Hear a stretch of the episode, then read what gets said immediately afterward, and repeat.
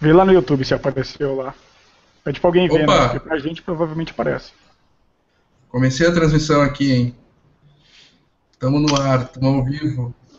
Olá, amigo do Celtics Brasil, que está aí nos acompanhando nesse primeiro podcast nosso aqui do Celtics Brasil. Hoje o tema é o Draft 2016, onde temos oito escolhas, a terceira, a antepenúltima, e entre essas duas escolhas ainda mais seis, então vai ser, vai ser um negócio bem legal para o torcedor do Celtics. Estou aqui com o Daniel Emiliano. Tudo bom, Daniel? Opa, ótimo. Boa noite, pessoal. E também aqui com o Bruno Pena. E aí, Bruno? Fala, fala, fala aí, Fábio. Tudo bom? Boa noite aí para todo mundo. Noite, noite tensa hoje. Destaque aí para para o Danny End as trocas que podem acontecer. Muita coisa engatilhada, muita coisa para acontecer e a gente vai estar tá aí com vocês a noite toda. E primeiro podcast do Celtic Brasil é no ar, esperamos que seja um sucesso. Pois é, então aqui a participação vai ser rotativa, talvez alguém tenha que sair, alguém tenha que entrar, afinal são, serão em torno de 4, 5 horas de transmissão. Vamos conversar aqui sobre, sobre todo o draft. Uh, daqui uma hora começa o draft. É, será mais ou menos umas 3 horas de, de, de, draft ali. Primeira e segunda rodada. Segunda rodada em, onde temos cinco escolhas. Então, uhum. vou, já vou puxar o, o primeiro assunto aqui, que é o que a gente separou para esse pré-draft, pré essa pré-transmissão aqui, uh, vamos falar sobre que, que vocês. Começar pelo básico, o que, que vocês esperam do, do draft de hoje? O que, que vocês esperam do Danny End na noite de hoje? Eu espero uma noite assim recheada de, de emoções. Acho que vão acontecer coisas aí que vão, vão mudar o rumo de algumas franquias. Espero que, que o Celtic já tenha alguma troca engatilhada aí, pelo menos em um, em um cenário otimista, pegando algum pivô do seja do, do 76ers ou enfim, algum, algum homem para fortalecer o nosso garrafão, né, que é a nossa maior carência atual. E mas vamos ver, acho que é uma noite que tudo pode acontecer.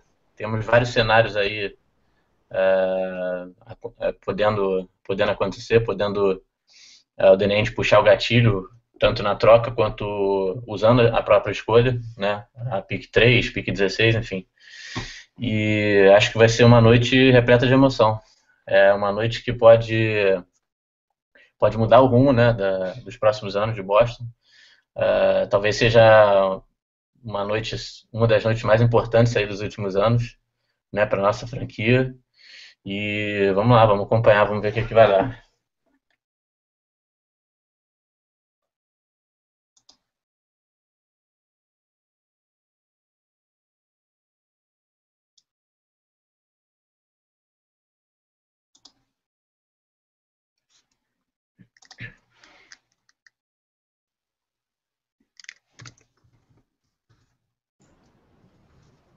Opa. É. Probleminha técnico aqui. De... Pegou o que eu falei? Pegou o que eu falei, Fábio? Sim, com certeza. Acho que o pessoal é, conseguiu. É, porque eu tava falando, falando aqui, eu tinha posto o microfone no mudo, probleminha. uma borrada. Acontece. Borrada de leve aqui. Acontece uh, nos melhores podcasts. É, mas eu falava sobre. Eu tenho a mesma impressão que tu, assim, né? A gente. eu espero um draft com muitas emoções, né? Como eu disse, a gente tem a terceira escolha e a penúltima escolha. No meio dessas duas escolhas, ainda mais seis escolhas, e nas últimas semanas, nos últimos dias, tem pipocado vários cenários de, de, de troca em que o Celtic estava envolvido. Uh, em muitos mocks, uh, o Celtics pegaria o Chris Dunn na escolha 3, algo que uhum. não faz sentido para. Ó, falei, falei da participação rotativa, entrou o Matheus ali. Boa noite, Matheus, tudo bom contigo? Fala, Opa, e aí galera, tudo bem? Opa. Boa noite. Então, já, já vou repassar a pergunta para ti, Matheus. O que, que, tu, que, que tu espera do, do, da noite de hoje? Rapaz, acho que vem trade vindo aí. Se for para vir trade, acho que vamos escolher Dan. Se não, acho que vamos escolher Brown para ficar mesmo no time. Uhum. Mas eu espero Foi. uma trade aí por um dos bigs do Sixers. Pois é, esse é um cenário que está pipocando há várias semanas, né? Que é essa, essa troca por um do, dos, dos homens grandes do, do, do 76ers. Uhum. É, isso que é o bom do draft, isso que é o legal do draft, acho que é um dos eventos mais interessantes aí do, do calendário esportivo né, norte-americano, justamente porque está todo mundo ansioso para ver o que, que vai acontecer, todo mundo já imaginando a, na torcida, né, para o seu time draftar o próximo LeBron James, próximo, próximo Stephen Curry. E vamos ver, eu, eu acho que hoje o, o Celtic vai sair aqui com, com alguma coisa boa. Acho que o Danny Ainge está tá fazendo todas as. está trabalhando com todas as opções possíveis, né? E a estratégia do Celtic está sendo boa até agora, né? Essa estratégia de, de segurar assim, nenhuma franquia né, sabe até agora quem que o, que o Celtic vai draftar, o que, que ele vai fazer com a pick 3. E isso é bom porque está fazendo todo mundo ligar para o Danny Ainge, né, perguntando o que, que ele vai o que, que ele vai fazer. E, e o Celtic demonstrando interesse em seis jogadores, né, uh, com a pick 3. E isso está deixando os, os outros general managers meio pirados, né? Então, acho que a estratégia é boa e, e pode funcionar para o Celtics. Uh, outro, outros cenários que vem, vem aparecendo por aí nas últimas horas, um deles foi o cenário em que o Celtics trocaria algumas escolhas pelo Chris Middleton e fugiu o nome agora, o Big o Greg Monroe. Esse mesmo. O cenário seria pick 16, 23 e Avery Bradley, se não me engano. É, Olha, eu. Pode falar, Matheus.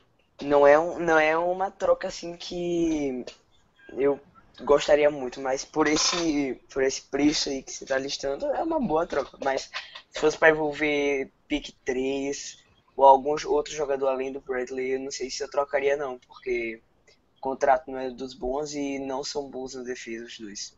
Uhum. Eu concordo em relação aos contratos, principalmente. Acho que esse é o ponto né, relacionado a essa troca. É óbvio que são dois, dois jogadores bons, chegariam para contribu contribuir imediatamente. Né, o Middleton é um dos melhores é, guardas aí da, da liga. É, pode trazer pontuação, pode dividir pontuação com o Thomas. Teve a temporada da carreira agora, né, nessa última, nessa última temporada. E o Morrow é até um sonho antigo né, do, do Celtics. A gente chegou a, a ser cogitado aqui na, quando ele foi free agent. Mas a questão é realmente os contratos, né? Porque você perde o Bradley, que é um dos ótimos custo-benefícios hoje, né? Em termos de, de rendimento e de salário na liga. E isso pode comprometer um pouco da nossa flexibilidade, né? No, na free agents. Então, mesmo sendo dois, dois baitas reforços, acho que talvez seja não seja a hora de puxar o gatilho. Talvez uh, a gente saia daqui com, com um pivô, né, hoje do, do 76ers, e aí o cenário fica melhor, a gente vai ficar com mais tranquilidade para estudar as opções na Free Agents.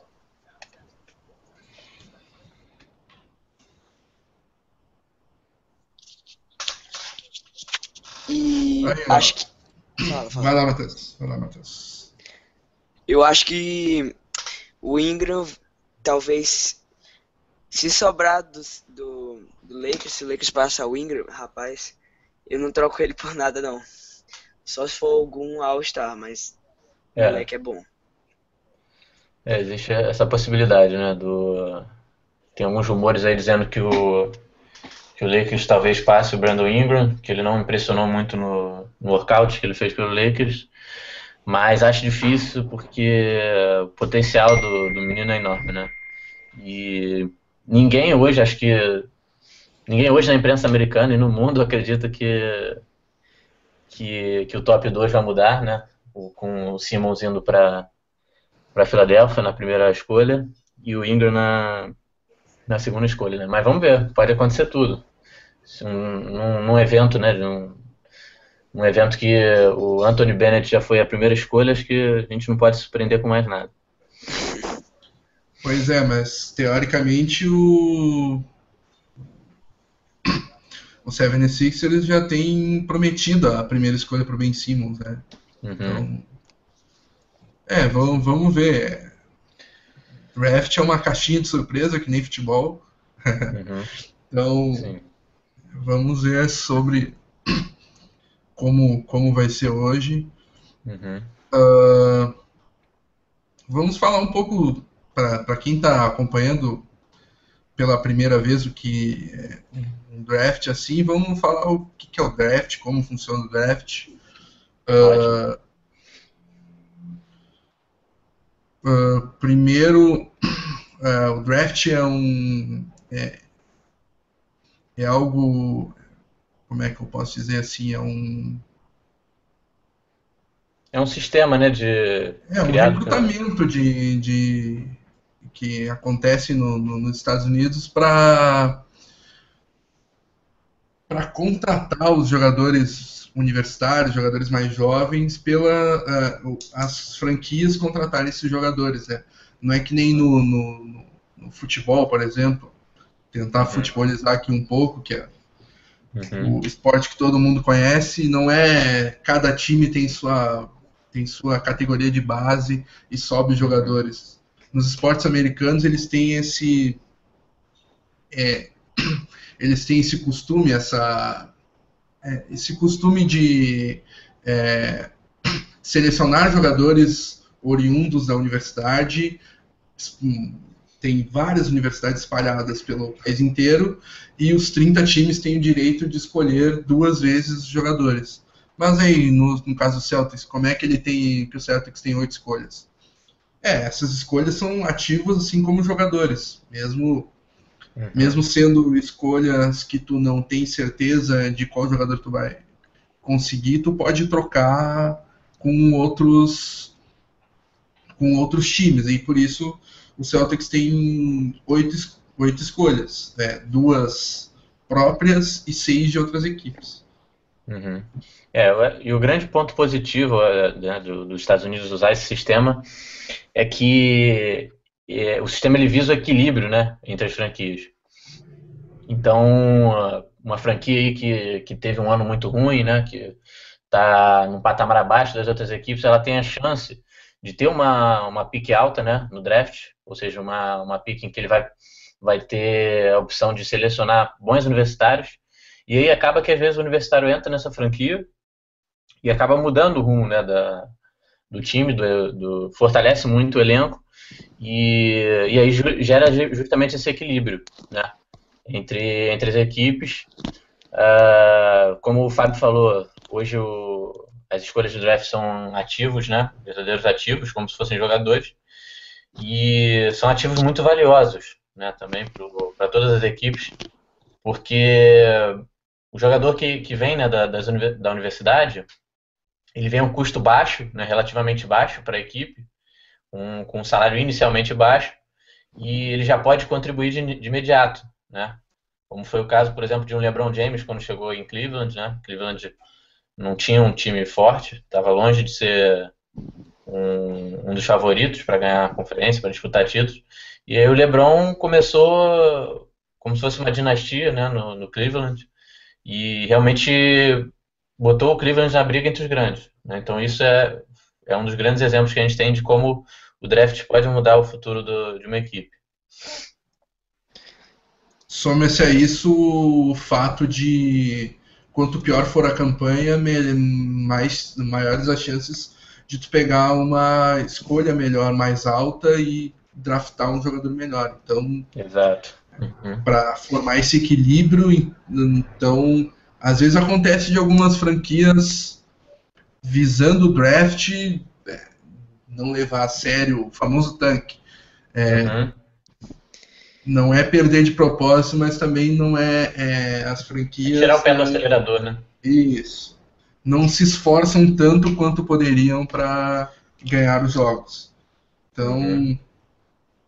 é, o draft tem, tem é um sistema bem completo para equilibrar a liga e se uhum. hoje o, o 76er teve a pior campanha da última temporada, ele pode ele pode escolher o, aquele que é apontado como o novo LeBron James, uhum. o Ben Simmons, e com Ben Simmons mais o Joel Embiid, que também foi uma escolha alta no, no, em um dos últimos drafts, pode formar um núcleo que pode virar uma dinastia no futuro se eles fizerem tudo certo. Então, o, o panorama do draft é, é, bem esse.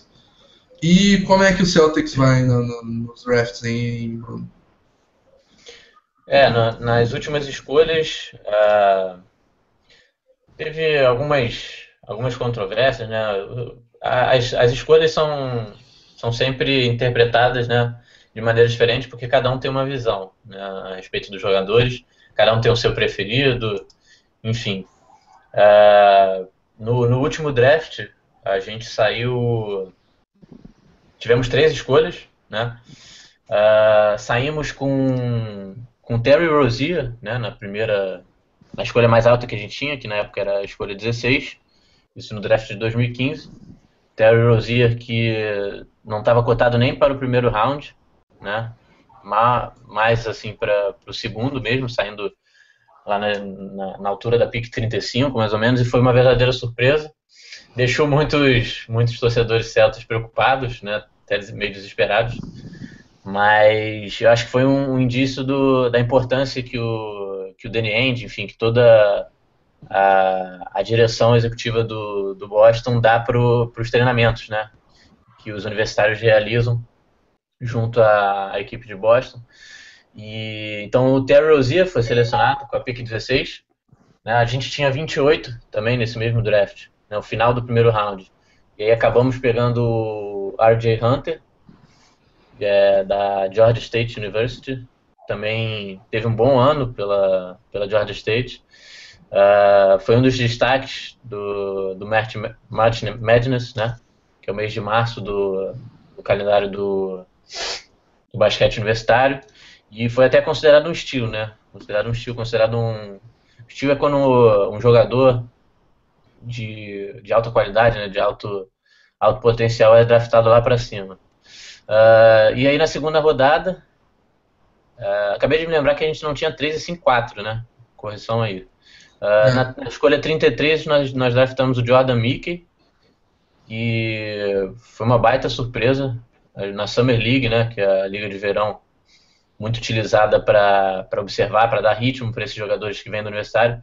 O Jordan Mickey foi o grande destaque da equipe. acho que ele mostrou que, que pode proteger o aro, né? Ele trouxe uma, uma força para o garrafão, principalmente nos tocos, nos bloqueios. E ele é, é bastante valorizado até hoje, né, pelo, pelo Danny. Rumores até, inclusive, de, dizendo que o, o Jordan Mickey do, do, dos três, desses três que eu falei agora, é o intocável agora, por enquanto, nas trocas, né? Vamos ver. E aí na 45, né, a gente draftou o Marcos Thornton, que não é aquele Marcos Thornton que já jogou no Celtics, esse é outro, que veio da universidade, uma universidade pequena, chama William and Mary. E na PIC 45 draftamos ele, era um armador, um combo guard, né, como a gente costuma chamar, que joga na 1 ou na 2. Mas foi uma pick que acabou não rendendo muito. Hoje, se não me engano, ele está jogando na Liga Australiana. Né?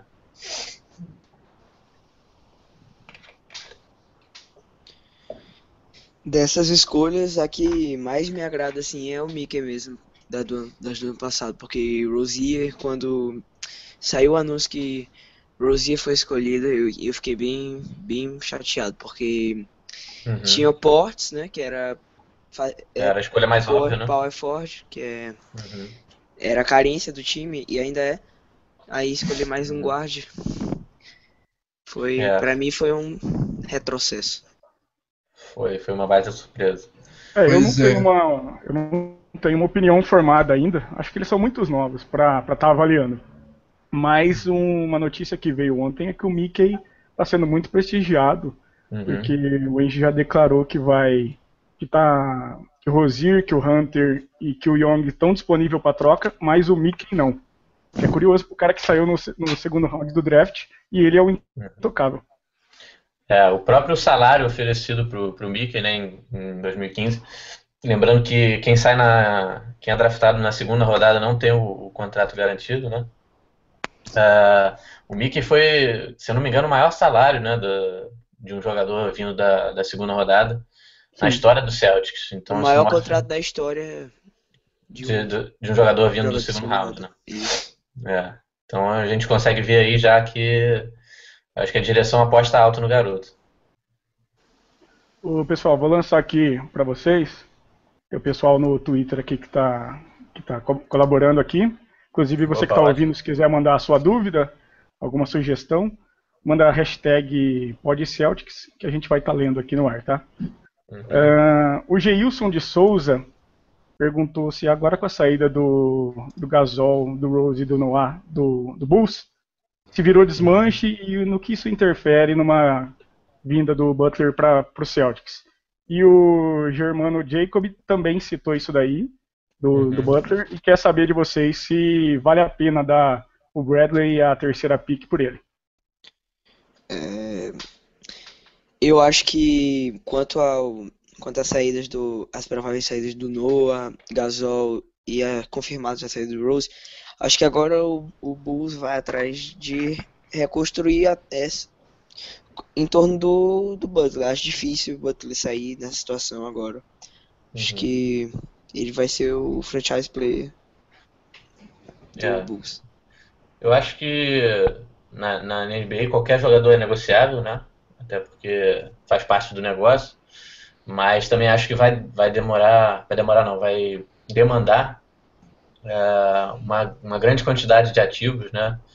É, seja de qualquer equipe para tirar o Butler de, de Chicago, né? Porque quando você perde perde Derrick Rose, né, que não era o All-Star que já foi, mas tem uma identificação grande com a torcida de Chicago. Vai perder Noah e Gasol, que são dois, os dois principais jogadores ali do, do garrafão. Enfim, é, é um momento difícil, um momento delicado para o Chicago. E eu acho que eles, é, um time nessa posição, né, uma franquia nessa posição, ele tende a, a, a aumentar o receio de trocar o seu, sua estrela agora, né? O Butler agora é a estrela maior lá, na verdade é a única estrela, né? Contando aí que, que Noah e Gasol saiam.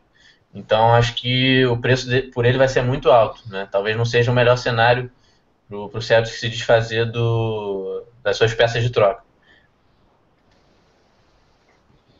Eu, eu acho que no, no cenário que o, que o Germano colocou ali, uh, Bradley, a, a terceira, a, a terceira escolha do draft e outro roleplayer pelo, pelo Butler, que vem sendo vinculado pode ser o. Na real, o que um dos rumores que tiveram era Bradley, a terceira escolha, Terry Rozier e o Jerebico pelo Jimmy Butler. Na minha opinião, faz sentido. É, tem, tem, esse, tem esse negócio do, do que o Matheus falou sobre o Bulls que, é, querer reconstruir em volta do, do, Butler, mas também tem aquele negócio de que o Butler não, não é, ele não se dá muito com o Royberg, que é o técnico do, uhum, do Bulls, sim. e o Butler está é, forçando a saída. E no que está forçando a saída, o, ele perde um pouco de valor e o Bulls vai tentar fazer com que seja uh, uh, seja feita essa troca para que o, o Butler. O, o Butler é, é, é, é, um dos melhores, se não o melhor alarmador da, da, da liga. Uhum. E, nesse cenário que eu falei aí, faria sentido para o Celtics que adicione um All-Star com, muito, com muita visibilidade para os outros All-Stars que vão ser free agents lá na frente.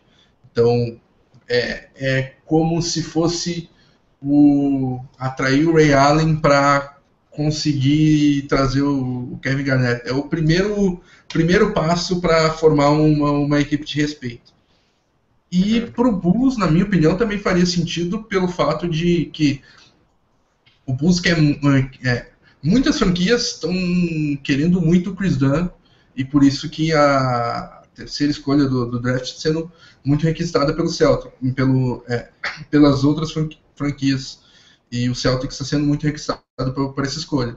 Então, o Chris Dunn, com o Bradley, com o Rosier, pode ser um bom núcleo para formar e para pensar no futuro, porque eu, não sei se o Bulls consegue pensar no presente ainda com toda essa demandada. Então, pensando no futuro, uma reconstrução em volta de, Chris, de um Chris Dunn, de Avery Bradley, que é jovem também, uh, e que tem um salário bem baixo e que pode atrair melhor, uh, uhum. pode ajudar né, nessa folha salarial a diminuir.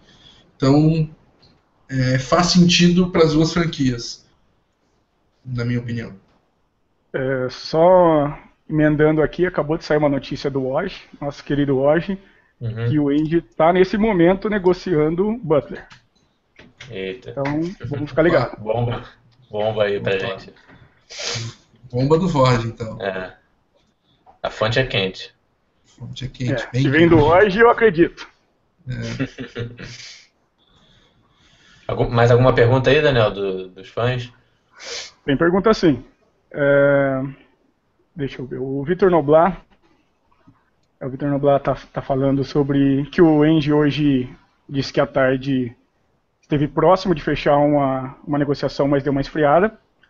O Renato Cunha está perguntando se o Dragon Bender é uma aposta muito arriscada.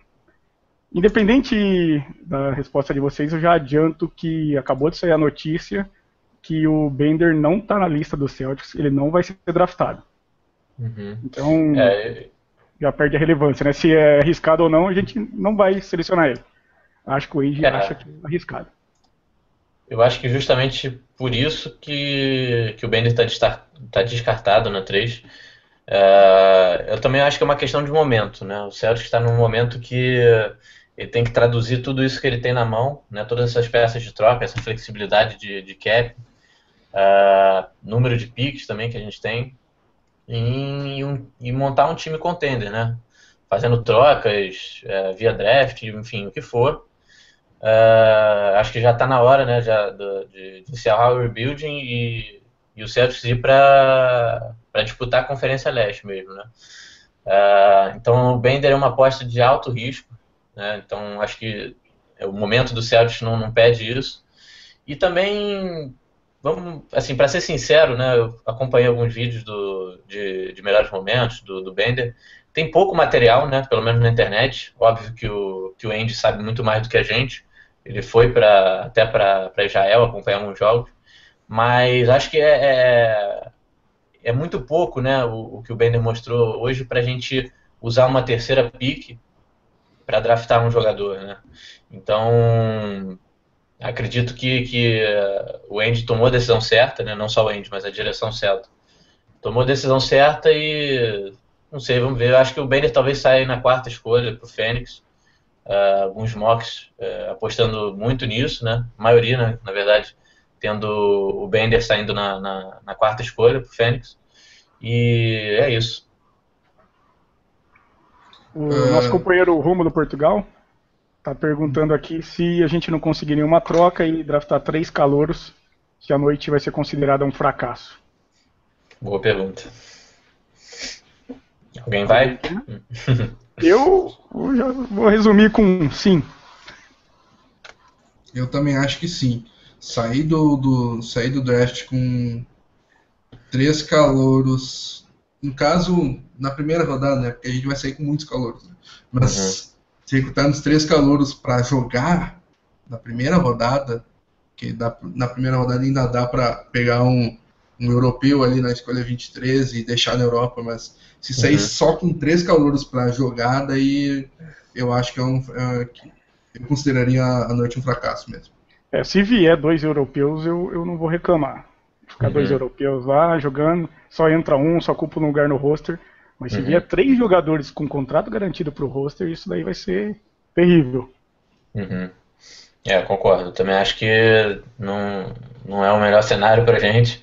Acho que está todo mundo esperando uma troca, né? E o celular do Danny Ainge agora deve estar tá pipocando o tempo todo. Maravilha, pessoal. Vamos seguir com a pauta. Só lembrando, quem quiser mandar enviar pergunta, Twitter, hashtag PodCeltics, a gente está aqui ligado para responder vocês. Uhum. Isso aí, Daniel. Beleza. Bom, vamos falar agora um pouco da, das necessidades da equipe, né? Uh, tá aqui seguindo a pauta e acho importante também para a gente passar um pouco para o torcedor aí o que que o que, que o Celtic está precisando e o que, que isso pode influenciar na, nas prováveis escolhas, né? Uh, uma, uma necessidade que, que eu acho que foi muito evidente, principalmente nos playoffs, né, nessa, nessa última temporada, foi alguém para dividir a pontuação né, com, com o Isaiah Thomas, porque nos jogos que, que o baixinho estava pegando fogo, estava né, com a mão quente, a gente via do, dobras, né, muitas vezes nele, e, e, o pessoal fechando mesmo a marcação do Thomas. Uh, e se tivesse alguém ali para dividir essa pontuação, né, alguma ameaça ofensiva do mesmo nível até superior que o Thomas, acho que a história poderia ter sido diferente no playoff. Né? A gente não, não teria um ataque uh, que dependesse muito do, do Isaiah. E, e até nas, mesmo nas noites que, que, o, que o Thomas não não está na, na, sua melhor performando na, né, no, um bom desempenho, acho que, que seria importante então trazer um scorer, né, trazer um, um homem que traga pontuação.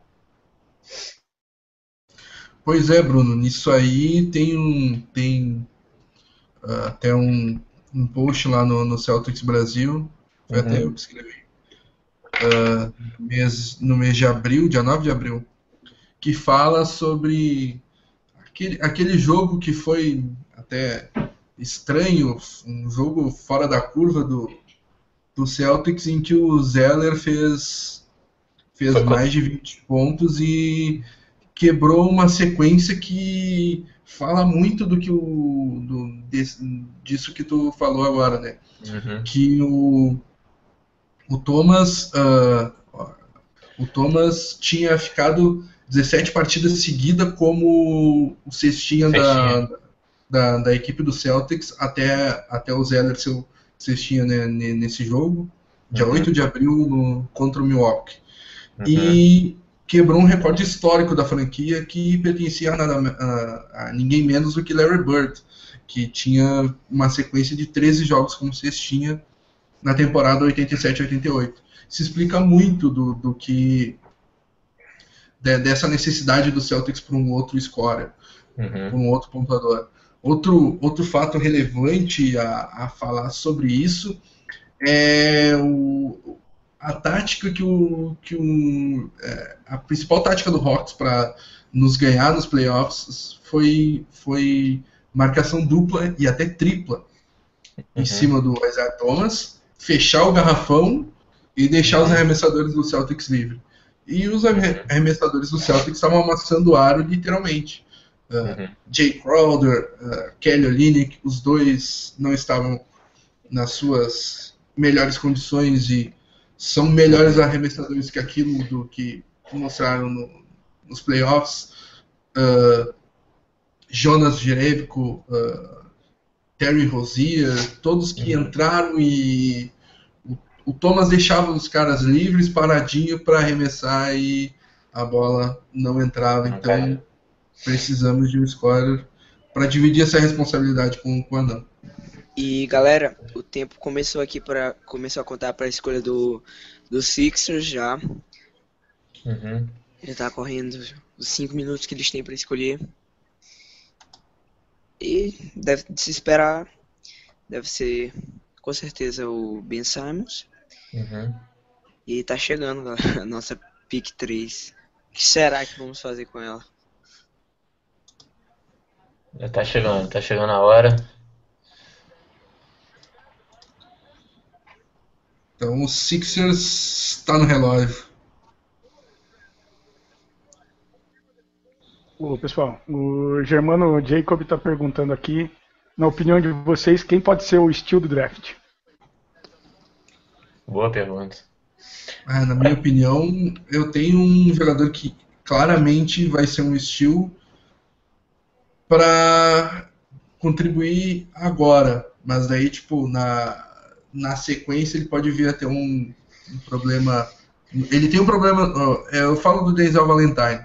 É um cara que, se tivesse inteiro, ele seria escolha de loteria. Só que como ele tem esse problema no joelho, um problema crônico na cartilagem do, do joelho, problema parecido com o do Brandon Roy, ele está despencando no draft. E numa escolha, ele, ele tá no meu mock e em alguns outros mocks, ele tem sido escolhido na escolha 22 pelo, pelo, pelo Charlotte. Uh, se ele tiver disponível na escolha 23, eu acho que seria, com certeza, eu, eu draftaria ele e acho que seria um dos maiores estilos de, desse draft. É, eu concordo com o que o Fábio disse. Uh, acho que o Valentine tem um potencial para justamente assumir essa posição de, de pontuação, né? essa função de, de trazer pontuação, seja do, do titular ou do, do banco. Uh, mas também vejo como, como um, um, possível estilo, né, dependendo de onde ele sair, o Marquez Chris, né, que acho que é um dos jogadores aí com maior potencial desse draft. E ele está meio solto ali no mock, né? A gente não tem muita certeza de onde ele vai sair. Já vi mock aqui ele sobrando até na 11 e vi mock em que ele saía na 3, né? pro, pro Boston Celtics. Então, acho que ele pode ser mais ou menos o que o Winslow foi no draft passado, né? Em que o Winslow era cotado ali para estar tá figurando entre o top 5, top 6, e acabou saindo na 9, né? Pela, na 9, se eu não me engano, né? Pelo, pela franquia de Miami. Uh, então, justamente pelo potencial que ele tem, acho que pode ser aí um, do, um dos estilos. Winslow foi na 10, eu acho. 9 foi que a gente tentou trocar para subir à frente do Hit para uhum. selecionar o Winslow. A 9 foi o do Charlotte, foi o novo Linick lá, e deu uhum. branco no nome. Ajuda aí, gurizada. O Kaminsky, né? Frank Kaminsky. Isso. Frank Kaminsky. Isso. Uh, vamos falar Saiu a primeira escolha, só para registrar Ben Simons, primeira escolha do draft de 2016. Bastante esperado, nenhuma surpresa. É, jogador, jogador extremamente atlético, né? E é um dos jogadores que eu estou ansioso para ver aí em quadro, jogando com, com, os profissionais. Vamos ver o que, que, que, que esse garoto tem para mostrar. Boa. Uh... Lakers então, no relógio. Lakers está no relógio. Então, Lakers fez uma oferta pro, pro Chicago Bulls pelo Butler, com essa pick 2 aí. Vamos ver o que vai acontecer agora.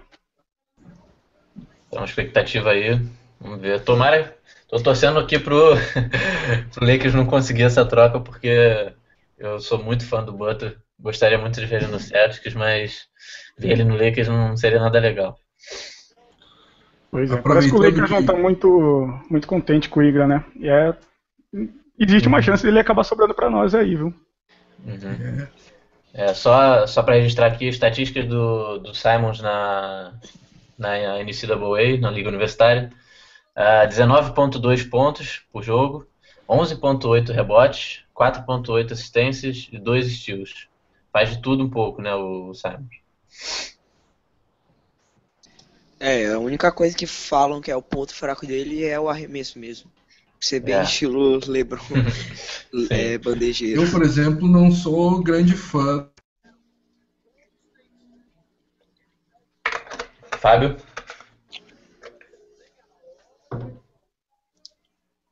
Era uma vez o Fábio. Acho que o Fábio caiu. O Fábio caiu. Vamos continuar Fábio tá aí, aqui, então. Tá aí com a gente?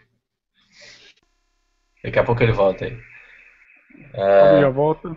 Enquanto não sai aqui a, a segunda escolha, pessoal, uhum. o Eduardo Diniz está falando que surgiu a possibilidade agora de Ibaka, né? O Thunder uhum. parece que declarou que o Ibaka pode ser trocado no draft vocês acham que o Celtics tem alguma chance de conseguir pegar ele.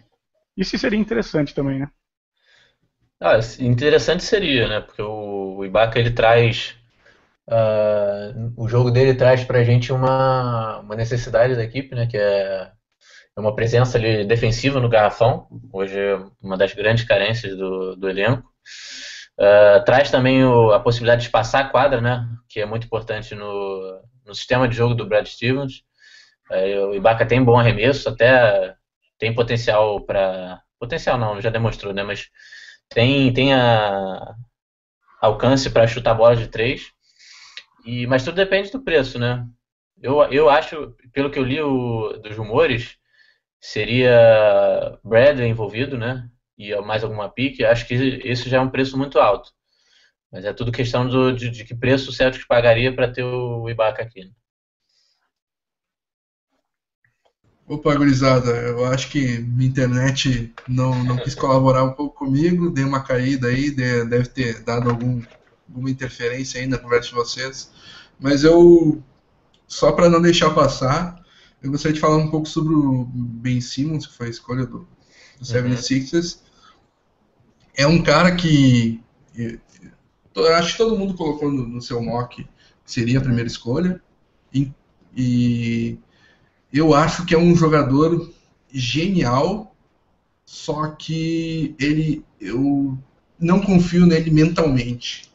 Ele é um cara. Uh, tá, tudo bem, ele tem problema com arremesso, ele não é, não é nem de longe um bom arremessador, mas isso ele pode melhorar.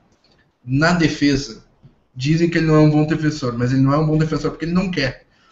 Porque quando ele quer, ele defende muito bem. Então, é, é, tem isso. Ele é uma, ele é uma. É, ele, é, ele, ele se acha muito, ele acha que joga mais do que joga uh, na, na realidade.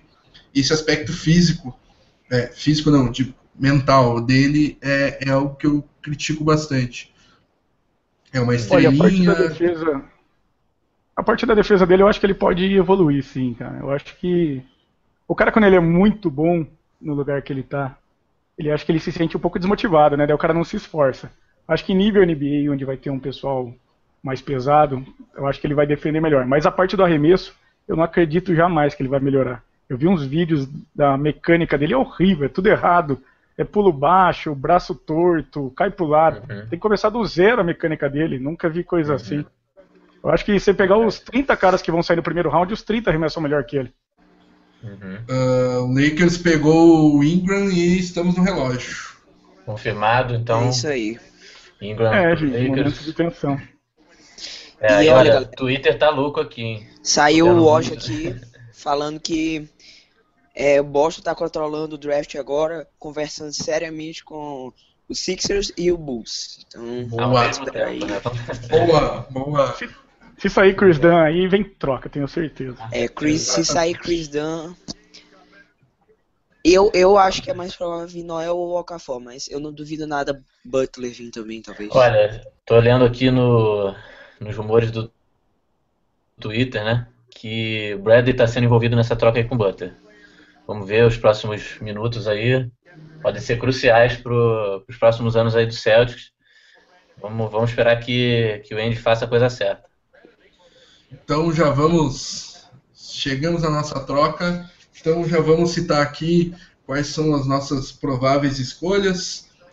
Uh, temos a essa altura do, do draft Jalen Brown, que é talvez a principal, é, a, o principal jogador na cabeça do Andy, uhum. se a escolha for essa.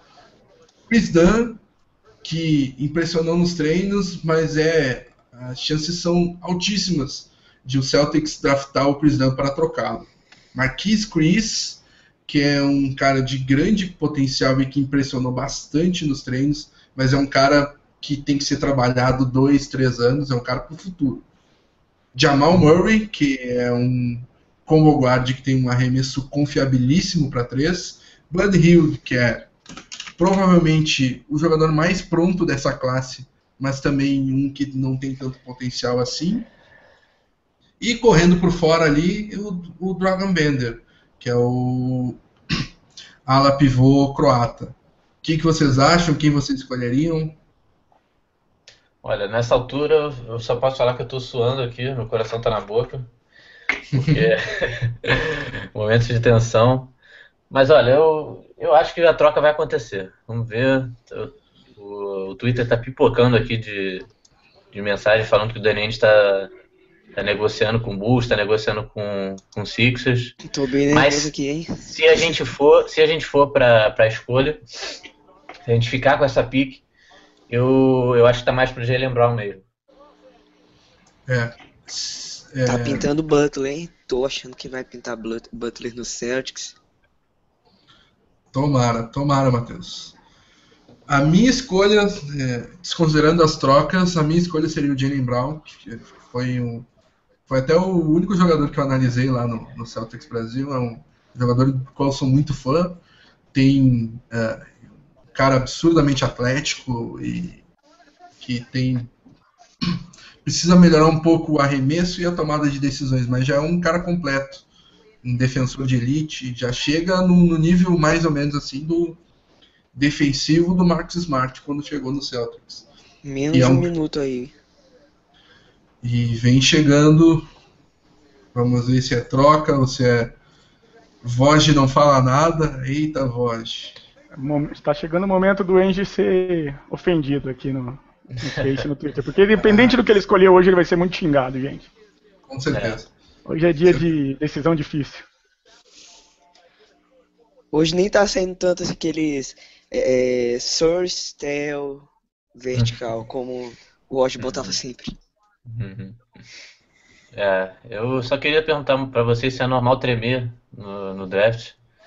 Eu tô começando a tremer aqui, minha mão tá tremendo. Ah, eu tô, eu tô assim também. Estamos ansiosos, ansiosos. Quantos segundos falta aí? Menos de 30, 30. 30 segundos. É, gente, é um. Vamos lá, pessoal, chegou a hora. Marcus Chris. Rapaz. Surpreendente. Eita, Marquis Chris, então, terceira escolha do draft de 2016 pelo Boston Celtics. Acho difícil, então, haver trocas envolvendo ele. Né? Mas vamos ver. O Woj anunciou? Meu link tá um pouco atrasado. O, o Woj não tá. não tá. não tá anunciando as escolhas no, no Twitter dele. Marquis Chris, então escolha, escolha do Celtics, vamos falar um pouquinho dele então. Uh, como eu tinha dito antes, é um cara de bastante cru, mas é uma aposta de risco.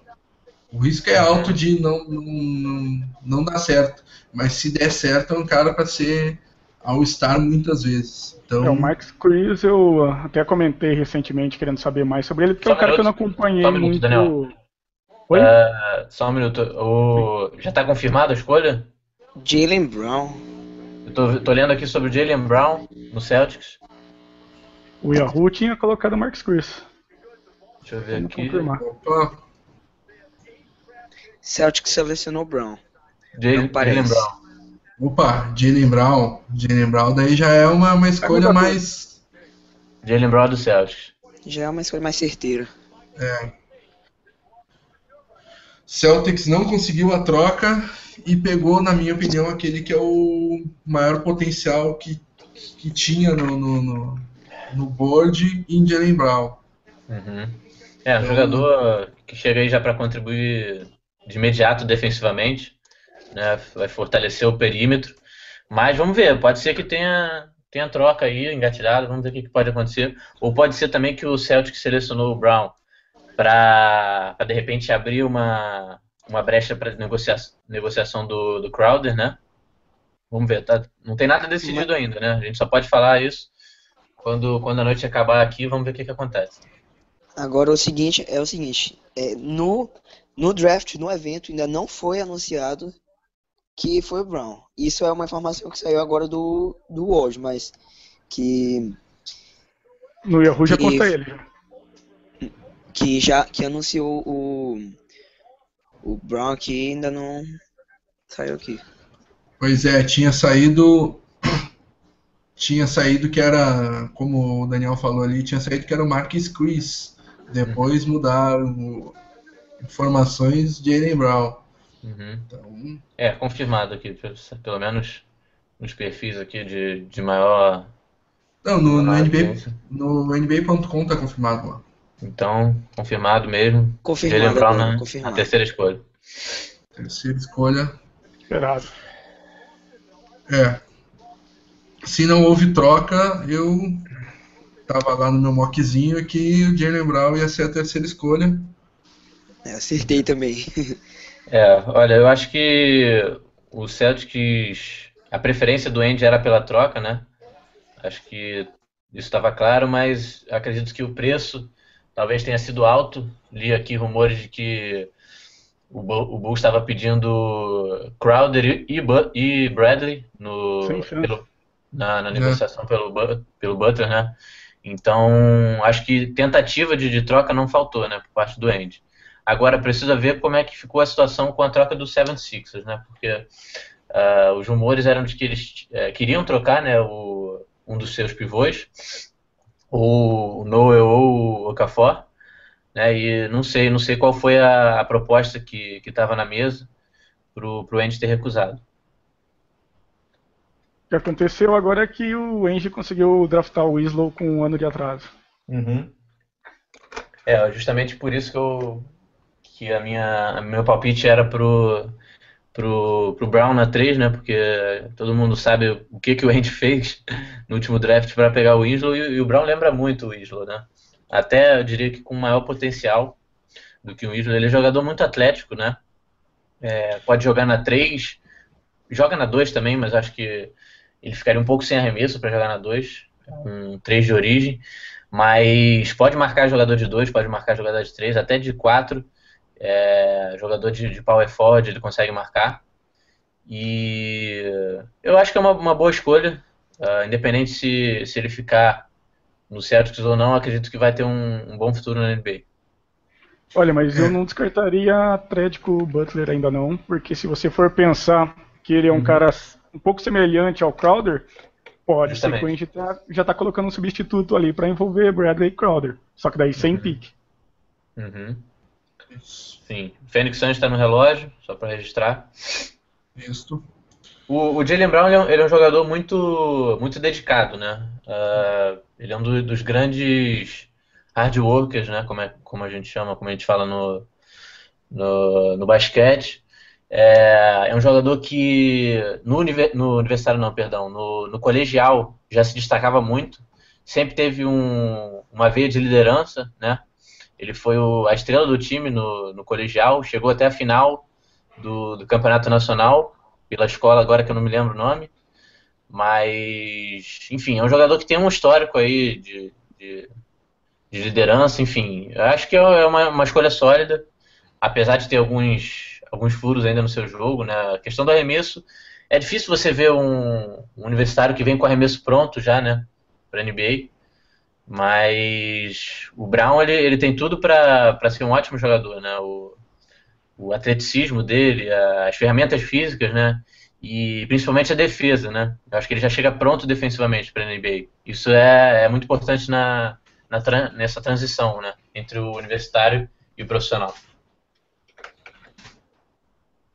Eu ali no, no para quem está acompanhando no, no YouTube ali eu comentei, eu coloquei ali a análise que a gente fez no, no Celtics Brasil sobre o Jalen Brown. Vou dar uma pincelada nela aqui só para a gente se situar uhum. como que o, o que, que o Andy está draftando. Jalen Brown é um swingman, que é aquele cara que joga tanto na 2 quanto na 3. Uh, ah, tem 19 anos, 2 metros e 1, 2,14 de envergadura e 101 quilos. É um cara extremamente privilegiado no, no, em atributos físico-atléticos. É um cara extremamente explosivo, que eu até brinco com, com o pessoal, com, com vocês lá no, no, no, nosso grupo lá no WhatsApp, que é um cara que eu espero que esteja uma ou duas vezes no top 10 da noite por semana e que vai vai ser o cara que vai destronar o Lavine no, no torneio de enterrados. É um cara absurdamente explosivo. O jogo ofensivo dele é muito, é muito bom. É um, é um cara que consegue pontuar mesmo com um arremesso não sendo aquilo tudo para um profissional. Ele ataca bem a cesta. Uh, ele tem arremesso. É, ele se ele é bem contido, ele tem arremesso de dois e três tempos, então ele consegue se livrar da marcação e consegue pontuar com, com, com facilidade. O arremesso dele em situações de catch and shoot é, é, bem ok, ele vai conseguir já da, ter, ter bons números em, em bolas que, que ele só pega paradinho e arremessa. Uh, a defesa dele, como eu falei, é, é de alto nível para ser. É, ele parece bastante com o Max Smart quando chegou na liga. É um, ele tem tudo para ser um defensor de elite, para ser um cara de time de defesa na liga no futuro. Uhum. É, e ele defende até quatro posições. Pode uhum. defender da 1 até a 4 com, com tranquilidade. Ele é um bom reboteiro para a posição. Ele, ele, ele consegue pegar bastante rebote. Ele tem um potencial absurdo por ter 19 anos. Né? Tem muito a evoluir. E a mentalidade dele é algo. Como eu, o que eu falei do Ben Simmons, que eu não gostava dele pela mentalidade, é o que mais eu curto no Jalen Brown. É aquele cara que é, vai passar todos os, todas as férias dele trabalhando para melhorar arremesso, para melhorar jogo de costa para cesta, tomada de decisões, bater a bola com, com, ele, ele é o pacote completo do hard worker, cara que uhum. trabalha firme e ele é um grande líder, sempre se naturalizou para ser um líder. Mesmo uhum. sendo freshman na, na faculdade, ele era o líder da, da, equipe e ele liderou a equipe do, do high school a, a final do, do, campeonato regional. Então, é, mentalmente é um cara sensacional. E, é, claro, só né, para registrar aqui o Fábio, desculpe interromper, o, o Phoenix Suns selecionou o Dragon Bender, né? Com a quarta Dragon escolha. Bender. Tô gabaritando esse mock draft aí, por enquanto. é. Tô gabaritando. E o que o Jalen Brown tem de defeito? Desperdício de bola. É um cara que perde mais a bola do que dá assistência. Ele teve média uhum. de 13 gols turnovers por jogo e duas assistências por jogo no, no, universitário. Então é um cara que a tomada de decisões dele é terrível. Ele ele quando ele quando é para passar ele arremessa, quando é para arremessar ele passa. Ele tem, tem que trabalhar bastante nesse aspecto do jogo. A seleção de arremessos dele é bem ruim também, porque ele, uhum. ele é só um. É, é o, a mecânica dele é meio lenta, então ele só é. Ele só tem um desempenho bom em situações de catch and shoot. Que é normal, pega a paradinha. Novo, né? É. Uhum. Bom, e então, a ele... troca. Fala, fala, desculpa. Claro, fala, fala aí, Matheus. É, a troca que estava sendo especulada aí antes de, de nossa escolha ser anunciada eu, é, era pelo Butler mesmo, porque o Woj falou que o Sixers está indo atrás da, da pick 5 mesmo do Wolves. Uhum. E com a escolha do, do Bender do Sun, pro Suns, é, Thibodeau tá entre pode escolher ou alguém do Sixers ou o, o Dan, que é o primeiro do mock dele, pra escolha do Wolves. Essa thread, então... essa thread com o Sixers é curiosa, né? Se você for. Quando eu falei que quando saísse a escolha todo mundo ia xingar o Ange, já tá acontecendo no Face. Porque tem, tem muitas opções para hoje, uhum. não, não tem como agradar todo mundo. 80% sempre vai estar descontente. Mas o fato é que é, é curioso que se você entrar nas redes sociais, todo mundo, assim, acho que 90% era a favor de uma troca com o Sixers, né, por um dos, dos bigs deles. Uhum. Mas eu já vi um monte de enquete no. Alguém tá com o celular aí? Eu já vi um monte de enquete lá na gringa e lá nos Estados Unidos a maioria da torcida era contra essa troca. 60% era contra. O pessoal acha que os uhum. pivôs do Sixers não valiam nossa Big 3. Uhum. Pois é. E o.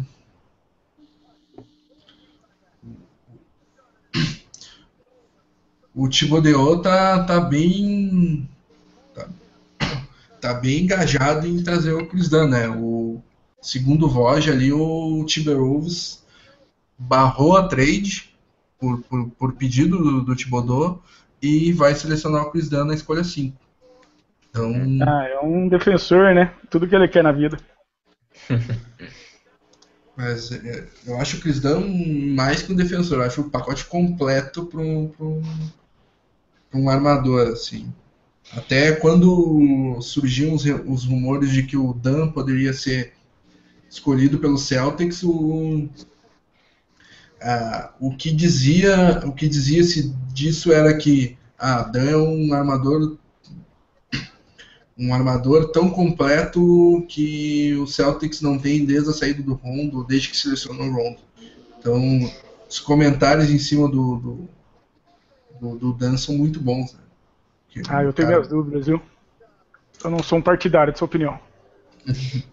e o pessoal lá em Boston, no draft, na draft party que tá tendo no TD Garden, tá vaiando, vaiou o dono do Celtics, o Wick Grossbeck, e a maioria gritou que quer uma trade por Jimmy Butler. Então, espera, como vocês falaram aí, a torcida. É, tem que aguardar. A gente não sabe nem se o Bulls que pediu pro Celtic selecionar ele.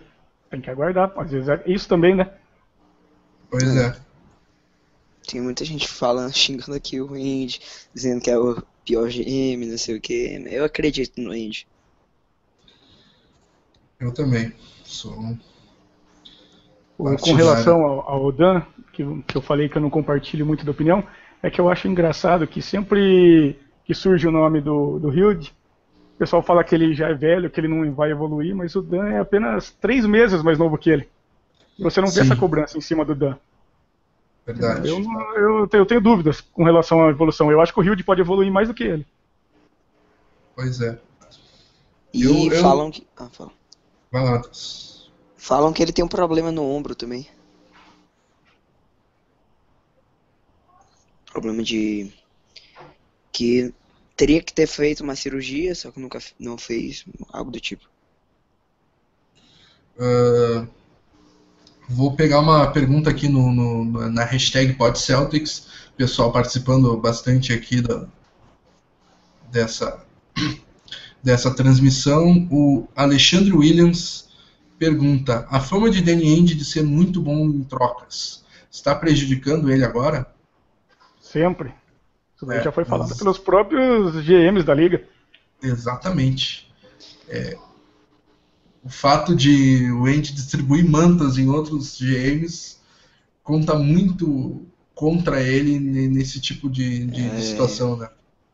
Muitos têm medo assim de trocar com ele e depois ser ser motivo de chacota, né? Porque ele tem a fama de tirar, de fazer milagres, como fez com Isaiah Thomas. Pois é. é. Ninguém quer ser o próximo Nets, né? É. e outra, per... outra pergunta aqui é do Geilson Souza. Com tantas picks ainda por vir, vocês acham que vamos fazer um pacote? E quem seria o quem seria o prospect a, receber esse pacote? Olha, eu, eu acho difícil o mercado. Esse draft, eu sempre falei desde o início, tem um monte de gente que não concorda comigo, mas essa é a minha opinião, de que esse draft não é dos mais fortes. Então, vocês estão vendo a dificuldade para trocar uma pick 3. Em alguns drafts, uma pick 3, o pessoal abriria o mundo por ela. Nesse, não está sendo tão fácil assim. Então, imagina pick 16, 23. Eu acho difícil. Eu acho que é mais provável o Andy draftar jogadores internacionais para deixar eles evoluindo na Europa e não ter que ter um contrato, um contrato garantido, do que conseguir envolver um pacote. Até pode conseguir envolver uma pique ou outra, mas eu acho muito difícil alguém pegar três piques do Celtics de uma vez só. É, pois é. é o, o Shams Charania do, do Vertical Yahoo tá uhum. falando informação dele é que o, o Bulls queria o Zach Lavine a escolha número 5, que no caso seria o Chris Dunn, pelo, pelo Jimmy Butler. E o, e o Minnesota não aceitou porque porque não quer trocar o Zach Lavine, queria trocar o Rick Rubio no lugar do Lavine. Acho, acho difícil esse rumor ser, ser verdade, porque Seria uma, uma estupidez, né, por parte do, do Minnesota.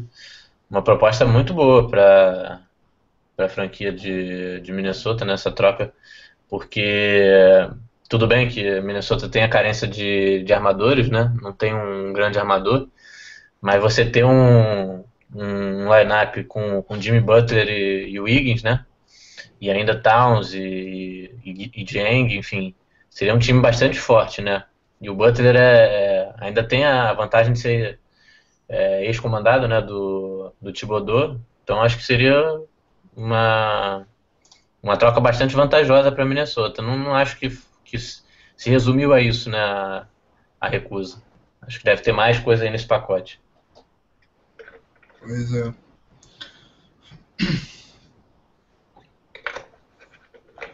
Tá muito tempo é. povos. Alguém tem o reloginho aí?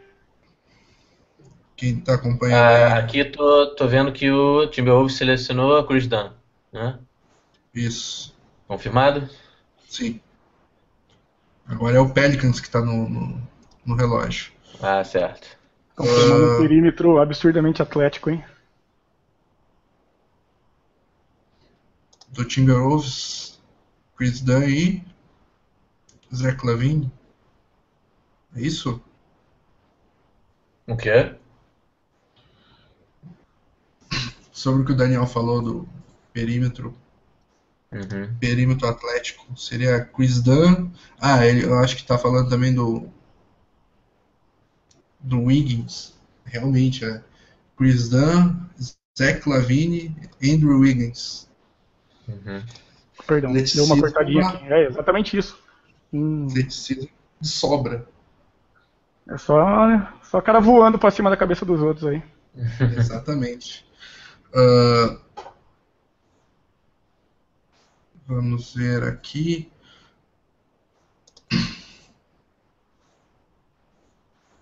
É, achei uma boa escolha.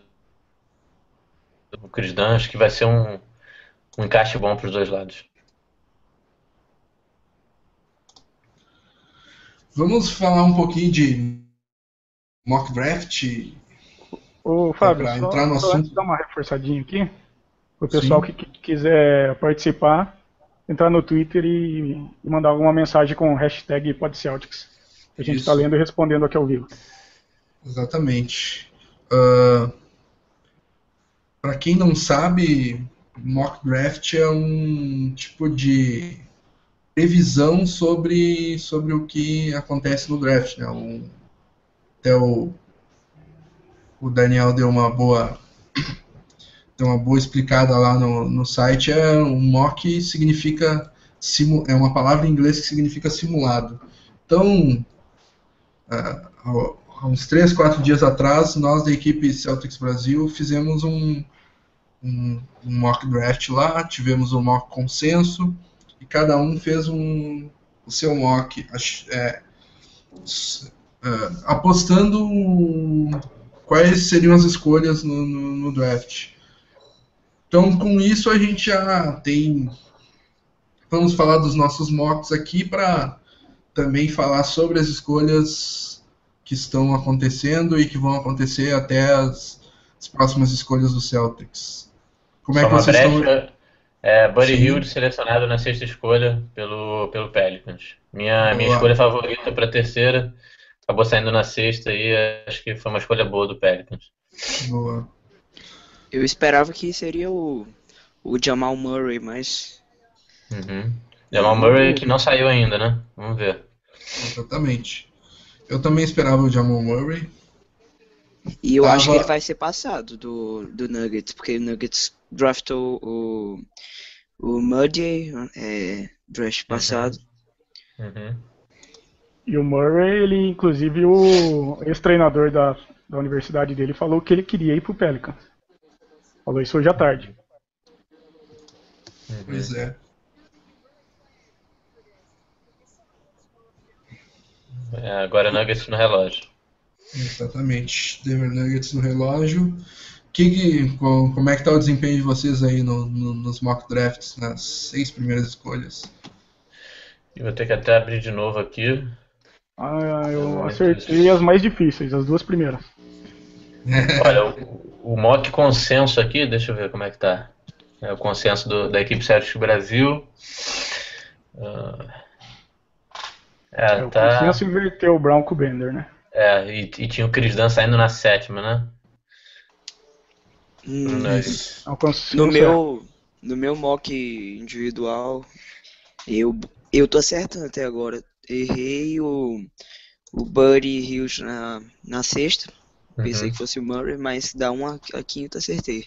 Uhum. É, o meu mock tá, tá igual ao teu, então, Matheus. Da 1 a 5 eu acertei, e na 6 eu pus o Jamal Murray ao invés do Buddy Hield. Uhum. É, o Buddy Hield, que, como o Fábio falou anteriormente, é, é um dos jogadores que vem mais preparados né, já para o nível de NBA. Jogou os quatro anos do universitário. É um jogador que tem uma boa capacidade de, de arremesso da longa distância. Precisa melhorar um pouco sua condução de bola, né? E o arremesso de média distância, mas acho que vai ter um, um bom futuro pela, pela frente aí. E achei uma boa escolha para o Pelicans, principalmente na sexta, né? E, e destaque para a escolha do, do Minnesota, né? Porque imagina o que, que esse time não vai defender, né? Agora com, com o Dan. Provavelmente a era do, do Rick Rubio chegando ao fim. Deve ser trocado aí no- nos próximos dias. E o Chris que é um especialista de defesa, jogou jogou demais por, pela Universidade de Providence nesse último, nessa última temporada universitária. E o, o que, o, o que o- esse time do, do Minnesota tem de potencial defensivo é absurdo, né? E você bota aí ainda o Thibodeau comandando esse- esses garotos, acho que o futuro para lá também é, é brilhante. É, no garrafão tem Towns e Dieng. Uhum, Todo mundo defende pra caramba no, no time inteiro. uhum.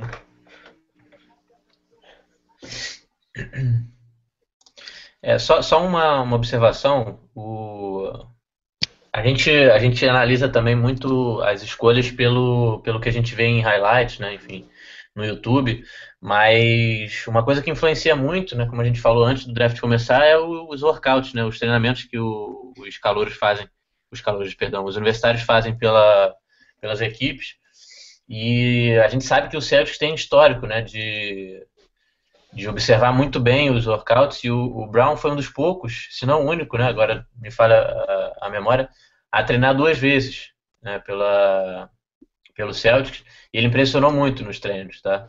E, Foi ele e o Hilde. O Hilde também trein- treinou duas sim, vezes. é, Hilde quebrando o recorde de, de bolas de três também, fazendo 85 bolas de três no em 100 tentativas, né? O Brown também teve um desempenho considerável, é, converteu 76 dos arremessos de, de bola de três em 100 tentativas. Foi até surpreendente, né? Porque a gente não, não considera o arremesso dele como um ponto forte. Mas só para trazer essa questão do, da importância do workout, né? Acho que a direção Celta ela, ela joga um peso muito grande em cima disso, né? De como os, os garotos se saem ali no, nos treinamentos.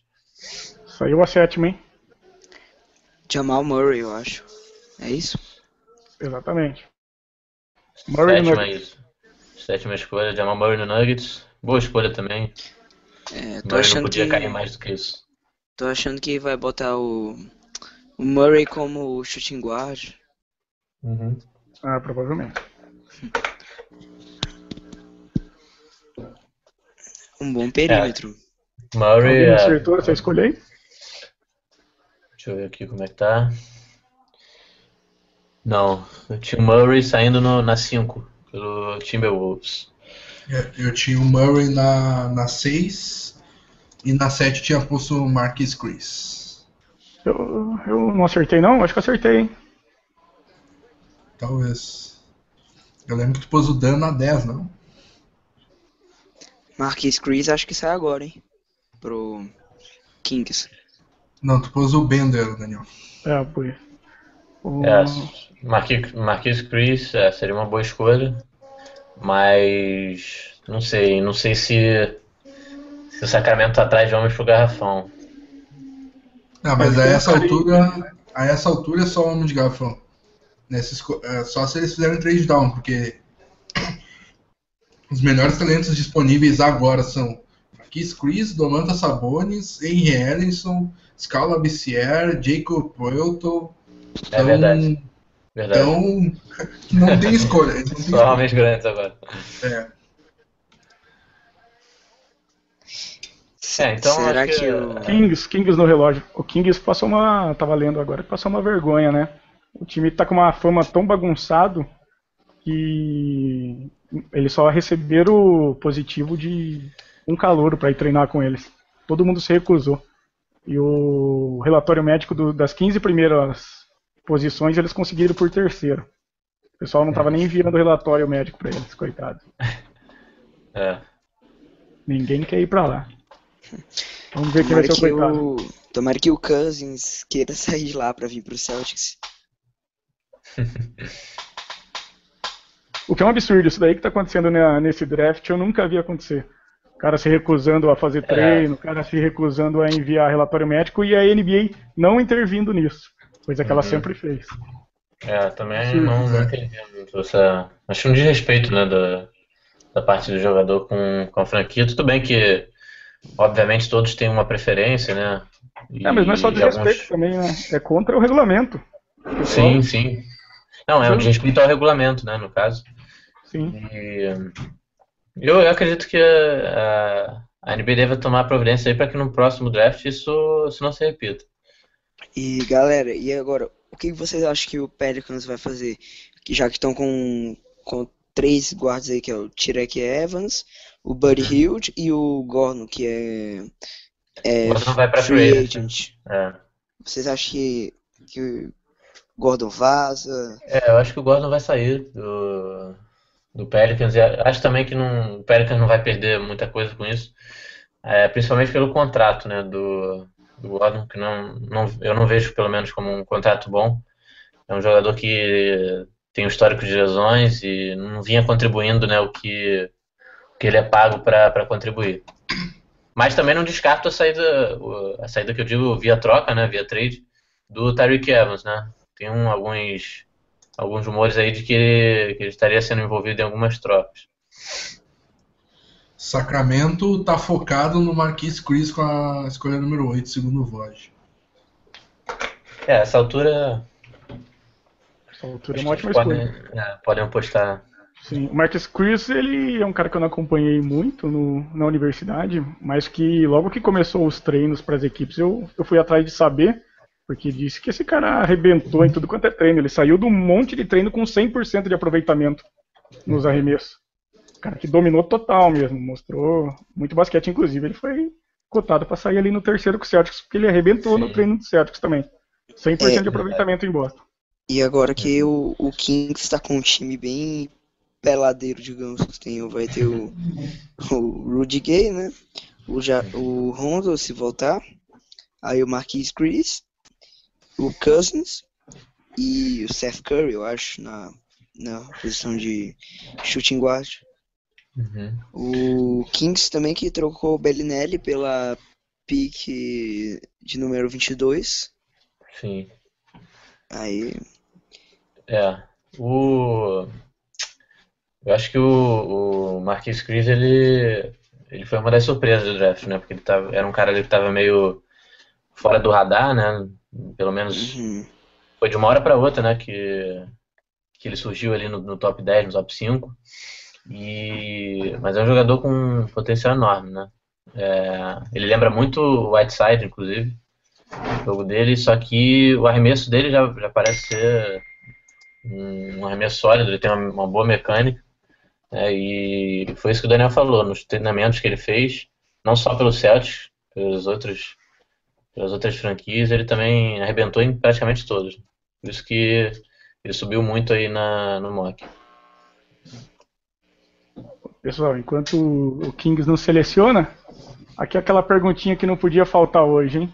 O João Vitor perguntando: quais as chances do Duran no Celtics? Vocês nem sabiam que essa pergunta ia vir hoje, hein? É, acho que as chances do Duran no Celtics são muito remotas, pelo menos no momento, né? Acho que o sonho ainda é distante. Não é impossível, né? Mas é distante.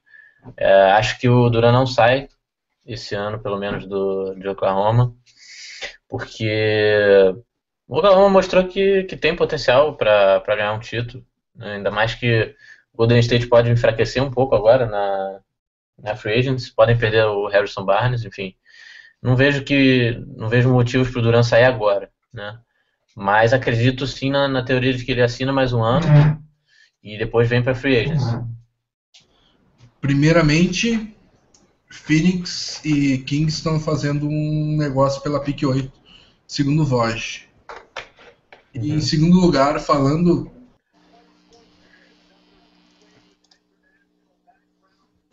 Opa, falando em Golden State Warriors e Kevin Durant, o Warriors estaria pensando em substituir o Harrison Barnes pelo próprio Kevin Durant na, na próxima free. O que tornaria a NBA. É, um monopólio praticamente, né? Exatamente. É. Será que o Adam Silver. é, será que o Adam Silver rejeitaria essa troca? Eu não sei, eu não, não, não vejo o Duran escolhendo o Golden State para um destino. É, realmente não, acho difícil, mas sei, tudo é possível, né? O hoje soltou aqui que o Kings vai Chris, mas para o Phoenix Suns, que ele já tem uma troca engatilhada. Quem uhum. será? Será que. Será eu que... acho que vai um dos armadores, né? O Knight ou o Bledsoe? É, eu acho que vai sair o Bledsoe. Seria uma é, boa escolha, hein? Uma, uma boa escolha, uma boa troca para. Seria uma boa troca para os dois, eu acho. É, para os dois. Para suprir a saída do. a eventual saída do Rondo. É. Não, eu acho para jogar na 2. Na 2? É, sei. qualquer um dos dois para jogar na 2. É, os dois têm essa possibilidade, né? Mas não sei, eu, eu, eu acho que talvez o Rondo saia do. Do, do Kings. Eu não, eu não lembro agora se ele é, ele é irrestrito ou é restrito. Alguém lembra? Não, é irrestrito. Ele é Mas ele disse que vai ficar. É, então pode ser que é, essa opção é, não tinha pensado nisso. De, é, eu acho que vai ser o. É, eu acho que vai ser Bledsoe ou Knight na 2 e. E é isso. É, essa dupla de armação aí, Rondon e Bledsoe, quase rolou no Celtics há pouco tempo é, atrás. Né? Uhum. E foi vetado pela NBA. Ia vir DeAndre Jordan e Bledsoe e a NBA vetou por causa da nossa troca com o Doc Rivers. Uhum. E que e o é, e o Phoenix Suns está com três escolhas de loteria. É. A, a 4, a 8, com essa troca, que a gente ainda não tem informação se vai, vai envolver a, a pick 13, se não me engano, ou 12. É, 13. Pois é. É, Phoenix Suns adiando um pouco é, o rebuild, né, continuando aí nesse, nesse processo de reconstrução. É, vamos ver se eu essas escolhas que, vão render, né? Eu, é, eu, acho que é possível eles deixarem o Bender na Europa.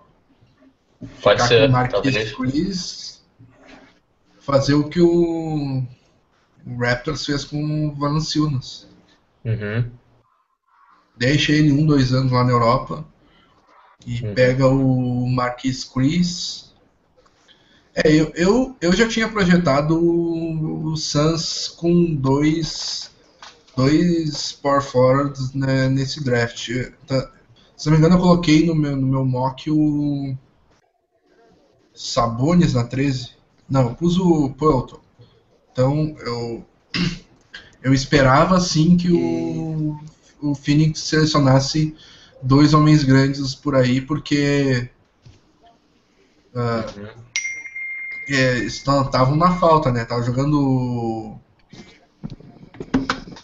e o, o Alex Lane de PF, o Tyson Chandler de pivô, então não tava fazendo. Uhum. Eu coloquei dois big também no Suns. E o Oji confirmou aqui que a, número 3, a escolha número 13 vai pro Kings e é um pacote, mas que a número 13 está incluída nesse pacote. Ah, As informações que ele deu até agora. Uhum. É uma troca boa para os dois lados, né? É, no meu mock eu coloquei o Marcus Chris no Suns, só que na 4, em vez do Bender. E daí botei ele na 13 terceira pegando o Jacob. Uhum. Dois bigs. É, o Jacob que é apontado por muitos como o melhor center, né? O melhor pivô do, desse draft. Sim. Se é mesmo, não sei, mas na uhum. universidade foi. É. Pois é. é. Só uma introduzindo um tópico aqui, a gente falou da importância do, dos workouts, né, dos treinamentos que, que os universitários fazem. É, a gente separou aqui, a gente trouxe para comentar o que, que o Celtics avalia né, nesses treinamentos, como é que é feito uh, essa avaliação por parte da, da direção Celta, né? Uh, na primeira, primeira avaliação, é, eles avaliam o quadro físico né, do jogador, em que são tiradas todas as medidas, né, um pouquinho importante para o basquete, a altura do jogador, peso, percentual de gordura, né, a envergadura do, do atleta, medida das mãos, né, que é a medida do, do, do polegar até o, o dedinho, importante para o basquete, né, para o jogador uh, manter um bom controle de bola, enfim. O pulo vertical, né, isso, e aí ele, ele é dividido em dois, né, é o pulo que o jogador consegue atingir parado, né, o, máximo que ele consegue atingir parado, e correndo. Né. Uh, na, nessa avaliação física também o jogador é submetido a um, a um exercício que que a gente chama, conhece aqui no Brasil chamado supino, né? É, é na academia esse teste e é a, me, é a mesma a mesma quantidade de peso para cada jogador e, e a medida quantas, quantas repetições o jogador consegue fazer, né? Nesse supino. A segunda etapa do, do workout, o CETO avalia a velocidade né, do prospecto. E aí vão ter, vão ter treinamentos, né? Vão ter exercícios de sprint, ou seja, de ponta a ponta né, da quadra, quantos segundos o jogador consegue fazer. Uh, vão ter exercício de velocidade lateral, também muito importante para a defesa, né, no quesito defensivo do basquete. Uh, depois é avaliado o arremesso né, do, do jogador. Uh, tem um, um, treinamento que é bem famoso, que cinco cones né, são, são posicionados ao redor do, do garrafão, o jogador vai recebendo a bola para efetuar o arremesso. Né? Esse, esse drill, né, como eles chamam, esse treinamento tem uma duração de 60 segundos. Né, e interessante que esse recorde, no, o recorde de, de bolas a, acertadas no, no Celtics é do Olenik, tá? Acertou 13 de 14 bolas em 60 segundos. E... Uh, pode falar, Matheus. É, saiu aqui o complemento do, da trade, não sei se está completo, mas uma, outras partes da trade do Suns e Kings é, além uhum. da pick número 13, é Bogdan Bogdanovic, que, que uhum. sem ser o que era o que é do Nets, que uhum.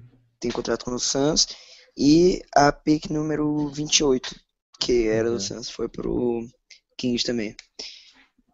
Perfeito. Não, não, achei uma troca muito boa não, e por pelo menos pro Kings não foi boa, na minha opinião. Uhum. Continuando aqui, então, do avaliação do, do workout. Uh, o Celtics também, na última etapa do, do treinamento, tem uma, são uma série de exercícios que eles chamam de exaustão. Né? Uh, o jogador passa por 3 minutos no, no suicídio, né, que é um exercício muito comum no basquete, uh, que é para o jogador ir, dar, um, dar um sprint né, até, o, até tocar as baselines, né, as, as linhas de, de marcação na quadra. E é medido também quantas vezes o jogador toca nessa, nessa baseline, nessas linhas. Né? Esse, esse foi um dos exercícios que o, que o Terry Rozier, né, no, no draft de 2015, impressionou muito a, comissão técnica, né, do, a comissão avaliadora do Celtics, porque disseram que o menino, na última etapa, né, normalmente é, é onde o jogador está muito cansado, ele demonstrou assim, uma, uma capacidade física impressionante, né? e deixou todo mundo de, de, de, boca aberta. E, obviamente, também os jogadores passam por exames médicos, né? É sempre uma, uma avaliação importante de se fazer. Se for identificada alguma, alguma lesão ou até alguma tendência né, a ter o atleta ter lesões, é, já levanta uma, uma bandeira vermelha ali para a seleção desse jogador. Né? Tem uh, umas rankings aqui, ó, Bruno. Pode falar. Uh, Toronto parece que vai selecionar o Porto na escolha número 9, então tá decid... me parece que está decidido que o Toronto não vai tentar reassinar com. Ou espera que o Biombo vá, vá tomar uma overpad no.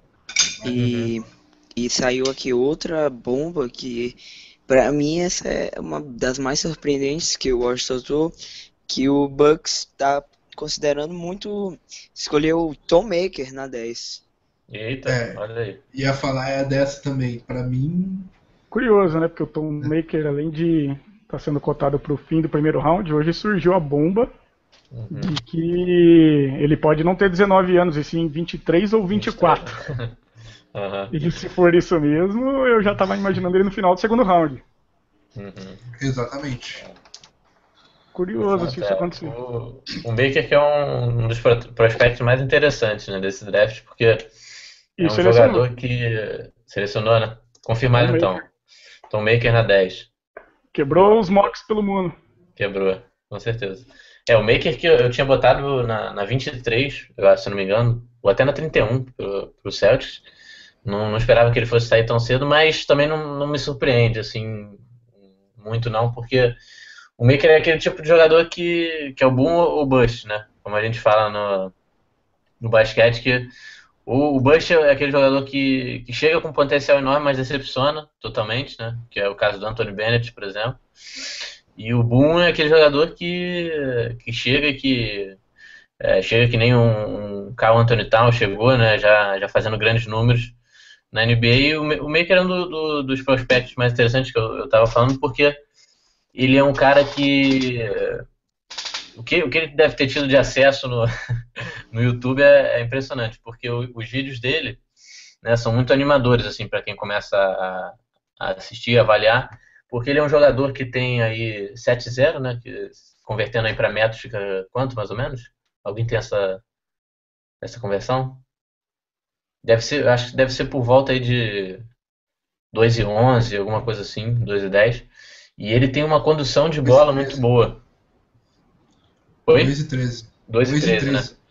Então, uma, uma altura absurda, né? E tem condução de bola, tem muita habilidade com, com as mãos, tem também um, um bom arremesso, enfim. É, é um jogador interessante, mas não sei se, se com, a, com a 10, né, ele, ele vai corresponder essa escolha ah, do Tá girando um burburinho, hein? Imagina o Engie selecionando ele numa pick 10. Quantas Nossa, ofensas ele me é, rolar na rede social com, agora? Com certeza. Pois é. é. E quem que é o próximo agora? O Magic, né? Magic. É, acho que o Magic está no relógio. O Magic cotado para escolher o Sabonis, né? Saiu aqui Isso. no Word. Uhum. então. É, eu, e eu sobre aquele negócio do Suns com o Kings, é, tipo, o Kings vai receber o Bogdan Bogdanovic, que é um cara que ainda não jogou na NBA, que é muito bom, croata. Já foi até carrasco é... do Brasil, inclusive. Exatamente, eu ia falar isso agora. Meteu muita bola no Brasil naquele jogo. É. Uh, a escolha número 13 e a escolha número 28 do Suns em troca da pick, da pick 8. Eu, na minha opinião, o Kings é o vencedor nessa troca. E uma, e uma escolha de 2020 também. Ó. Primeiro, primeiro round? Cara, é, não sei, não sei te informar, porque o hoje não, não especificou aqui. Entendi. Daqui a pouco então a gente confirma. Pessoal que está acompanhando no Twitter agora, vou... a gente vai estar tá retweetando aí a análise do, do Jalen Brown.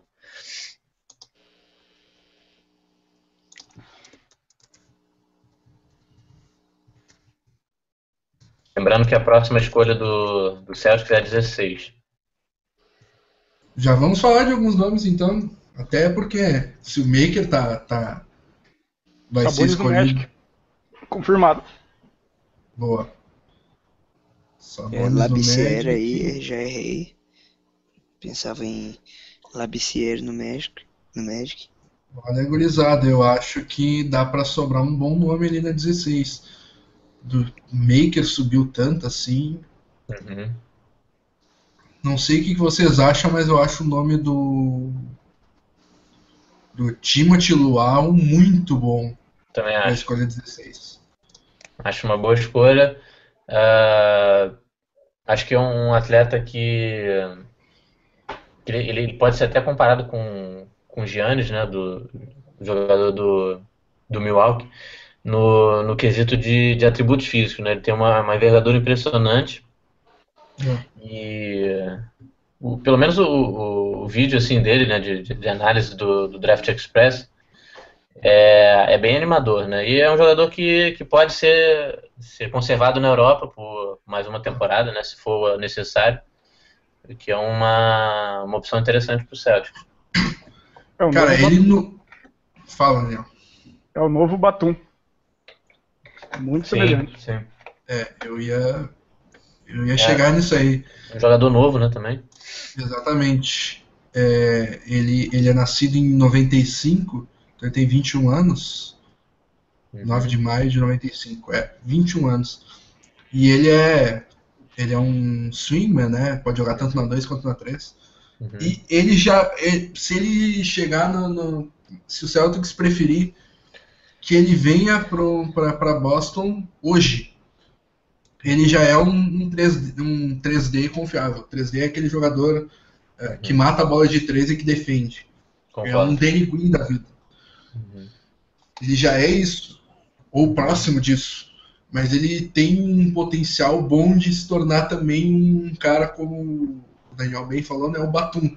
É, uhum. Condutor de bola, que defende mais de duas posições. É, então, é um cara que eu gosto muito para essa escolha 16. Sim. É, Quem mais pode com o Sabonis né? e com o Jacob sobrando para nós, mas acho que não vai rolar. É. Já não rolou, né? É, já não rolou. Uh, Henry Ellingson também pode despegar nesse sobrando, né? É. é. o problema do Ellingson é que tenho certeza que vai ter um, um pessoal aí comparando com o Olinik, né? que é um jogador de bom, bom arremesso, né? Excelente, eu diria. Uhum. Acho que é grande, grande, grande destaque, né? Dele é, é o arremesso, mas que é um jogador que é limitado defensivamente. É, ele, é bem, ele, é bem, redundante mesmo, né? Uhum. Não sei se seria uma boa escolha para nós, não. É um bom jogador, mas não para o Celtics. É, um jogador que, que eu observaria na, na 16, apesar de estar. Tá, de, de, repente ele está disponível na 23 também, é o Damian Jones, né? É, lembra, lembra, me lembrou muito o, o Kendrick Perkins, o jogo dele. Ele é um pivô. Já tem até um, um corpo praticamente pronto para NBA, tem massa muscular para aguentar o contato que, que a NBA exige e tem um potencial defensivo muito bom. Né? Demonstrou isso na, na Liga Universitária, foi um dos, dos melhores jogadores defensivos na NCAA e vamos ver, pode ser que até que sobe na 23, inclusive, acho que seria uma boa escolha. Provavelmente vai sobrar. É. O problema é, você pega ele na 23, é contrato garantido, né? É. Sim. Eu acho que é. Não, aí seria um risco, mas eu acho que é capaz de sobrar no 31. Olha, a gente tá, tá esquecendo também do Labissière, né? Tá meio. É, eu ia levantar essa bola agora. Esquecido, é. Labissière sobrar pra, na 16. Né? Falam Pode. muito de um, de um jogador, um shooting guard, chamado Malik Beasley. Malik Beasley, né? Uhum. Mas não acho que seja o ideal é, isso, isso aí eu não, não gostaria não acharia uma boa, uma boa seleção o Malik Beasley. O Malik uh, Beasley dificilmente vai passar do Bulls. Se ele sobrar, o Bulls acho que pega. Uhum. É, rumores aqui, só para registrar que o. Até foi o Voz que, que tweetou. É, Minnesota e Chicago ainda conversando sobre uma troca que enviaria o Jimmy Butler para Minnesota né, e o Chris Dunn para o Chicago Bulls. Quem para Minnesota? Oi? Quem que vai para Minnesota nesse caso? Para Minnesota seria o Butler, né? E pro e pro Chicago iria o Chris Dunn, que acabou de ser draftado com a quinta escolha, mas é claro que, que deve vir mais peças aí nesse pacote. Ah, é, tem que ter mais, né? Porque só isso, duvido. Uhum. Eu acho que talvez o Nuggets venha a draftar, se não for um, um big man da, dessa série, tipo Skull, Deonta Davis e Henry Ellison, acho que talvez escolha o, ou o Lowell ou é surpreendentemente, na minha opinião, o, Val, o Denzel Valentine. E aí faz com que sobre um, sobre um big man pra nós. Que o que me agradaria muito. Deonta, Labissier, esses dois acho que vinham a ser bons jogadores. É. É, em todos os mocks que eu vi, inclusive no meu, que eu usei também para fazer um- uns textos lá no, no Celtics Brasil, principalmente aquele texto do The End por um dia lá, Uhum. eu coloquei o Deonta Davis como nas escolhas 16. Sim. O que, que vocês acham do Deonta Davis? Acho um bom nome. Acho um bom nome. Acho que é o melhor encaixe também. É, eu acho que traz uma. Curto ele também, acho bom jogador. É, traz mais um- uma opção de, de um jogador para jogar na, para atuar na 4, né? Que deve, deve ser uma posição que carente agora para esse ano, porque o Jaron Sullinger é provável que saia, pelo menos ao meu ver. Acho que Uhum. Não aposta neles, é, principalmente pelo salário que o, que o Sullinger já falou que, que gostaria de receber. E o Deonta Davis é um, é um jogador que tem muito potencial. Né? Tem um arremesso também. Ele, inclusive, é, é- tem um jogo parecido com o do Marquês Chris, né? É, tem uma boa capacidade também de, de bloqueios, né? De, de dar tocos ali debaixo do garrafão. E é um, é um bom encaixe pro Celtics, sim. É, no, minha- no meu mock, na 16 está selecionando ele. Mas eu não contava no meu mock com o Luau e o Labissière sobrando, né? Se sobrarem, eu prefiro eles. Uhum. É, eu também. Meu mock tá o Deonta Davis na 16. Olha e aí. eu botei o Luau e o Labissière mais pra frente. E a troca do Minnesota, do Chicago, tá esquentando muito, hein? Do Jimmy Butler pro, pro Minnesota e Lavine e Chris Dunn pro Chicago. Uhum. Hoje já é a terceira vez que ele põe alguma coisa, coisa do tipo que, sobre essa troca. Uhum. Acho que, acho que vai, vai ser negócio aí.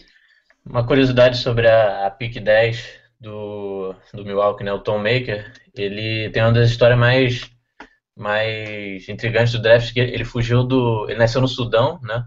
Ele é africano. E fugiu do Sudão aos seis anos, né? Morou na Austrália, morou no Canadá e começou a jogar basquete nesses países, né? E, e tem essa questão de... O pessoal ainda não está muito certo da idade, né? Que ele tem.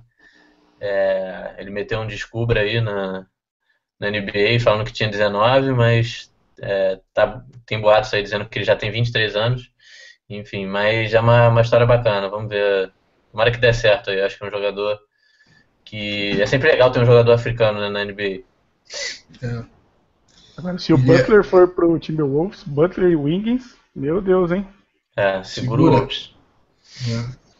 Falam que é Dan, Lavine e Pekovic pelo Butler. E deve vir mais algum ativo, uma pick futuro. Formar um timaço. É, se- eu, não- eu não tô entendendo se, se for realmente a. Se essa troca ainda não aconteceu por causa do, do Minnesota não querendo liberar o Lavine, né? O Zach Lavine, não, não consigo entender realmente. Troca, troca seria estranha do ponto de vista do Bulls, na minha opinião. É, O, pes- o pessoal, o pessoal aqui no Twitter tá. O Manuel Neto manda e o. Andrei Vitória tem a mesma, mesma pergunta aqui. O que vocês acham que muda com a chegada do Brown? Qual é o futuro do Celtics dali em diante? Se a gente não trocar ele, obviamente. Alguém A vai? princípio eu acho que vem trade. É, Eu acho que. Eu minha acho que- opinião. Ah, pode dar então, Fábio, por favor.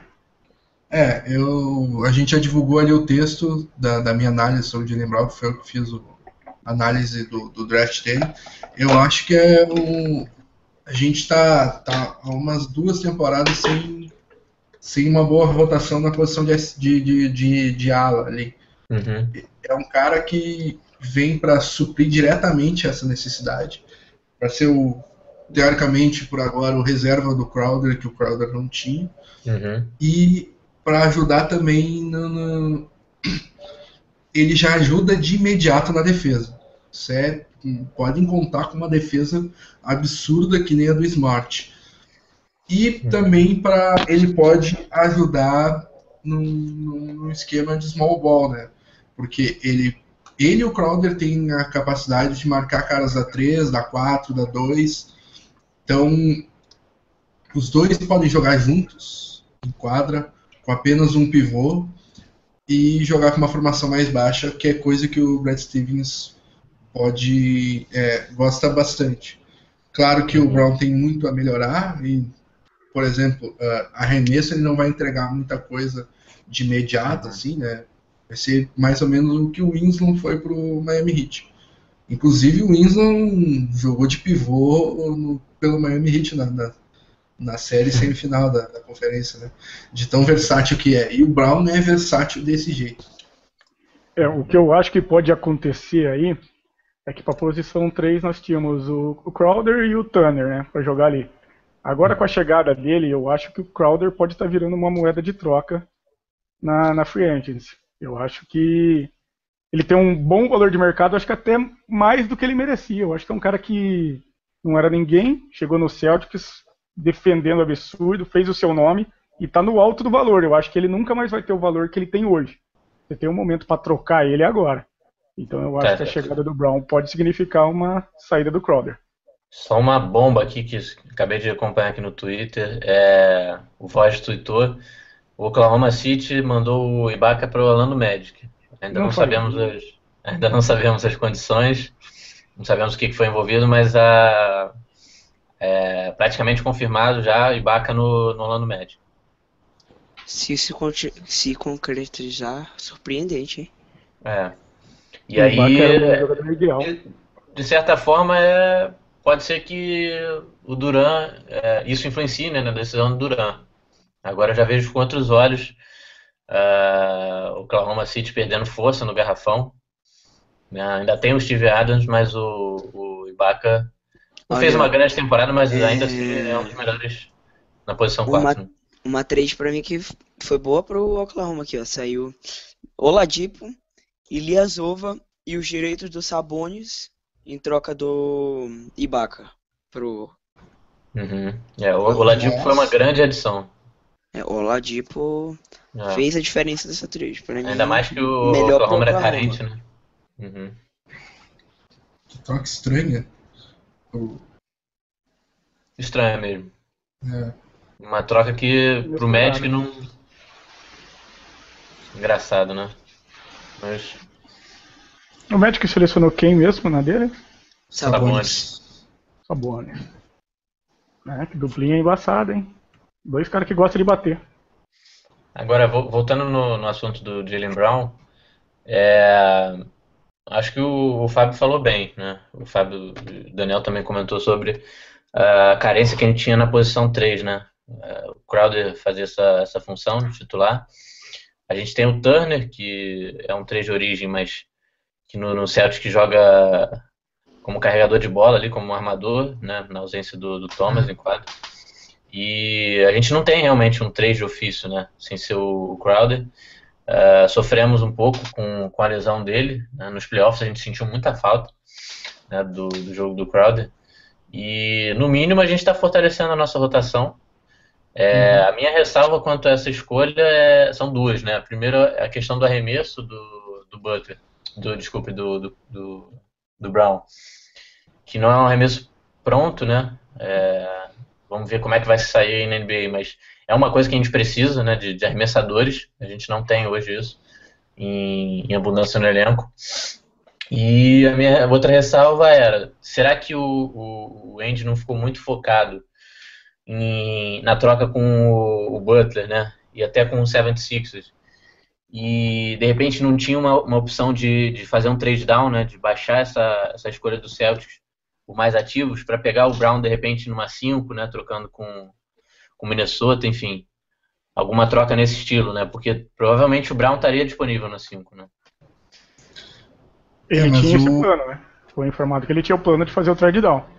É Eu acho que se ele não ter conseguido troca... em cima da hora se ele fechasse a troca com o Milwaukee, que pelos rumores não envolvia a, a pick 3, eu acho que ele poderia é, concretizar essa troca com o Milwaukee e descer para 5 com o, o, Minnesota, trocando a 5 mais Ding, que era como os rumores estavam apontando, pela pick 3. Aí uhum. sairia com o Brown e Middleton e Morrow e perderia pick 3, é, Bradley e outros ativos aí, se não me engano. Uhum. Opa, outro, outro, outra escolha para destruir Mox. Tyrion Prince, né? O Hawks vai selecionar um Teron Prince na escolha número 12. E o pior é que eu achava realmente que o Hawks ia selecionar o Teron Prince.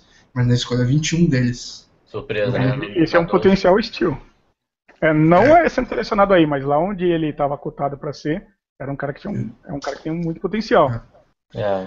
Eu acho que o, o, o Rock sentiu muita falta do DeMar Carroll e o Teron Prince é um cara bizarramente parecido com o DeMar. É, lembra muito, lembra muito, realmente. É muito bom na defesa e o Teron Prince tem uma das histórias também mais, mais comoventes né, da, desse draft. Ele já, ele já foi morador de rua, né? É, chegou a, a morar nas ruas e conseguiu aí, através do basquete, uma, uma guinada na vida, uma segunda chance. E hoje está entrando para a NBA aí, uma bela história também. E o, outra, outra história legal sobre o Teron Prince é que no, na derrota de Baylor no, na NCAA foi uma das histórias mais engraçadas do March Madness, que o, o repórter pergunta para ele uh, por que, que vocês não conseguiram um rebote ou alguma coisa do tipo, e ele responde ah, porque a gente não conseguiu. É, não, ele explica o rebote de um jeito bem irônico. Uhum. Rebote é aquilo que a gente agarra com as mãos quando a bola é a cesta. É, é bem engraçado, bem, bem engraçado a resposta dele. Uhum. É, um, é um dos momentos bem legais do, do, do último uhum. March Madness. É, agora, essa, essa troca do, do Oklahoma, pelo amor de Deus, hein? Que manta que o, o general manager do, do Oklahoma deu no, no Alan Magic. Porque, é, tudo bem, o Ibaka era uma, uma força defensiva no, no garrafão, né? Mas a gente não pode também só olhar um lado da, troca. O, o Oklahoma ganhou o Vitor Oladipo, né? Que tem um, um ótimo contrato. E já e, tirou as carências do elenco do Oklahoma, que era. Exatamente. É, tira um, uma grande carência, né? Que era o, um shooting guard ali para começar, para vir como starter. E pega o Ilyasova, né? Que é um, é um homem de, de garrafão que pode passar a quadra e pode arremessar de três, outra carência que o Oklahoma teve nessa temporada. Exatamente. E o Sabonis, né? Que tá, tá num. Tava com, com boas expectativas nesse draft, né? Tem tem um, um DNA já, né? Privilegiado também, vem com, com pedigree. E, e, pode trazer também essa força que, que foi perdida com o Ibaka, né? E eu acho que com isso o, o GM do, do, do Thunder vai é, vai atrás do, do Bug, do, do Cousins. Que é um, uhum. um rumor que teve mais, mais cedo, era do, do Cousins chegando em Oklahoma e Oklahoma se dispondo do Cameron Payne, se não me engano, o, o Enes Kanter e o Steven Adams. E daí o, o alinhamento do, do, do, do Oklahoma ia ficar absurdo, uhum. né? Westbrook, Oladipo, Kevin Durant, Ilyasova e, e Boog. Uhum. E eu acho que o, o, o Ibaka foi engolido de uma maneira bizarra pelo Marcos Aldridge no, no, nos playoffs. O, o Aldridge pe, pegando pegando o Ibaka para Olinik e metendo 50 pontos na, na cabeça do, do Ibaka. Então, acho que o, o Thunder viu, bah, a gente está o, o Ibaka não é um arremessador confiável de fora. Até mata suas bolinhas, mas não é aquele, não é aquele cara. Ele também não está entregando a defesa que a gente precisa na, na, na, no garrafão, então vamos trocar esse cara, né? Uhum. E, e, e, bomba aqui das grandes no, no Twitter. O Roger acabou de, de confirmar. É, Bulls trocou mesmo Jimmy Butler pelo, pelo Chris Dunn, Zach Lavine e, o, e mais uma pick de second round. Surpreendente, então, hein? Surpreendente. Muito, muito boa troca pro, pro Timberwolves, né? Que agora vai ter um, um line-up aí que pode fazer barulho né, na NBA. E... É numa peça que você vê como os GMs têm medo do Andy, né? Que é, preferir isso daí do que preferir uma pick 3 e o Bradley? Sim. Pois é. E olha, é,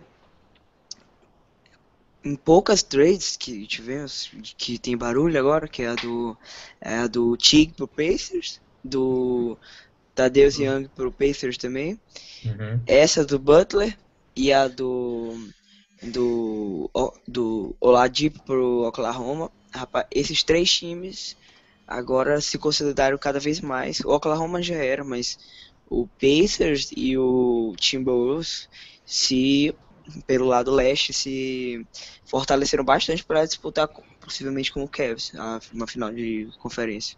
Hoje já notificou dessa troca aí? Já. Não, do Butler? É. Deixa eu dar uma olhada aqui. Se o hoje não falou, eu não acredito. É.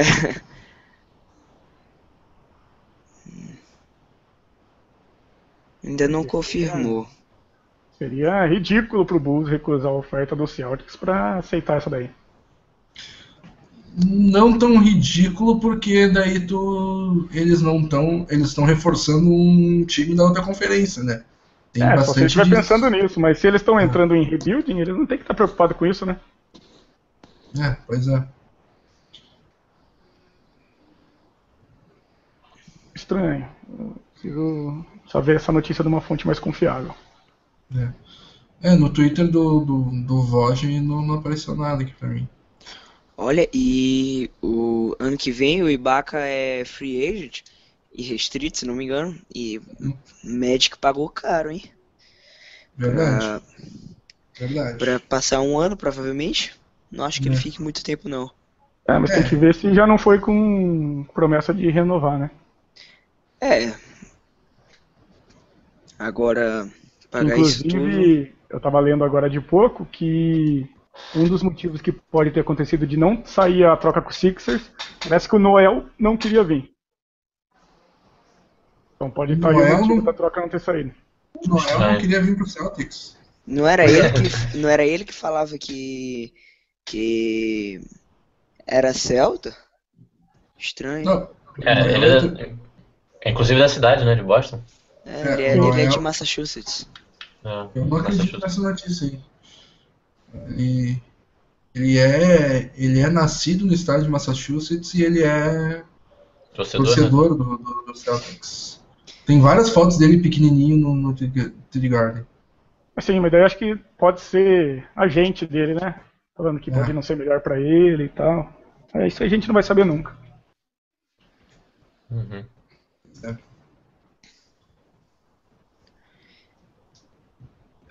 Ou não, quem sabe a gente sabe daqui a pouco também. De repente a troca ainda rola. O que que, que vocês acharam das, das trades do Pacers para fortalecer o elenco? Eu achei uma boa. Os movimentos que o Larry Bird estão fazendo estão sendo bons até agora, na minha opinião. O Larry Bird está mitando nessa. Uhum. O que eu mais gostei foi dele pegar o Tadeusz Young pro, do Nets. Que aí só fica o Lopes lá e a chance de pick 1 do ano que vem para nós aumenta muito. Pois é.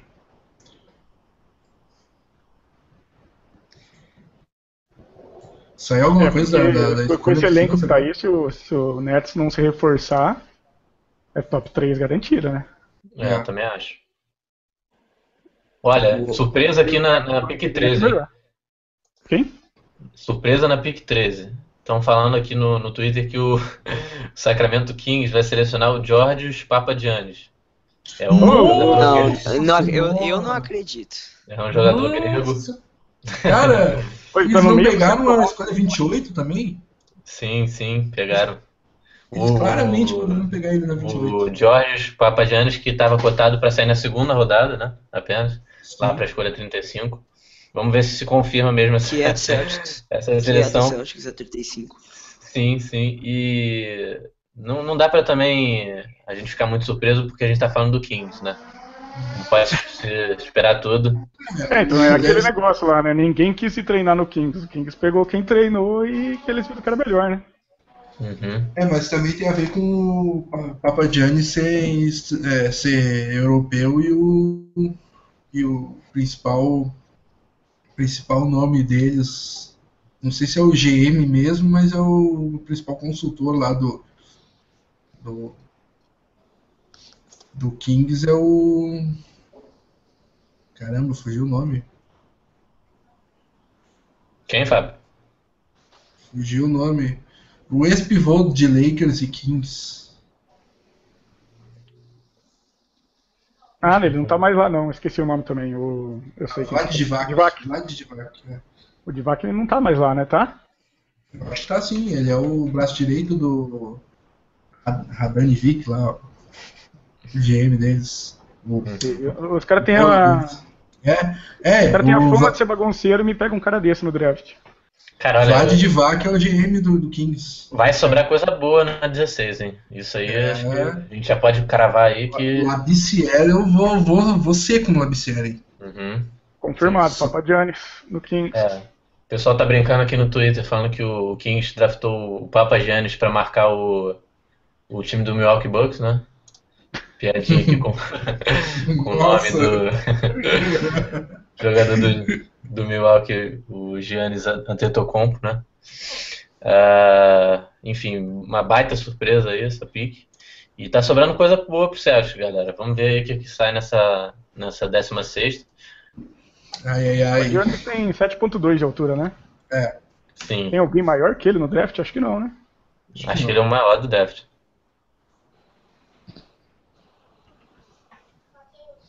É, o cara era cotado pra escolha 50. Uhum.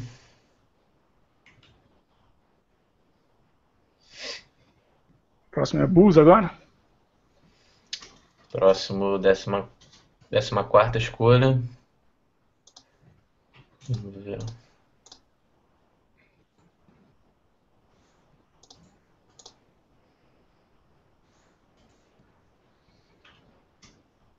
O Bu- o Bulls tinha Tá feito bom. promessa pro É Bulls, Wade né? Baldwin, né? é o Idball. Uhum. É, Eles cumprem promessa. Aproveitando aí o gancho do, do Bulls, o que, que vocês acharam da, da troca do Derrick Rose? Ah, achei curioso. Uhum. Então, celular de Dan.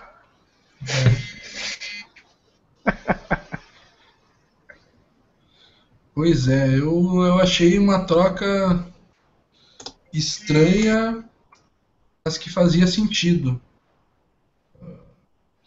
Ah, eu acho que o Bulls entrou em rebuilding total, né? Eu, eu Exatamente. duvido que o Butler vai ficar lá agora. Mas eu acho que o, Derrick, o contrato do Derrick Rose é muito ruim pro Bulls. Ele se livrou de um contrato ruim. Um jogador que não é mais o mesmo, né? Eu acho que o. Mas também o Bulls não ganha muita coisa. Então eu acho que no É, então, fim eu diria que os dois perderam na troca. É, então, não, eu não sei se foi uma troca válida, mesmo porque você pode achar o contrato dele caro, mas pensando como um GM, que o cara tá vendo finanças também, tudo isso. O Rose vende camiseta pra caramba. Entendeu? Você, você troca o cara que mais vende camiseta do seu time, que é o ídolo, achei bem estranho. O, o clima lá deve estar bem ruim depois das últimas declarações do Butler, briga com o treinador. Eu acho que eles resolveram, o negócio tá feio mesmo, vamos resetar. Apertaram o botão reset ali e já era. Olha, é, tô achando que o, o Bu- Bulls vai pegar o, o Scal agora. Labicier? Será? É, faz sentido. Isso. Não acho que eles não vão promessa, então? É, mas eles não tem mais sentido eles pegarem o Wade Baldwin tendo pegado o Chris Dunn e na troca aquela. Sim. Olha, é,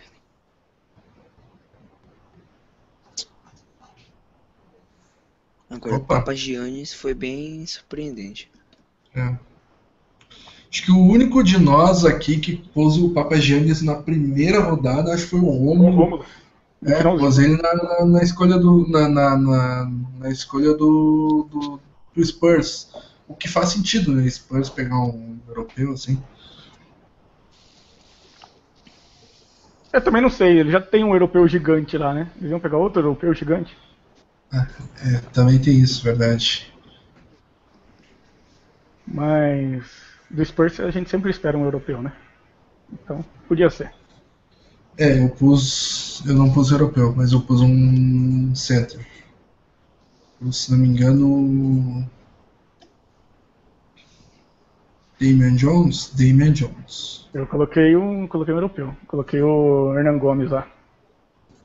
Ah, Hernan Gomes eu pus na 20.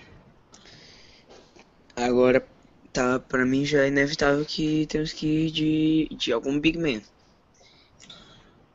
Não sei, eu gosto bastante do Luavo, cara. Se não. Se ele tiver disponível na 16, eu ia de Luavo. Ah, eu também. Ah, eu, eu queria. Eu gosto do jogo dele e queria um europeu. Porra, ele é o cara perfeito. Europeu que eu gosto do jogo. Ele é E o- francês. Ele já entrega de cara um 3D, um Green da vida, assim. É. Defesa e balde 3. E ele tem poten um, um baita potencial.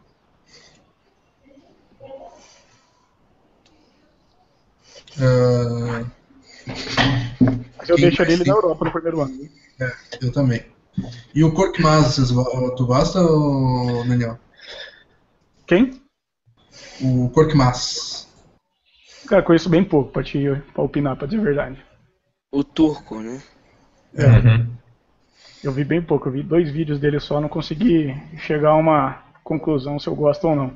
Sinceramente, acho que ele sai pro pro Hawks para talvez eventualmente substituir o o cara das bolas de três do Hawks. Esqueci o nome dele agora. Corver? Hã? Corver? É isso, Kyle Cover. Cover. Mas eu acho que. Mas eu tava falando assim. Ele estando disponível na 16, por, ó, o Bulls escolheu o Denzel Valentine. Vai estar décima quarta escolha. É, isso era uma Saiu, saiu no Warriors? Saiu no NBA.com. É. Que daí ali aparece bem depois. Ah, então tem. Cara, vai sobrar um bom nome pra nós, hein? Vamos ver, no, no board ainda. Na ordem da minha preferência. Timothy Luau, Scala Bissier, Deonta Davis, Henry Ellinson, Furkan Korkmaz. Sigo Quem vocês pegariam? Cinco nomezinhos que eu coloquei antes da nossa. Antes ou na nossa escolha. Então. Eu selecionaria, como, como eu falei, né, o Timothy Luau. Uhum. Mas vamos ver o que, que o Nuggets vai fazer. Olha, mas eu acho que o Luau talvez seja disponível na 23, hein?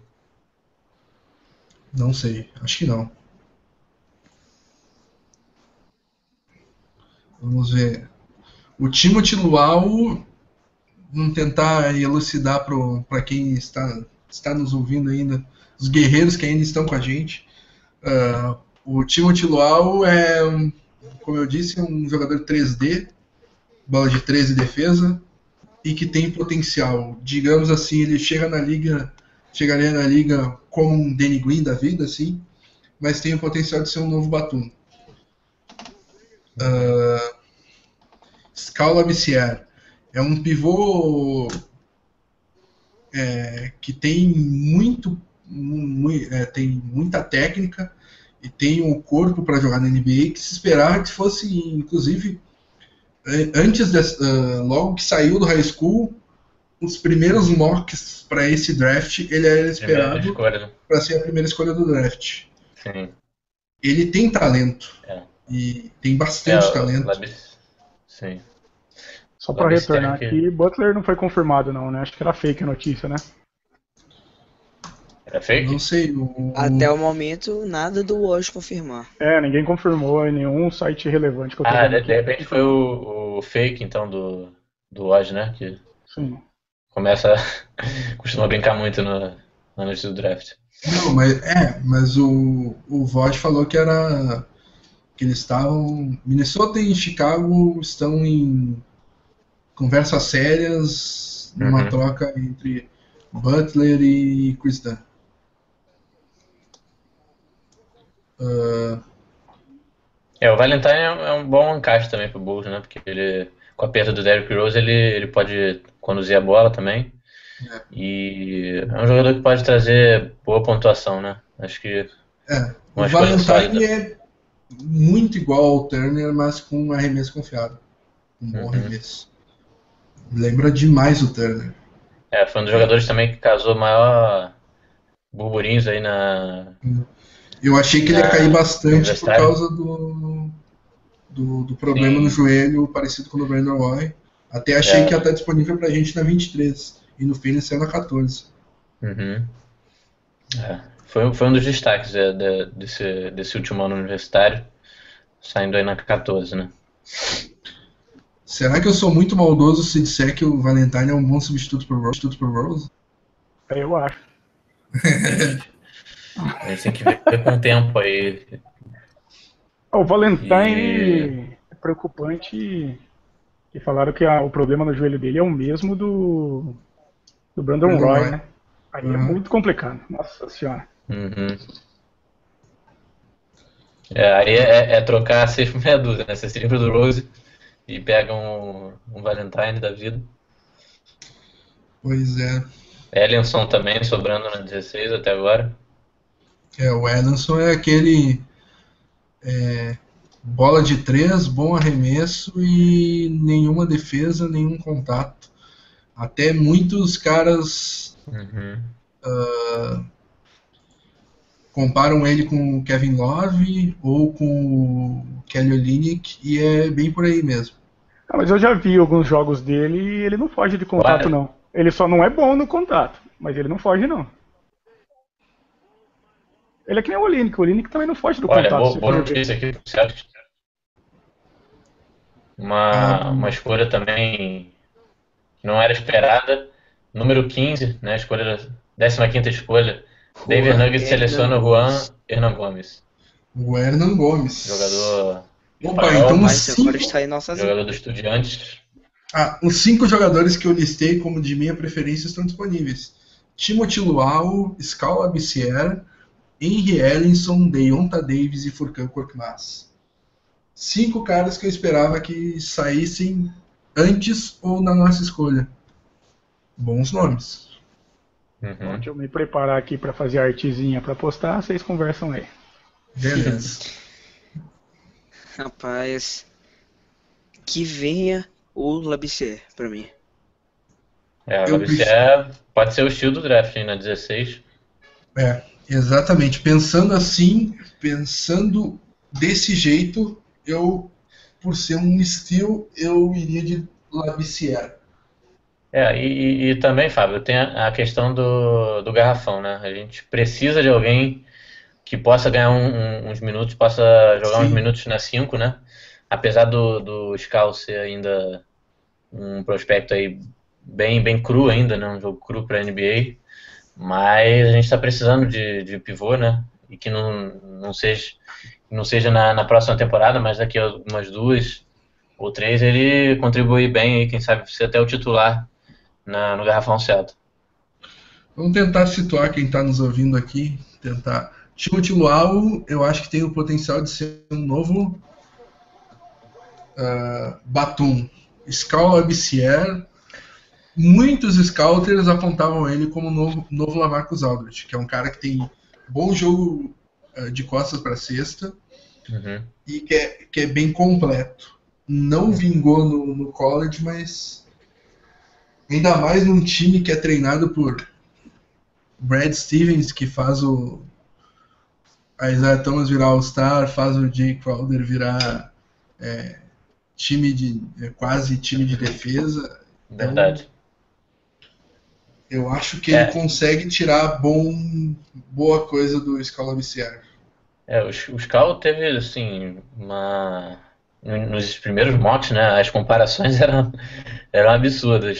Chegou a ser comparado com o Anthony Davis também, Uhum, pela, pela envergadura, né, pelas ferramentas físicas que ele, uhum. que ele tem. E, E, e, é um cara que tem um potencial no arremesso, né? Ele é um cara que você, você vê assim a mecânica do arremesso dele, ele tem alcance também. Uh, não, não, você não vai ver muitos, muitos arremessos dele no universitário, até porque ele teve minutos reduzidos em Kentucky, né? Mas nos treinos dá para ver isso, dá para ver que ele tem uma, uma mecânica boa, é uma mecânica fluida de arremesso. Uh, teve bom, bom desempenho nas bolas de três, uh, até onde eu li né, no, nos workouts que ele fez. E, e, é um jogador que vem de um programa forte também, né, que é Kentucky.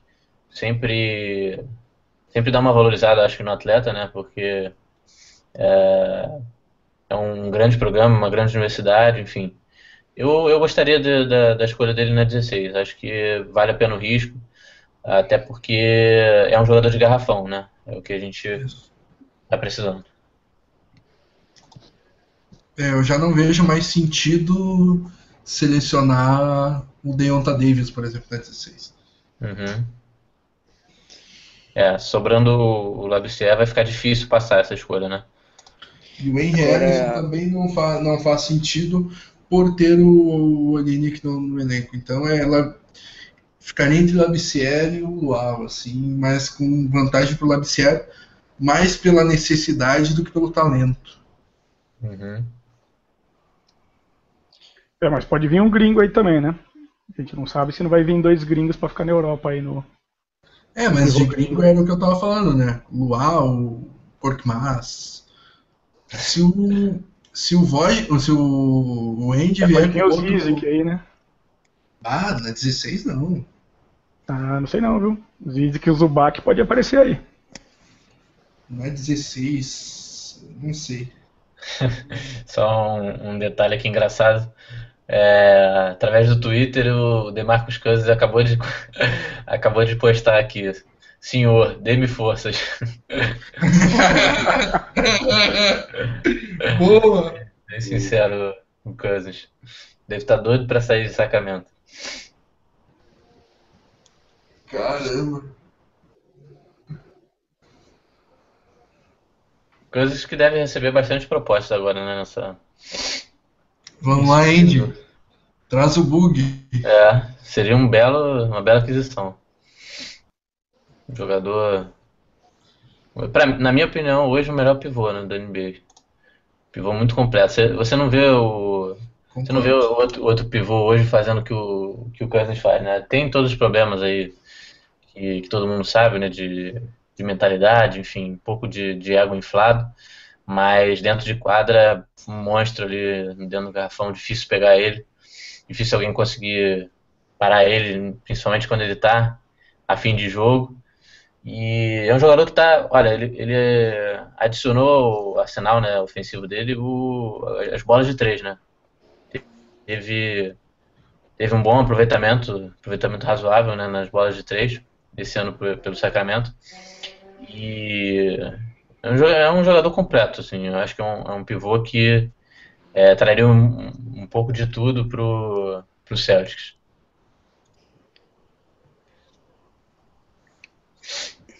Celtics que já tá no relógio. Uhum. Pra constar. Deonta Davis, o que, que vocês acham de Deonta Davis? Acho bom, mas com essas é, surpresas que estamos tendo aqui, acho que não, não, não, vai, não é pra sair agora não. É. é. Com, concordo com tudo que tu falou. Celtics no relógio então. Isso. Deonta Davis que é um cara de bastante potencial, um reboteiro completo, mas que tá bem cru para a NBA e não tem não tem jogo de costas, o jogo de costas para sexta é nulo e arremesso dele é bem como é que eu posso dizer dá, tá, ele até entrega um pouco de arremesso, mas uhum. não é não é aquele cara confiável no arremesso. O pessoal, surgiu aqui a notícia, aquela thread do Butler foi fake mesmo. E, Graças a Deus. É, tem a notícia de que o, o Bulls está pedindo muito por ele, que eles querem trocar o Butler, só que eles estão pretendendo fazer isso na thread deadline. Que eles querem dar uma olhada no elenco, ver qual vai ser a necessidade, para daí na hora de trocar ele cobrir essa necessidade. Uhum. Boa, boa. É, boa. Trocamos por Bradley Crowder e. e uma camisa assinada do Bill Russell. É, foi o que a gente falou aqui na, antes da, no início da transmissão, antes do, do draft começar. O Butler agora é a única estrela né, de, de Chicago, o único jogador ah, de peso realmente. E é o que eu falei, né? Acho que o Chicago deve estar pedindo bastante aí pelo, pela saída do Butler.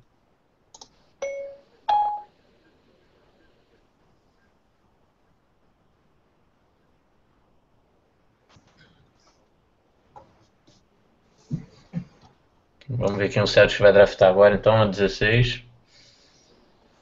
Já saiu, já saiu. Vamos, Vod. Vamos, É. Vod. Tá fraco agora. Tá fraco esse Vod. E o Furkan Korkmaz, o que, que vocês acham? Vai adicionar mais um nome na roda. Mesma coisa do Deonta Davis. Bom, mas não para agora. É. É, o Mais eu também não, não, não consegui estudar muito ele, porque não, não achei muito material e. É um jogador que jogou poucos minutos né, na, na Liga Europa. É. Mas ele é tido como prospecto é, melhor ofensivamente desse draft. Uhum. Inclusive comparando com os caras grandes lá, o Bud Hilde, Uhum. por exemplo.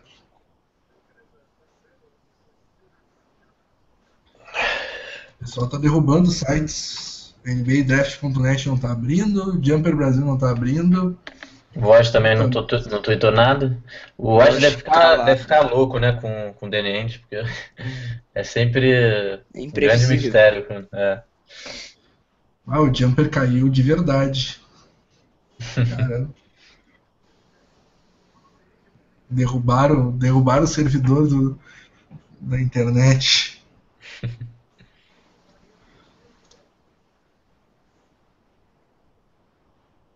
Impressionante, ninguém vazou a escolha do Celtics até agora. Expectativa grande. Não, Nunca vaza, né, cara? É difícil. A única vez que vazou foi pra falar que era o Melo, pelo amor de Deus.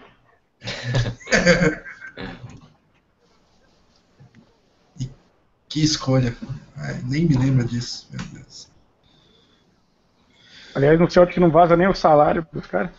É. Verdade. No, no, no texto que eu fiz ali do Dente por um dia, eu tive, que, eu tive que fazer um.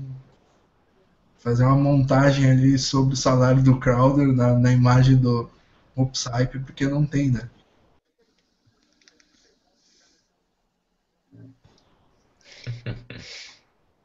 Acabou o relógio aqui do. E. Eita, né? E a Bozelli. Caramba, cara. Surpresa. Surpresa Na 16. gigante. Faz. E a Bucel. Confesso que eu não, não- também não, não consegui ver muito. Eu esperava Muita ele entre a, coisa. 20, entre a 23 e a 31 ali. E tinha promessa do É. Spurs, né? É jogador estrangeiro também, né?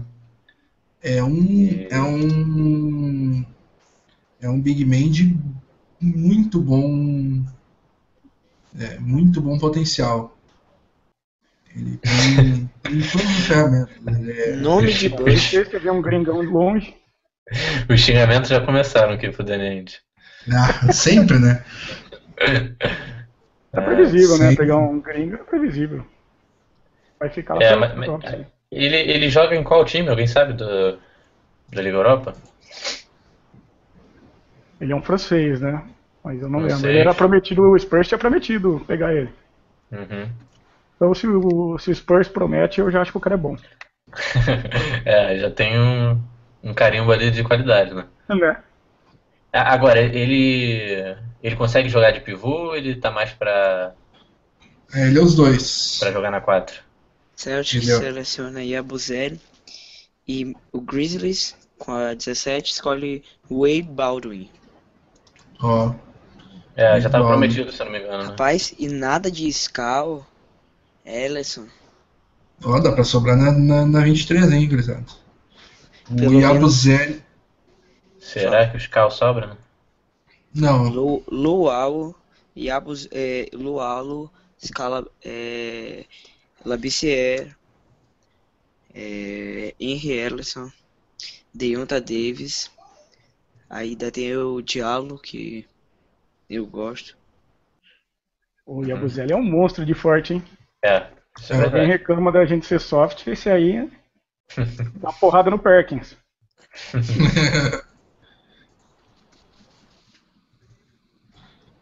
E ele é, ele é completão, meu. Ele é mestre de três, ele tem bom jogo de costas para cesta, ele é bom defensor, ele é forte, ele é rápido. Ele...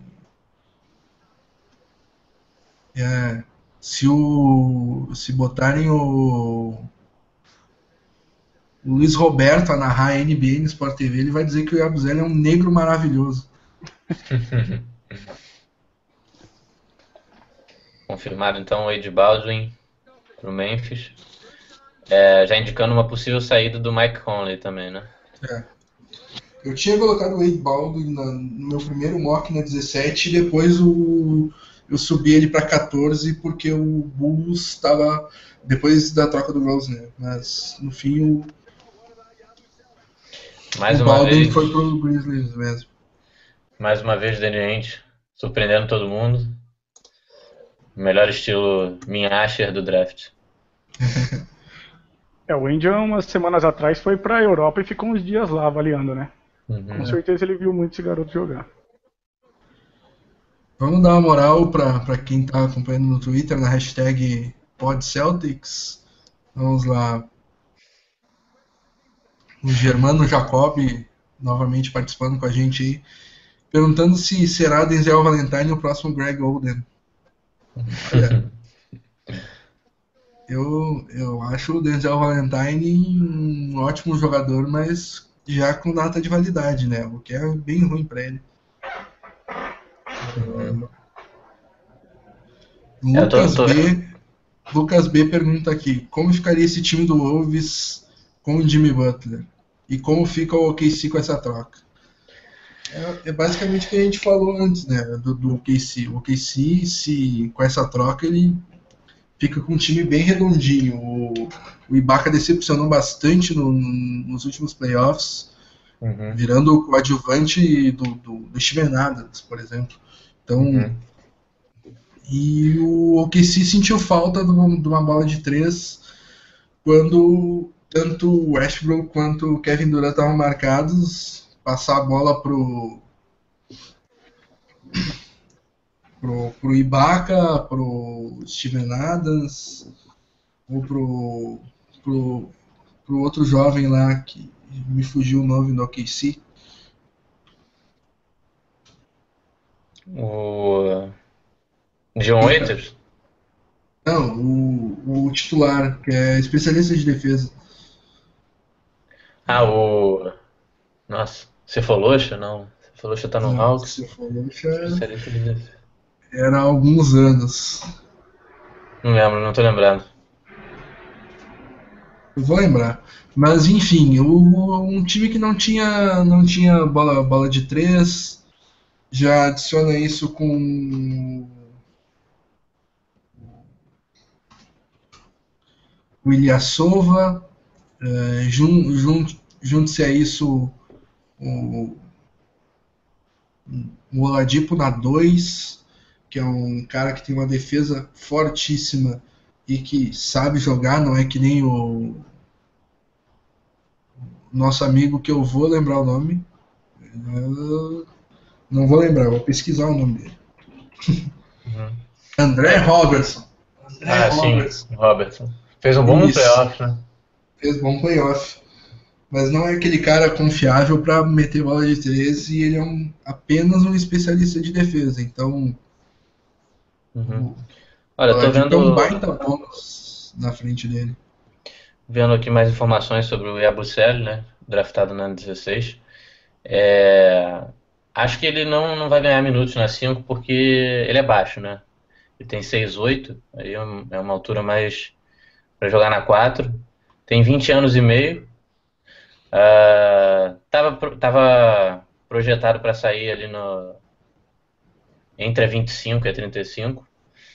E ele tem boas estatísticas, boas estatísticas na, na equipe que ele jogava na, na França.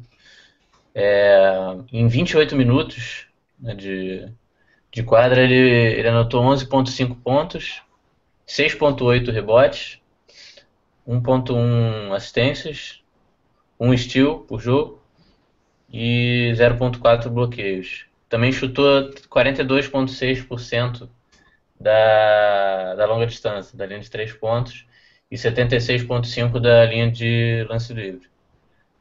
É... Tava vendo uns vídeos dele, ele é impressionantemente rápido para um cara do, da altura e peso dele, porque ele é bem troncudo, um cara bem forte, que você olha e fala é lento, né? Ele corre uhum. absurdo. Não, ele parece. Ele parece aquele típico meio-campista francês de futebol, assim. Cara, ele. Não sei se vocês conhecem Pogba, Sissoko, aquele uhum. cara gigantão, fortão e que Matuidi.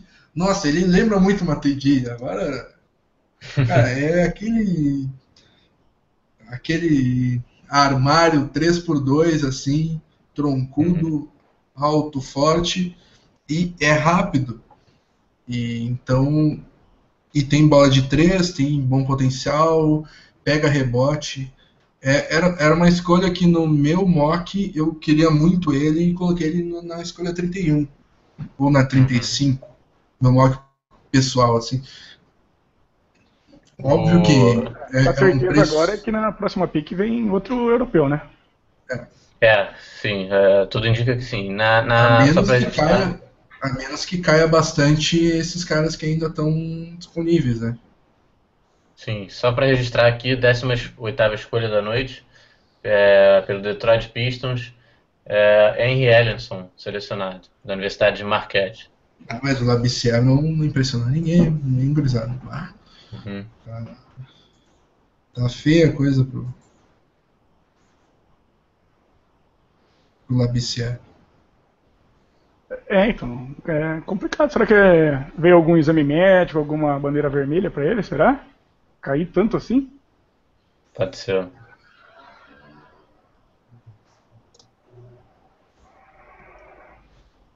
É só ele que tá caindo, tem mais alguém. O Lua, o Luau já era esperado, né? Ficar. É, flutuou Podendo ficar lá pro final. É, esperava ele na 15, mas Draft Express esperava ele na 13. Mas vamos ver os melhores. É, já, já tá. Já tá daqueles, saindo aqui. Daqueles cinco que eu falei, ainda sobram Luau, Labissière, Deonta Davis, Furkan Korkmaz. E eu adiciono aí um cara que era esperado para ser escolhido acima da nossa escolha também, que é o Malik Beasley. Uhum. Eu, eu acreditava no Beasley para o Nuggets, né? E só para informar aqui o torcedor, é, já tá já estão surgindo aqui as notícias de que o Yabusel vai ficar na, na Europa, né? Mais, mais um ou dois anos para manter o, as vagas do, do elenco aberto. Né? Boa. Isso aí. Boa. É. Então, mas agora tá, vocês estão vendo que está ficando provado que a gente falou do, da qualidade desse draft, né? O tanto de europeu que está saindo no uhum. começo, né? Papagiannis, uhum. Gomes, é, eu, e, Daniel, eu e tu éramos grandes. Sempre Sim. fomos grandes. É, no meio do ano passado eu já falava que o, esse draft era fraco. É. Uhum. Daí o pessoal está fazendo isso, é apostando nos europeus mesmo. Deixa lá, vê se melhora e depois traz. Eu sempre fui do time do, do, do, Daniel nesse caso aí, de malhar essa. Eu acho esse recrutamento bem fraco. E achava que o Celtics ia sair do draft com seis europeus. Já saiu o primeiro. Eu, eu tô achando que o Nuggets vai de Luau agora, hein? Faz sentido para eles. É, não coloquei, acho que... coloquei o Luau na 15 pro Nuggets. Se sair na 19 faz, uhum. faz bastante sentido. Só registrar mais duas mensagens aqui. Não, três mensagens surgiram aqui. O Germano, que está participando bastante, nos ajudando aqui, falando que era o André Robertson, aquele cara que a gente esqueceu o nome, esqueceu, esqueceu, uhum. ele, ele lembrou. Obrigado, uhum. Germano. Obrigado. Nelson Júnior aqui fala, fala um comentário criticando o Andy aqui, que Celtics escolhe o Márcio Araújo, francês, na 16 escolha.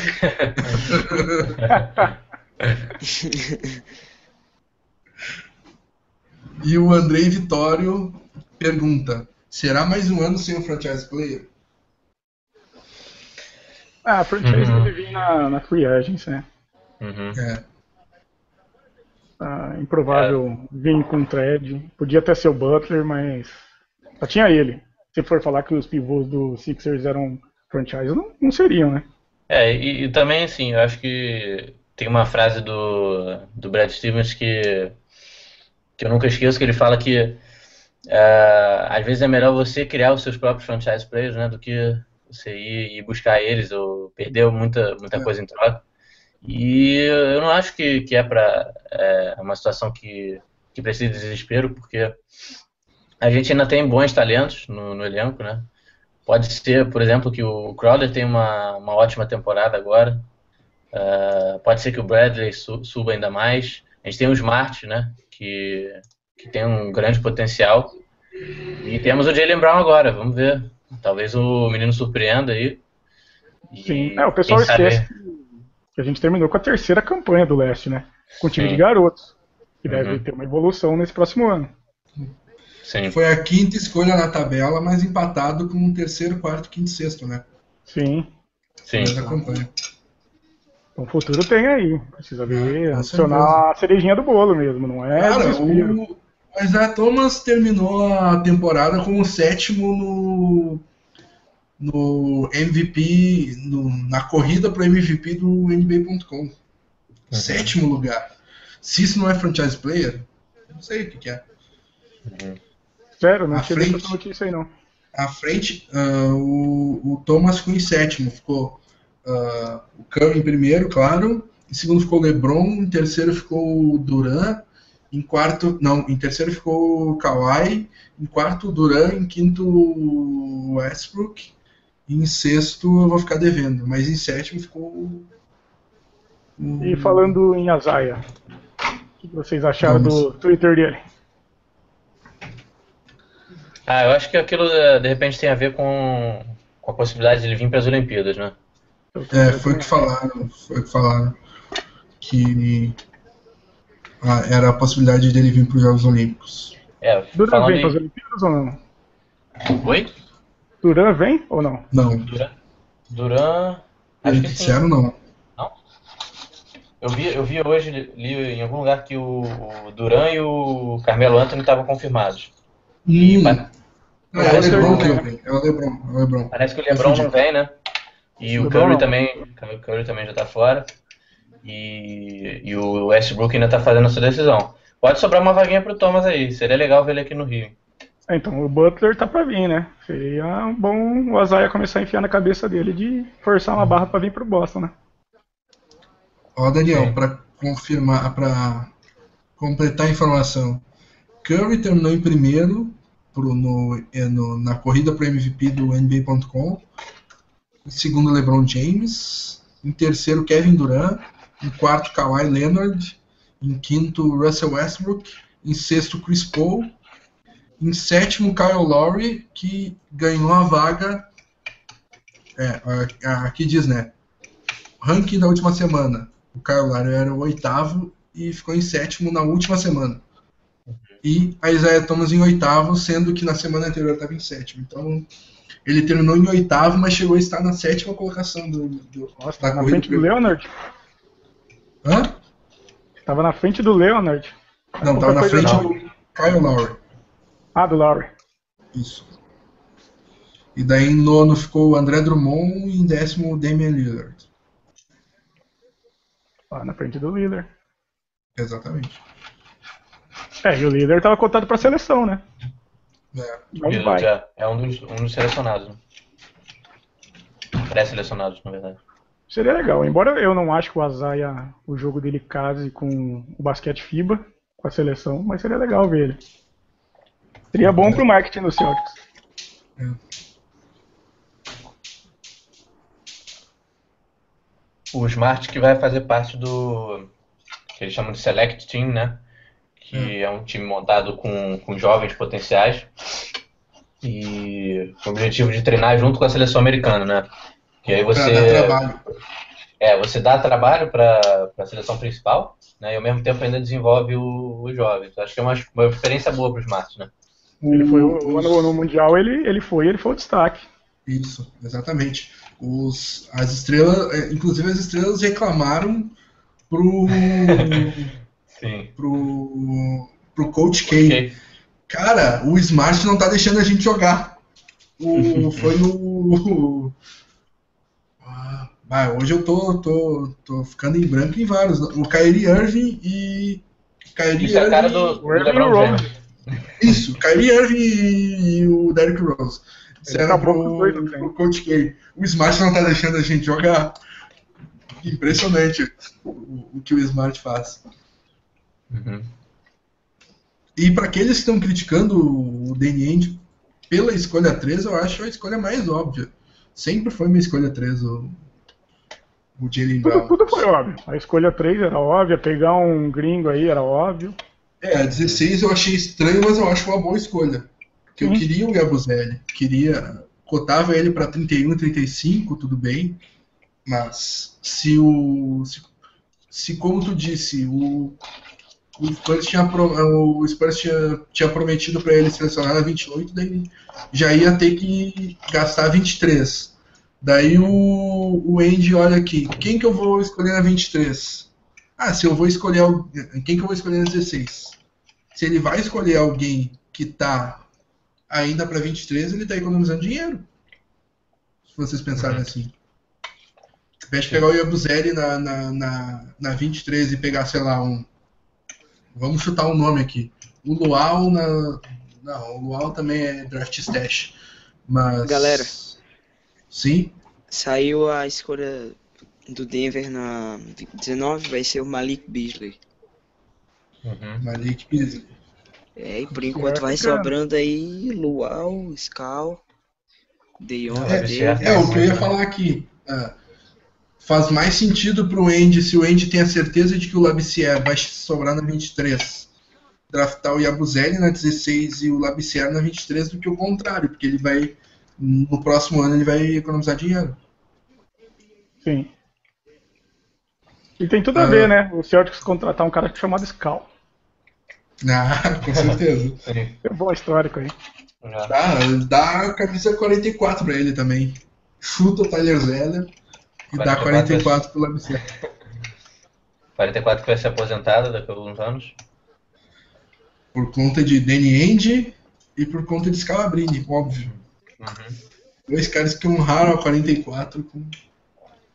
Eu tava lendo uma matéria que a quarta camisa mais vendida do Celtics ano passado foi a do Scal. Ah, sensacional. Incrível.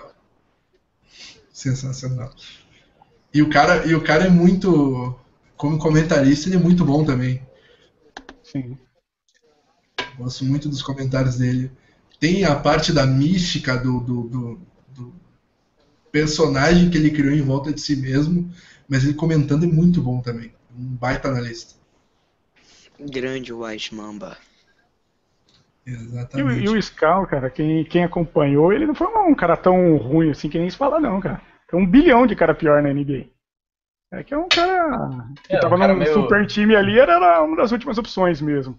Ah, isso, aí é também- coisa, isso aí é coisa do, do, do Zé Boquinha falando, né? Como é que esse cara tem espaço na NBA? Mas tem vários caras piores que o Scalabrini. Scalabrini ganhou o jogo, ganhou o jogo pro Nets na- no- no- nos playoffs de 2003. Ganhou o jogo pro Nets com bolinha de três lá, time comandado pelo Jason Kidd, o Richard Jefferson naquele time. Scalabrini e meteu uma bolinha de três que ganhou o jogo pro Nets. Então, É, O Scal foi no final de carreira jogar na Liga Italiana e foi vice-artilheiro. Primeiro jogo dele ele fez Exatamente. 35 pontos. isso aí. Logo depois da passagem no Bulls, né? Sim. Ah, vou registrar aqui dois comentários do nosso colega de Celtics Brasil, o Rômulo. O primeiro é bem, bem engraçadinho. O James Young traumatizou o pessoal em Boston. A gente não quis apostar outra pick de, de meio de rodada em um produto de Kentucky. Faz sentido o que ele falou. Do... Sim, sim, é. Considerando o James Young, né, na, no draft de 2015, sim. que foi, por enquanto, está sendo uma decepção, né, com a 16 veio de Kentucky também. Exatamente. E o outro comentário é: Jalen Brown, se vingar, pode virar um novo Iguodala ou até mesmo o desejado Butler. E é, são os dois caras com quem eu comparei o, o Brown no meu, no, no meu texto sobre o Jalen Brown no, no, Celtics Brasil. Ele chega na liga como Winslow, mas ele pode ser um All-Star do Saiu... nível de Iguodala e Butler. Saiu aqui a escolha do Brooklyn na 20, Caris Lever. É boa escolha. Assim, é, é, é, bom prospecto. Boa, boa escolha, é bom prospecto, mas acho que eu, eu cotava ele pra, inclusive pra, ele tava cotado. Pra nossa escolha de segundo round, né? Ele tava cotado pra, pra segundo round por causa das lesões, mas é, se tivesse 100%, o, com certeza. O Carlos Davete é, é jogador do Michigan State, se não me engano. Uh, Pelo bom, jeito, um bom, um bom universitário, né? Fez um bom universitário no, no último ano. Jogou os quatro anos, é, é um sênior, né?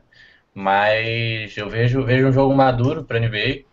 E eu, eu sou da, da, da, corrente que compara ele ao Jamal Crawford. Acho que ele tem bastante a ver.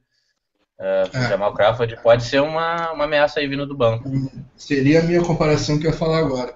Uh, e, e até citar o Daniel aí de novo, é essa seleção do, do Levert junto da seleção do Valentine vem de encontro ao que eu e o Daniel sempre defendemos de que essa classe não é das melhores. Uhum.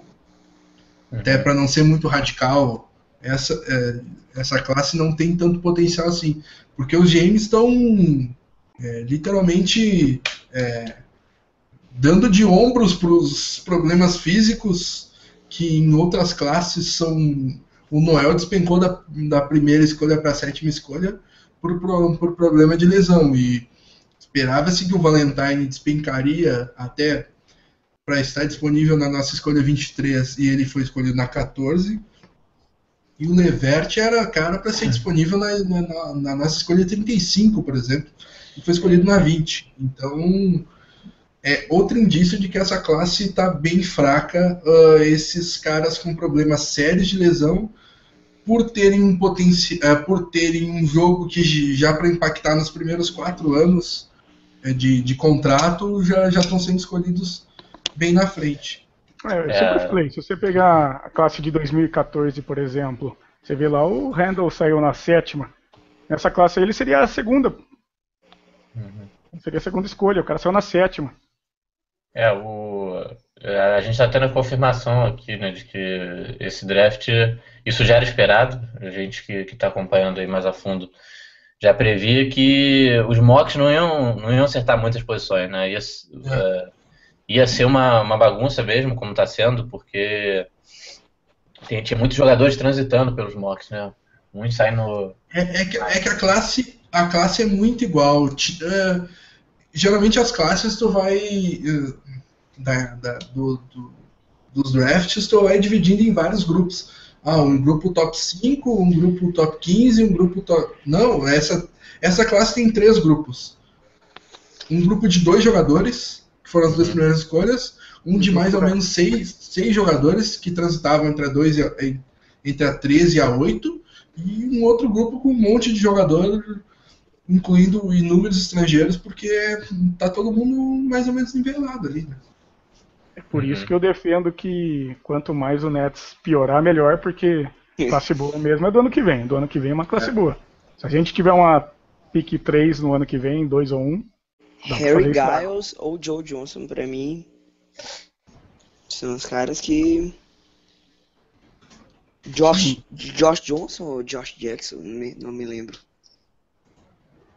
Agora, Harry Giles. O Giles é demais. É, o, o Gás é realmente tem tudo para ser a primeira seleção, é a primeira escolha no, no próximo draft.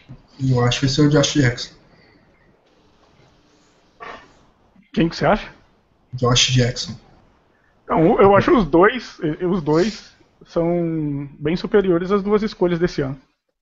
Sim, mas é mais pelo Porque ele vai mostrar. Eu acho que ele vai mostrar mais no college porque ele tá um pouquinho mais pronto. Mas eu acho que o Harry Giles tá, tem, é o cara que tem maior potencial, sim, mas o Josh Jackson vai ser mais badalado, digamos assim. O Harry Giles, o Giles, eu não acho só que ele vai ser um, um franchise, não. Acho que ele vai ser um super all-star mesmo. Um top 5, assim, de, de NBA em uns anos. Tem tudo pra isso.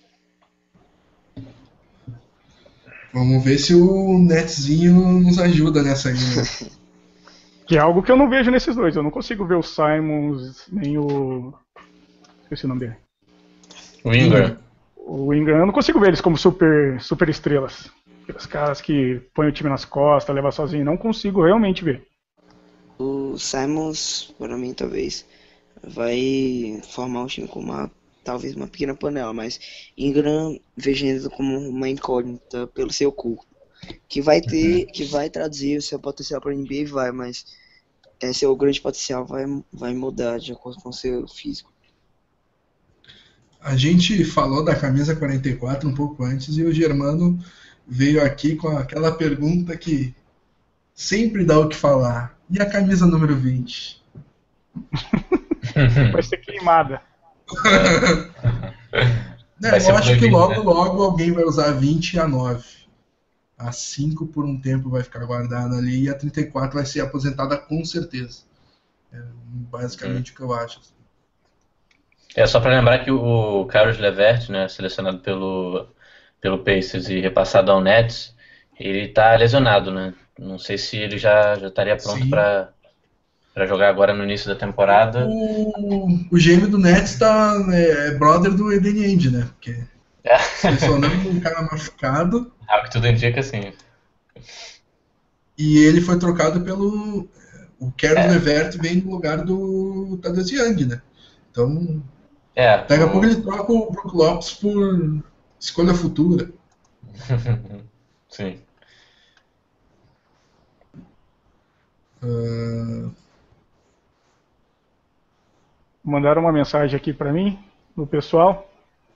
O que, que, vocês acham do Love no Celtics? É, Depende do que, do que vier, mas a gente precisa de um Ring Protector para mim. É, eu acho que o Love seria uma boa adição pro, pro Boston, porque eu acho que ele é subutilizado no, no Cleveland, né?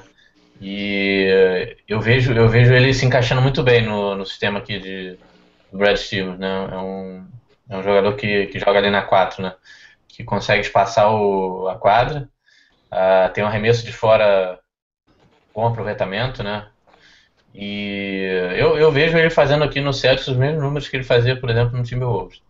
É, mas uhum. é, eu acho que também a gente tem que ver o que, que a gente cederia, né, pelo, pelo Kevin Love. Eu vi um rumor hoje uh, no, no blog americano de que o Bradley mais a 16 já daria conta do recado. Né? Não, não, seria nem necessário negociar pick 3. Agora já, já, já nem faz mais sentido, né? Mas é, só para ver como é que o, o, Cleveland tem interesse no Bradley, né? É, eu, eu, eu sou fã do Bradley, né, cara? O Bradley pra mim é um dos caras mais intocáveis desse elenco. Pra trazer o Love só depois de confirmar um pivô pedreiro, aquele cara para defender, Sim. eu até posso pensar. Mas antes disso, eu não quero nem pensar nessa troca. É, eu também sou dos caras que sou um grande defensor do Bradley.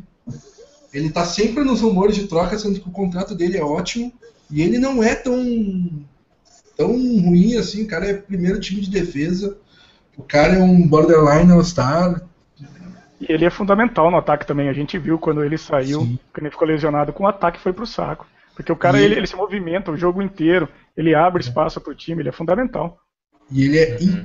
E o encaixe dele com o Thomas é impressionante. O que um não tem, o outro tem. O, o Sim, Thomas é. e, o, e o Bradley, se, Bradley. Se, se, encaixam de uma maneira bizarra. Ah, se você vê hoje, ele é o nosso melhor defensor. Ele é um dos melhores na bola de três. Ele é o melhor cara para correr e espaçar a quadra. Ele, mais uma, mais uma surpresa. Na pique 21 do Atlanta vai escolher DeAndre Bembry. Bembry. Ah, É bom, não, é, três. não, é, não é tão surpresa pra mim. Eu colocava ele na 20, 25, acho. Escolha do, do, do Clippers. Da- devido às circunstâncias com Davis, Scal Ah, sim. Lualo, Sim, sim. Entendi. Lualo disponíveis. É, eu, eu acho Cara. que o, o Bembry é jogador da 3, né? Joga de ala. É, ele é swingman também. 2 e Sim. 3. Uhum. Mas ele é um swingman meio. Ele é de St. Joseph's. Ele É. não, não é tão. É- é, como é que eu posso dizer? Ele é um jogador é, mais. ah, que tu não encontra assim normalmente. Ele. Uhum. O jogador é, é único, assim. é- Uhum. não é o normal da, da, da posição. Mas ele não defende nem ponto de vista. É Então, fato. então o, o Atlanta Hawks selecionando três, é, dois é, jogadores para a posição 3, né? Acho que o Bembry vai jogar na 2. Uhum. Mas o, o tipo, o Bembry não defende ninguém, não defende nem ponto de vista e não tem arremesso. Ele é um cara para explodir a cesta. Ele é muito, muito rápido. Ele é um dos caras mais rápidos desse, desse recrutamento, um dos caras mais atléticos e, e ele tem um bom um ball handling sensacional. Ele vai explodir, explodir, explodir na cabeça dos pivôs toda hora. Vai dar aquela. Vai cortar para dentro em dois, em dois passos ele tá marretando na cabeça de- dos caras. Mas ele não tem arremesso, não tem defesa. Eu acho uma escolha bem estranha. É, e, e os mesmos jogadores que a gente queria na 16 sobrando na 23, né? Vamos É. ver se agora o. Por isso que eu falei, eu, eu falei antes, hein? Se o. se o. o Andy- eu falei na, na escolha 17. Se o Andy tem certeza que o. Ou o Labissière, ou o Deonta Davis, ou o Luau vão sobrar na, 17, na 23, ele tá pegando o Yabuzeli agora para economizar dinheiro. Uhum. Mas eu ainda acho que vai vir um gringo aí. será? Ah, Ah, mas eu o acho. Luau, né? Eu acho que ele deixou bem triste claro, pegando, pegando na 2 um europeu, que ele não quer comprometer. Não quer comprometer roster. Independente de quem sobrar agora. Senão acho que ele já tinha pego o Scam. Mas aí tem que. Depende também do. Dos nossos free agents, quem vai renovar, quem vai vazar. É, e também das trocas, né? Pode ser que, que os calouros do ano passado, né? O Hunter, Rozier, é, Young. sejam, Young sejam envolvidos em alguma troca. Eu acho que, tipo, a gente tem nove contratos garantidos e tem seis vagas no roster. Eu, na minha opinião, acho que tem vaga para três free agents e três escolhas de draft direto. Então Uhum. dá pra, dá pra, dá pra manejar sim. Já. Mas é que, tipo, eu desconsidero o Amir Johnson, o Jerebico, o, o Zeller. acho o que ele vai vai, o Amir. exercer. Como? O Andy vai ficar com o Amir, tenho quase certeza. Também acho. É, mas não é, não é garantido, né? É team option. Se ele quiser declinar. Sim. Mas, por exemplo, o Zeller e o Sullinger, eles são. Eles têm oferta qualificatória, né? Isso. não tem garantia que eles vão sair do time. O Andy precisa de uma troca pra se livrar deles, pra abrir espaço no roster. Pois é. Soliger, pelo andar da carruagem, pra mim vai ficando, por enquanto.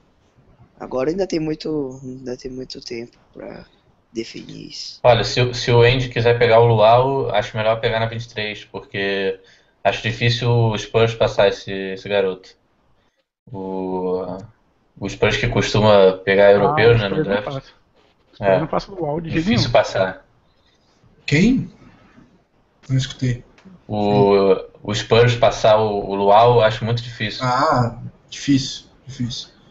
Tô aqui com os contratos. Contratos garantidos. Bradley, Azaya, Smart, Zeller, Sullinger, Polinick, Rosier, Young, Mickey e Hunter. São 10 contratos garantidos. E ainda vai querer renovar com. Provavelmente com o Amir e com Turner. o Turner, então você já viu Não, que. são, são nove contratos garantidos, duas ofertas qualificatórias, dois team options e dois free agents. É, então, mas a oferta qualificatória, teoricamente, é garantido, né? É, Se o cara não receber um. é parcialmente garantido, né? É, então, se o cara não receber uma oferta, ele fica. Uhum. Então, a gente deve estar bem preocupado mesmo. Qualifying com- offer é o Jerebico ou não? Não, não, não. É o. Qualify é o Zeller e o Sullinger. O Zeller e o Sullinger. É, o Sullinger É, talvez receba uma- alguma proposta. Sei não. Agora, né? se o, se o Sullinger ficar pela qualifying, eu acho uma boa. Né? É, É tendo visto 3,2 milhões. o É, espaço no, 3,2 no cap, né?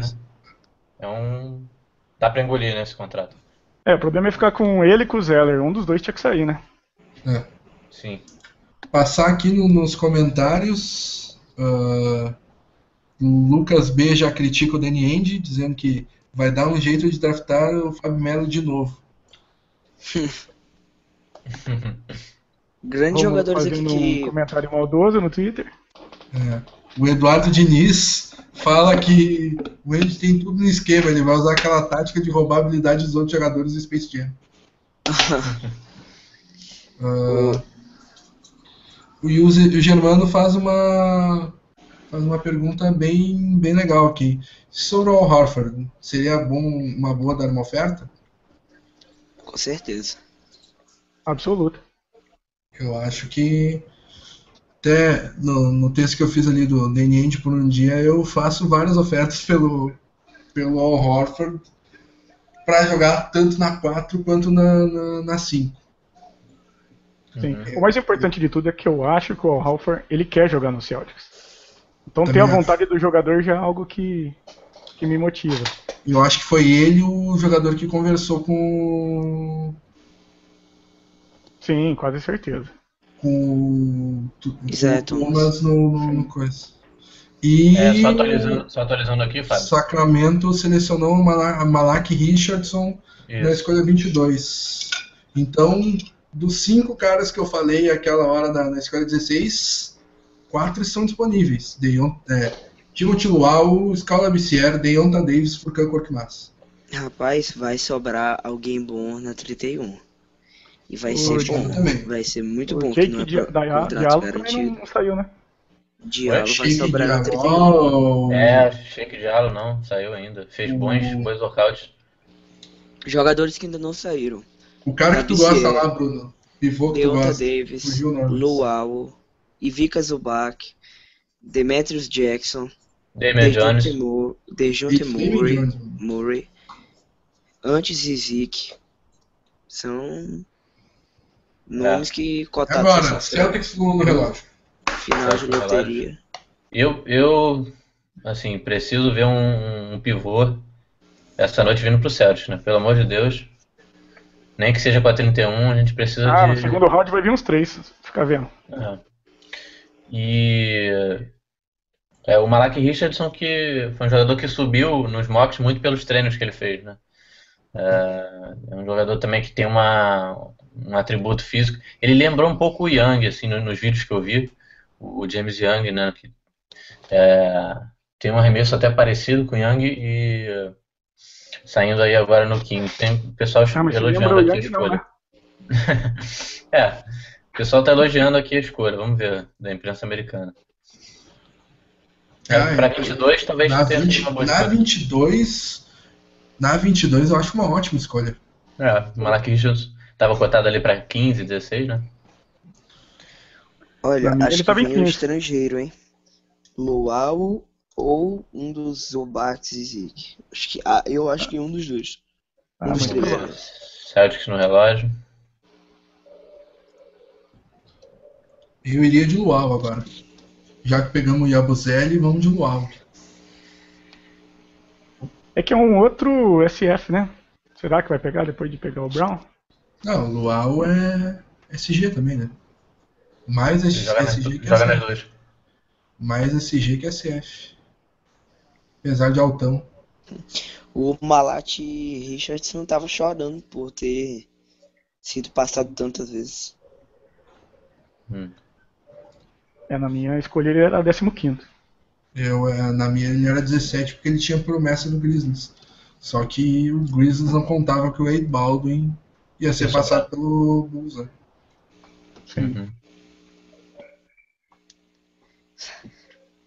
O Bulls Você- fez uma promessa leve pro Baldwin. Que não faz promessa então, né? Promessa leve não existe.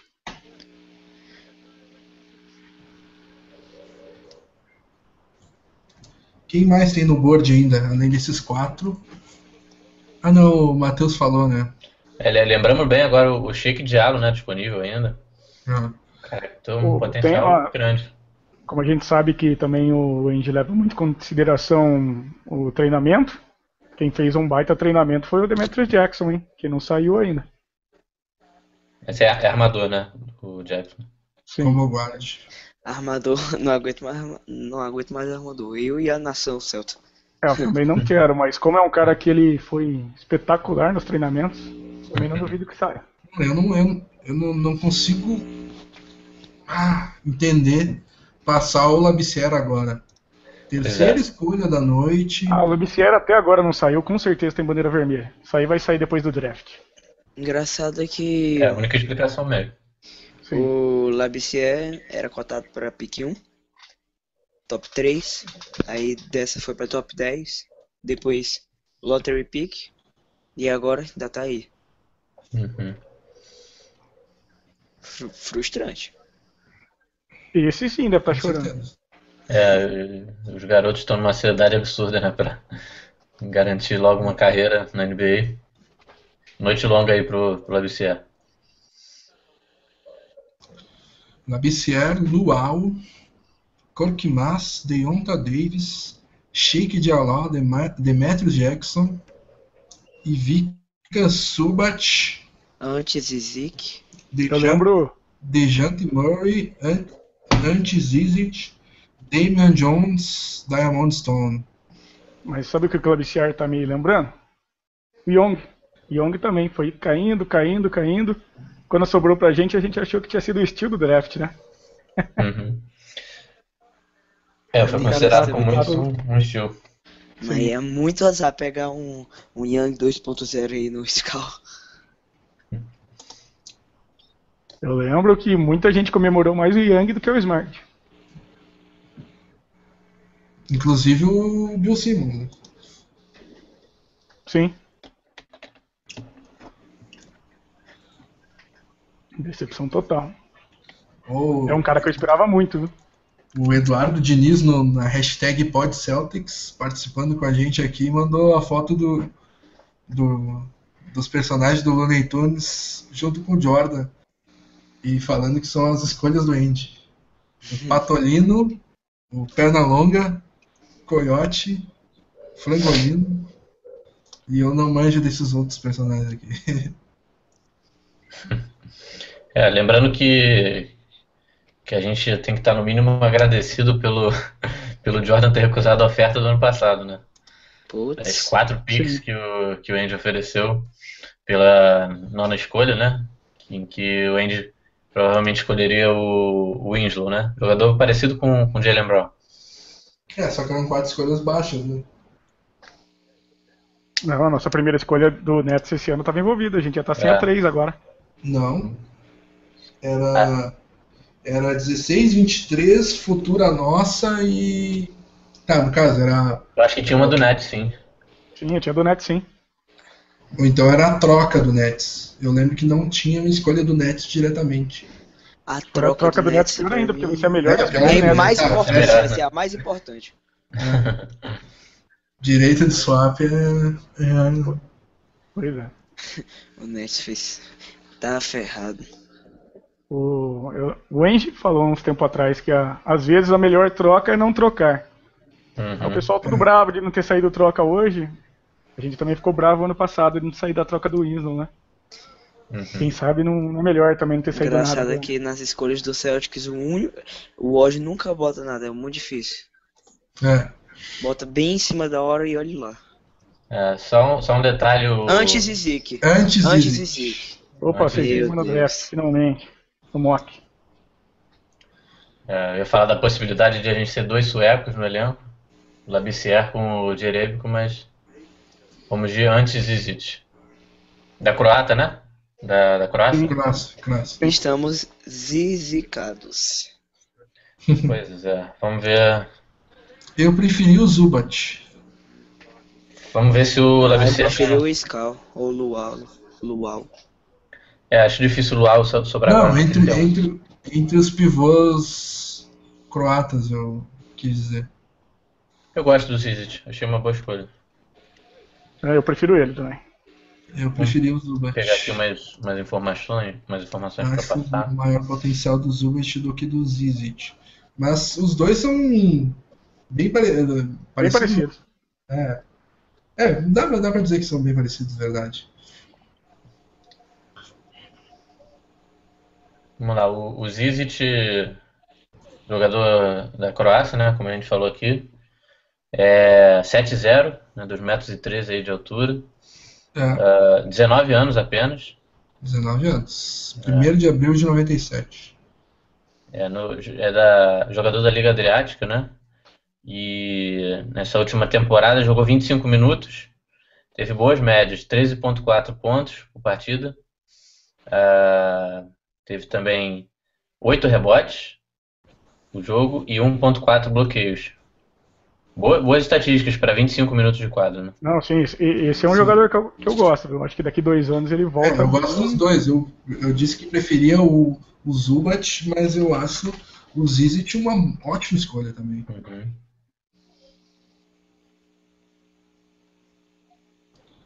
Só é difícil achar a foto dele na internet pra monta- fazer a montagenzinha aqui. viu? Pô, mas tem? Ah, tem, tem. Foto boa é que é difícil.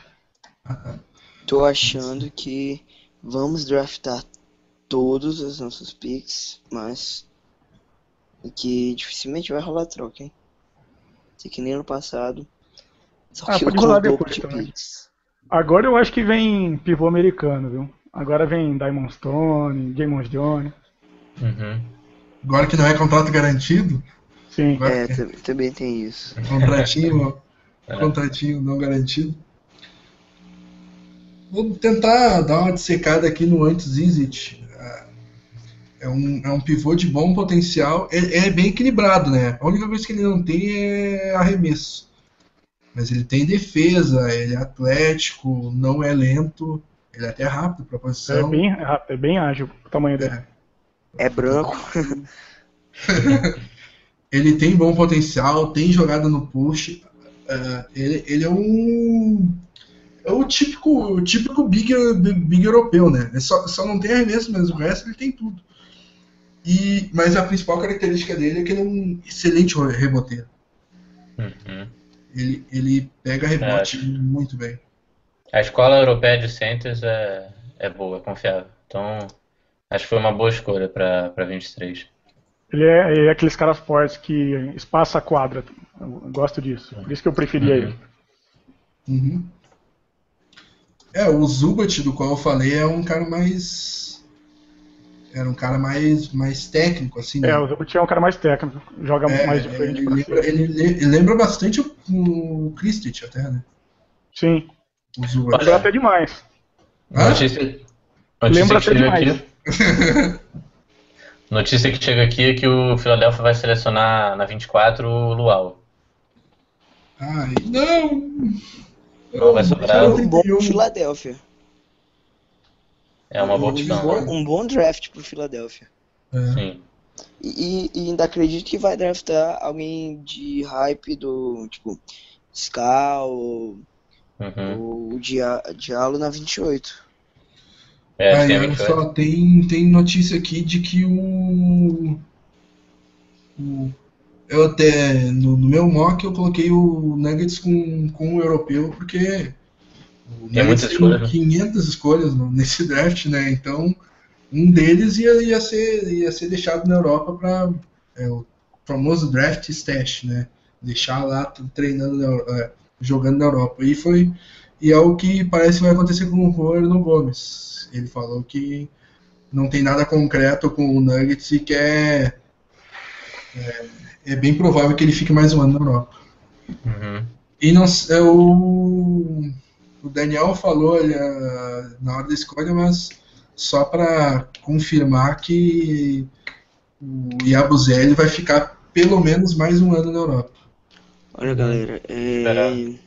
Luau na, com a 24 no Sixers E Bryce Johnson Bryce na Johnson. 25 Na pro 25, né? Um jogador que eu tinha no 31 aqui pro Celtics. Teve uma boa temporada também pelo Universitário. É, eu botei o Ah, Bryce Johnson no, tá. no Lakers na 32. Jogador do North Carolina, NC State. E eh, bom jogador também, principalmente na defesa. Reboteiro. Pergunta aqui do Geilson Souza na hashtag PodCeltics. Pergunta interessante. O que, que- o que, que deve estar pe- passando na cabeça do, do Scala Biciari, hein? Coitado. É, complicado mesmo. Deve estar se arrependendo de ter se, inscri se inscrito pro draft. A ansiedade é muito Sim, grande, né?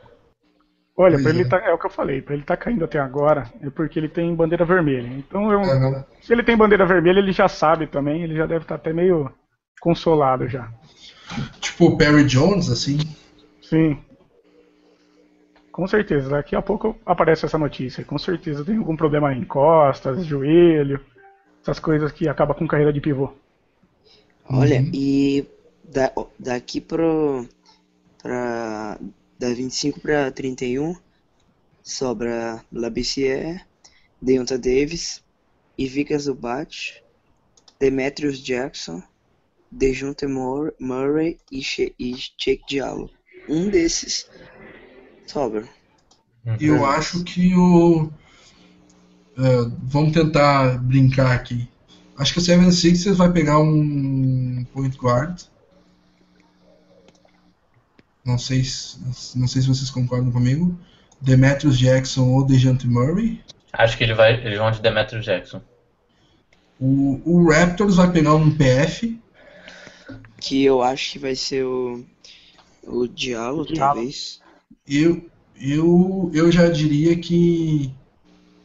Ou, ou Deonta Davis ou Scala Bissier. Não sei. Apesar de que o Scala Bissier tem isso que o Daniel tá falando, né? do- da bandeira vermelha. Só pode ser isso. Um cara tava comentando aqui do grupo.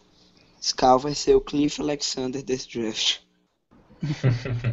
É, interessante. O Suns vai, vai, vai passar os. Já, já tá com muito. Já tá com muito big, né? Tem o Alex Lane, o, os dois que eles selecionaram agora, né? O, Uhum. caramba, Marquis Chris e o Bender. E tem mais o, o Tyson Chandler. Então eu acho que eles vão passar. Vão passar big. O Spurs eu acho que pega big. O Warriors vai pegar big também. Não sei se vai sobrar algum big ali na 31. Ah, o Spurs, Acho- eu acho que eles vão pegar o que tiver de melhor, independente da posição, viu? O Spurs eu acho que vai pegar o Zubat, se, se é, eu tiver, também penso que o. se tiver disponível até lá. Além ver, então. desses. 76ers eu aposto em Demetrius Jackson, Raptors talvez em Deonta Davis, o Suns vai com Korkmaz, talvez. Korkmaz faz bastante sentido pro Suns. Olha, é, o, além daqueles bigs do Suns que você citou, ainda tem o John Lewer. Uhum. Mais um Power Forward. Ah, sim, verdade. O Suns tá lotado já. Então o Spurs pega o Zubat, o Warriors está quase prometido com o Diamond Stone, então pode ser que sobre o Damian Jones na 31, hein, gurizada? Ou até o Shake Diallo também. Damian Jones seria ótimo na. Ah, eu acho que seria uma excelente escolha o Damian Jones na 31. Ah, O Voj acabou de twittar isso, falando que das escolhas aí restantes nesse primeiro round, o, o Damian Jones talvez seja de maior valor, né? Pois é. Damian Jones é o pedreiro perfeito para jogar com o Olinick, só que ele tem arremesso, é um pedreiro com arremesso. Pedreiro refinado. É um pedreiro refinado. Quem é que falou? Quem, quem de vocês falou que ele lembra o Perkins? Eu, Foi o. Bruno. o- falei no, no início da transmissão, o Damian Jones, comparação dele pra mim é o, é o Perkins. Eu acho que o Diamond Stones parece mais com o Perkins. Ah, o Stones eu, eu- o Stone eu não vejo muita defesa nele. Sim. É, o, o Stone eu vejo ele também com características mais ofensivas. Não, ele, ele é vagal, né? Mas assim, fisicamente, ele, ele, ele consegue espaçar bem a quadra, que é algo que o Perkins fazia, que ele espaçava a quadra pro Garnet pegar rebote. Uhum. Você vê que ele faz muito disso aí. É, o Stone eu acho que é mais um. Eu vejo ele mais como um pivôzão europeu ali. Ah, mas você, quem, quem acompanha sabe que eu falo do Damon Jones há o quê? Meio ano, né? Que eu queria ele. Jones seria uma, uma pick sólida aí. É. Botei ele na 23 no mock. É, que é um cara que me surpreendeu ter caído tanto, porque fosse há três meses atrás, eu achava que ele ia ser um cara top 15. Aí foi Uhum. caindo, caindo, fui achando estranho. Faltando então cinco escolhas aí pra gente terminar o primeiro round. Lembrando que a gente ainda tem cinco escolhas no, no segundo. Caso, Eu acho que. Vai lá, Matheus. caso o Celtics é, não, não pegue ninguém na free agency, o que, que vocês acham desse, desse suposto time com essas escolhas de primeira rodada para a temporada do ano seguinte? Eu acho que a gente acaba se mantendo no. Não vejo uma evolução né, em relação à temporada passada. E isso é perigoso porque os times do leste estão tão, tão se fortalecendo, né? principalmente o Pacers. E o Knicks também está prometendo aí fazer de tudo para pegar bons nomes na free agents. Acho que, que não seria uma, uma, boa, uma boa intertemporada aí pro, pro Celtics. Eu acho que tem um negócio que, o, que vai acontecer com o Celtics, que aconteceu com o 76ers na última Summer League, que a gente vai ter dois times. Pelo- Sim. pelo que tá acontecendo. Sim, o Celtics já se inscreveu nas duas Summer Leagues, né? Acho que já pensando nisso. Ó, Orlando e Vegas, né? boa. Sim. Acho que essa é a ideia mesmo. O, o Lucas aqui tá perguntando se, se foi um fracasso não termos troca até agora. Acho que como a gente já tinha comentado antes do draft, não ter troca seria um fracasso, né? Mas o fato de do Andy ter pego dois europeus minimizou um pouco esse fracasso, né? Não lotou o roster com três jovens. É, e tem aquele negócio que tu falou que o, que o Andy sempre fala, né? É, a melhor troca às vezes é não fazer uma troca. Sim. E também tem, tem aquele negócio que a gente falou no começo lá, né? Que o Wade é, é tão conhecido por passar a manta em todo mundo que que de repente os caras estão pedindo muito e o, o Andy não tem por que aceitar, né? O que os caras estão pedindo. É, o, o, o dono, um dos donos né, da, da franquia, o, Wick, uh, tem um sobrenome meio complicado, agora não lembro. Gaussbeck. uh, Gaussbeck, ele, ele falou que que as propostas que chegaram para o Celtics, né, de pela pick 3, não chegaram nem perto, né, de, de serem concretizadas justamente por isso, porque os preços estavam muito altos, né. E, cara, É, acho, é muito acho muito difícil o, o Andy ter passado, é, se fosse aquele caso, né, aquele cenário que, que foi tweetado e foi comentado do do Seven Sixers envi, enviando aí o Noel ou o Cafor, né, e pela pick, pela pick 3 e mais o Jerebico. Acho difícil que, que o Andy não, não tivesse puxado o gatilho se fosse essa troca realmente. Sim, com certeza tem coisa envolvida mais. Uhum. E, e outra, isso também deixa. que A gente já comentou aqui, o draft é fraco. A pick 3 não tem todo esse valor comercial que a gente poderia sugerir que tivesse também. Uhum. E. Saiu mais alguma escolha por aí, Grisado? Por enquanto. Ah, falando aqui, 76ers com a 26, selecionando o Cork mais, o turco. Forcar Korkmaz. né? Baita escolha. E, e o Sixers gosta de, de, de esperar, né? Eles não, É. não gostam, não querem saber de, de jogador para contribuir agora. Eles querem montar para o futuro mesmo. Porque mais jogador novo aí tem poucas pouco tempo também de de quadra no, na Liga Europa. Eu achava que ele ia ser a escolha do Spurs. O Spurs deve estar correndo atrás agora. Uhum. Uma coisa boa aí pro Cork mais, pro Sixers, é que ele é bem amigo do Saric. É, teve- Boa. ia falar isso agora. E, lá, sobre- e muitos indicavam o Korkmaz como o melhor jogador ofensivo da classe. E ele tem arremesso, tem step back, é o, o- cara, os movimentos movimentos ofensivos dele lembram demais o Ginobili, cara.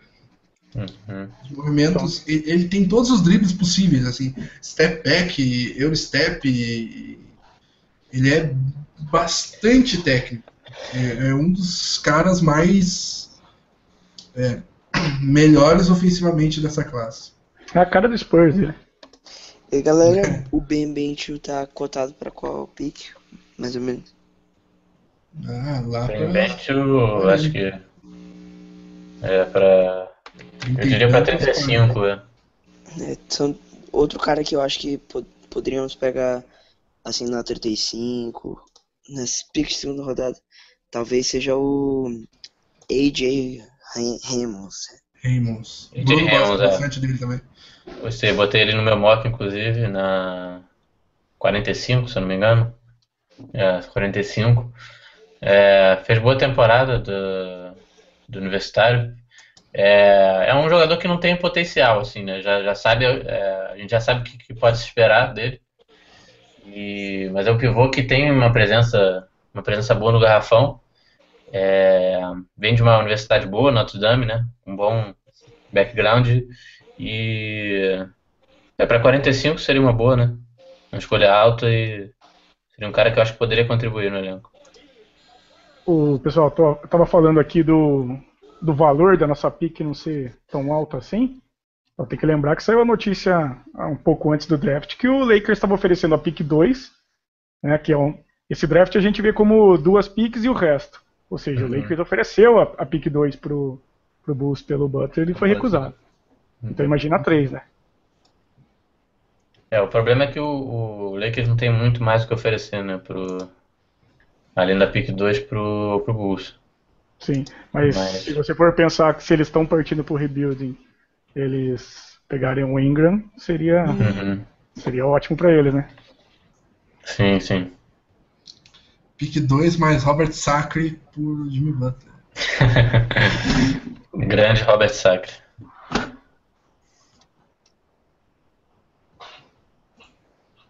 Ó, Gustavo Arruda acabou de mencionar aqui o Celtics Brasil no Twitter.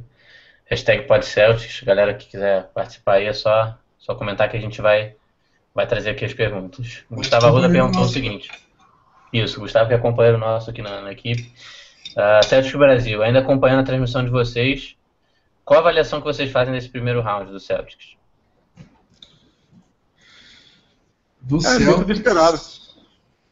Pra mim, dentro do esperado.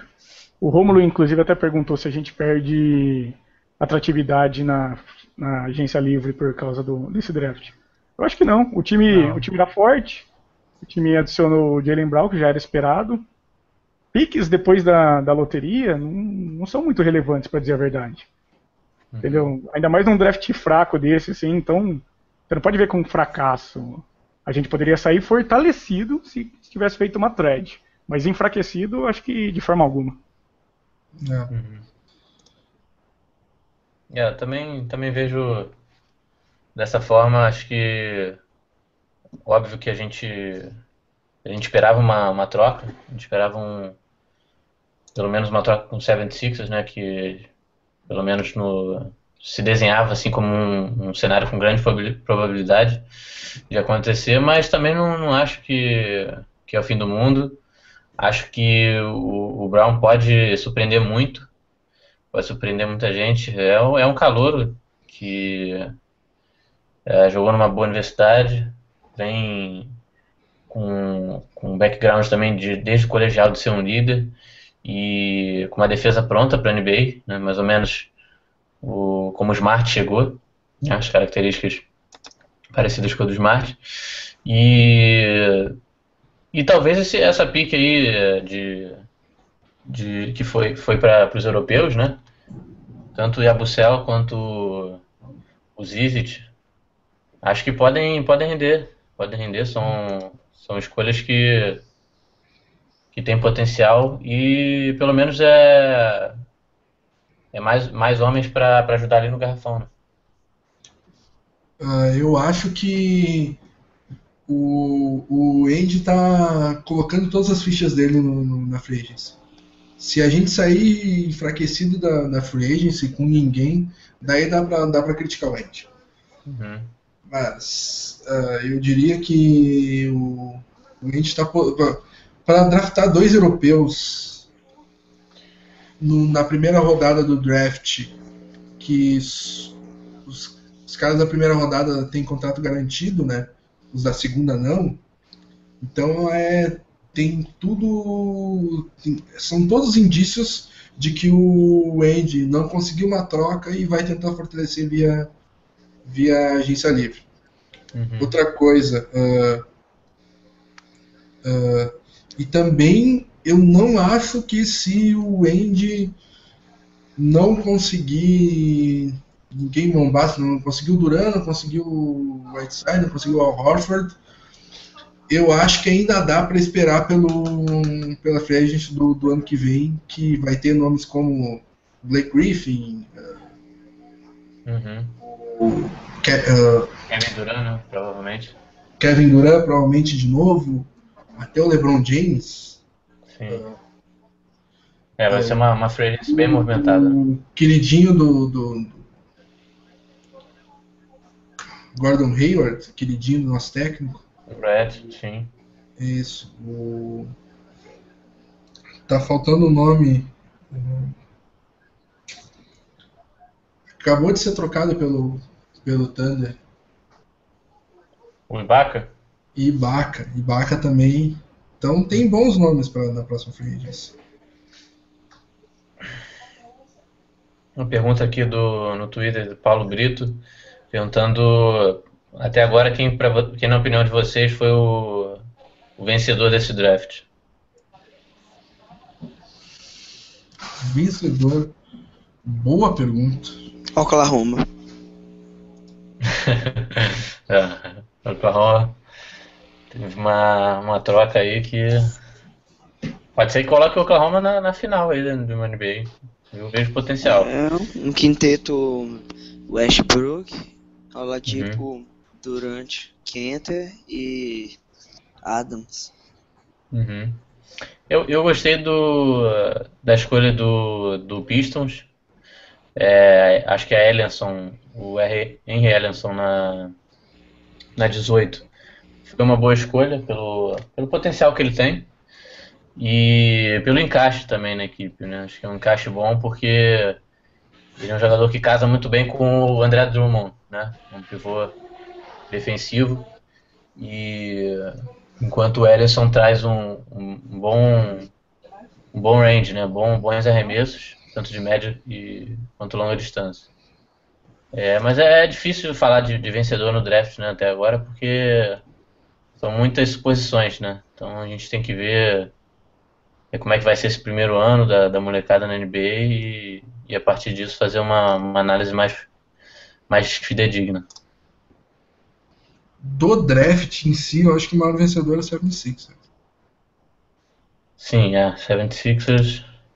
Já era de esperar, né? Que faria um bom draft pro, hum. pela primeira escolha. Acho Porque que... Luau, Korkmaz são duas escolhas que eu colocava na 13 e na 15. Verdade. E o Ben Simmons é o principal cara desse draft. Então, na minha opinião, por muito, eu acho. O 76ers uhum. é o grande campeão desse draft. É verdade.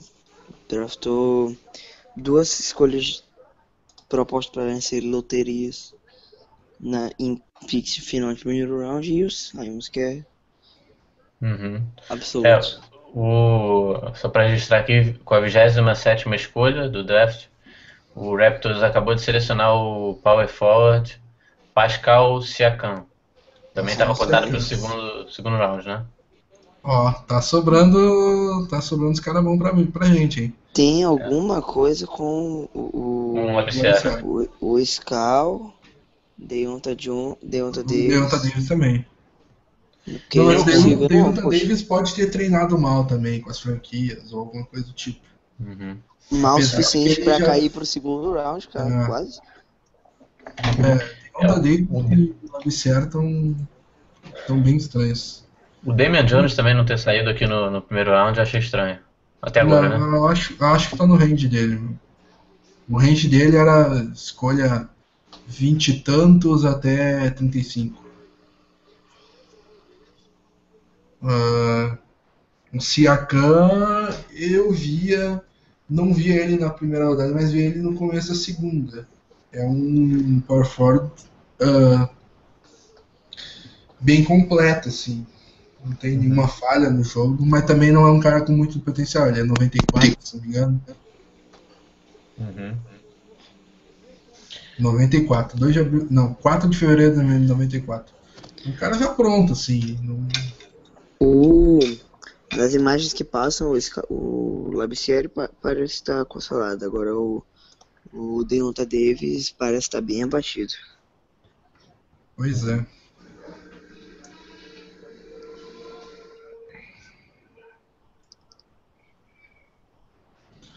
Uh, vou registrar mais algum, alguns comentários aqui no, no, no, na hashtag PodCeltics no Twitter, que é como você pode participar com a gente.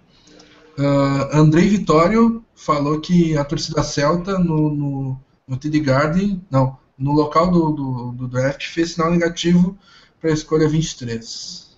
É, eu vi isso aí, mas cara, era uma criançada de 12, 13 anos. É. é, não vou os torcedores do Knicks lá chorando pelo. Pelo Porzingis. Pelo Porzingis lá. E no fim foi uma ótima escolha. Sim. E, uh, e, tem outra, né, cara? esses jogadores europeus é muita especulação, nossa. Aqui, é uma incógnita. Esses caras jogar o Indy, comissão, os caras foram lá na Europa, assistiram um monte claro, de jogo. Claro. É, é difícil a gente querer criticar essas escolhas europeias. E eu, eu gosto dos dois, das duas. Né? Pô, galera, deve ser, deve ser angustiante pro Labissier, é, Deonta Davis e o Dejounte Murray, que são os únicos três que estão ainda no que chamam de salão verde, que é quando são ah, os, os cotados para 20 primeiros, se não me engano. Uhum. É, uma, um dado interessante aqui sobre esse draft até agora, é, dos 27 jogadores draftados, 13 são não americanos, né? Não são americanos. Pois é. É, é o resumo da classe. Uhum. O, o Jacob saiu em que escolha? O poeta. Foi na 9, eu acho. Pro... Qual? 9, né? 9 pro Raptors, se não me engano. Jacob Pelton. Foi, é, pro, pro Raptors, isso mesmo. Uh, registrar mais algumas mensagens aqui. Geilson Souza. O Linson, armador do Golden State Warriors, é, teve um problema sério na perna, quase amputou e está aí jogando. Só que Geilson é, é, fratura é completamente diferente de problema em ligamento ou problema é, de, uhum. de fibras. É, é, crônico, problema crônico. É, exatamente, problema crônico, degenerativo, como parece ser o problema do Denzel Valentine uma fratura, o teu. Quando tu quebrar o braço, quebrar a perna ou coisa do tipo, o teu braço e a tua perna vão, vão, vão voltar iguais como era antes, porque o. Os... Às vezes volta até mais forte. É, exatamente. Cria calo ósseo. Exatamente. Os ossos se regeneram de, de uma maneira bem boa. O problema no ligamento é como, como aconteceu com o Londo, como aconteceu com o Rose, vai perder explosão, vai perder é, agilidade, agilidade, é, é, impulsão, essas coisas tu, tu perde bastante. Então Ainda mais pro, pro Rhodes, por exemplo, que, é, que essa é a característica principal dele. Explosão, essas coisas é, é. difícil. E fratura, olhando na TV, é muito mais feio do que realmente é, né? Olha, o Labissier, Labissier vai sair agora pro Kings via Suns. Nossa, coitado, vai pro Kings. Agora sim, se tem um perdedor no draft, já chamo quem foi. E Willie Cauley-Stein. Só center Como é que é? Co- Cousins, Cousins e Labissière. Ah, beleza. E tem- Três eu centers. quase entendi que o William Kallenstein estava sendo trocado pela 28. Ou é? Não. Não Ah, isso. não, não. Ah, Essa, e, e- e foi uma péssima, uma péssima opção pro, pro Scal, hein? Terrível. Coitado. Talvez fosse melhor ele sair no, no segundo round do que pro, pro Kings agora, porque vai ter, vai ter uma baita concorrência, né? No, no garrafão para ver alguns minutos. E vai para uma franquia que é conhecida pela bagunça lá, né? né? Se ele já tava triste, agora ele ficou mais. É. E o Kings está se tornando agora um Philadelphia também, né? 500. É, só com lá no elenco. potencial, né? Sim, sim. Só espero que com essa escolha do Scal, o Cousins saia logo. que, o, que o Kings entre logo em, reco- em reconstrução. Ah, o, o, o Gustavo Arruda, nosso companheiro aqui, falou que o pessoal do, do, do, do Twitter está criticando muito as escolhas. E, mas ele está tá achando ok, está tá, tá frustrado, mas está concordando com a gente. O- É, eu acho que a decepção do pessoal é porque o pessoal queria trade. O pessoal te- tem noção que o draft era, era Uhum. fraco e queria trocas. É, Porque todo as mundo escolhas esperava em si não, não foram ruins, longe disso. O Rômulo fala, fala, faz umas uma- duas perguntas aqui bem, bem interessantes. Boston perde um pouco de atratividade na free agency com esse draft meia boca. Um free É, gente. de primeira permanecerá É, olhando. Eu, eu, eu acho que não. Não, eu não vejo dessa forma, não. É, eu também. Ah, atratividade em que sentido? No... Um free agent de primeira permanecerá olhando o Boston com os mesmos olhos? Não vejo o que sim, draft. é. Eu não, eu não mudar. vejo o que, que o draft poderia mudar disso aí. Se a gente pegasse É, o Build, ia ser melhor, pegasse o Murray, ia ser melhor. Não. Eu acho que ele tá falando no sentido do, do, do free De não agent, haver do, trocas. Não, do, do free agent não enxergar o Boston mais forte, né, após esse draft. De repente foi isso que ele quis dizer. É, mas Se aí. foi esse o caso, é, é muito, muito especulativo, né? É. Falar qualquer coisa agora. A gente tem que O ver céu- o. O Celtic só se tornaria mais forte neste caso se o se tivesse havido uma troca, porque na minha opinião a escolha 3 foi a melhor possível. E será que uma escolha 16 ia mudar o pensamento de um free agent? Não, ah, tá- eles pegaram o, o Scala viciaram, vamos para. Ah, eu não acho isso. Não, nem acho que o 3 tem o poder. é, pouco influencia no. né?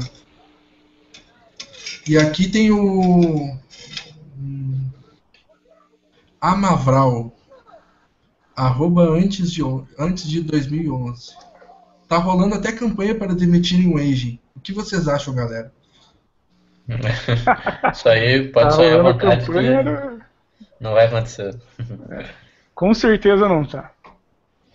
É. Os donos, os donos do Celtics querem aposentar a camisa 44 em homenagem ao, ao que Danny Ainge fez como jogador e principalmente como general manager. Não- a possibilidade dele ser demitido é a mesma do Olenik ser o defensor da temporada. Nenhuma. É. Galera, saiu aqui um- uma, uma comparação aqui dos das pick 3 do, dos últimos 25 anos. Aí mostra os melhores que são Harden, Paul Gasol, Carmelo Anthony, Horford e Abdul Rahim. Os médios, Okafor, Anferni Hardaway, Christian Laettner, Jerry Stackhouse e Raef LaFrentz.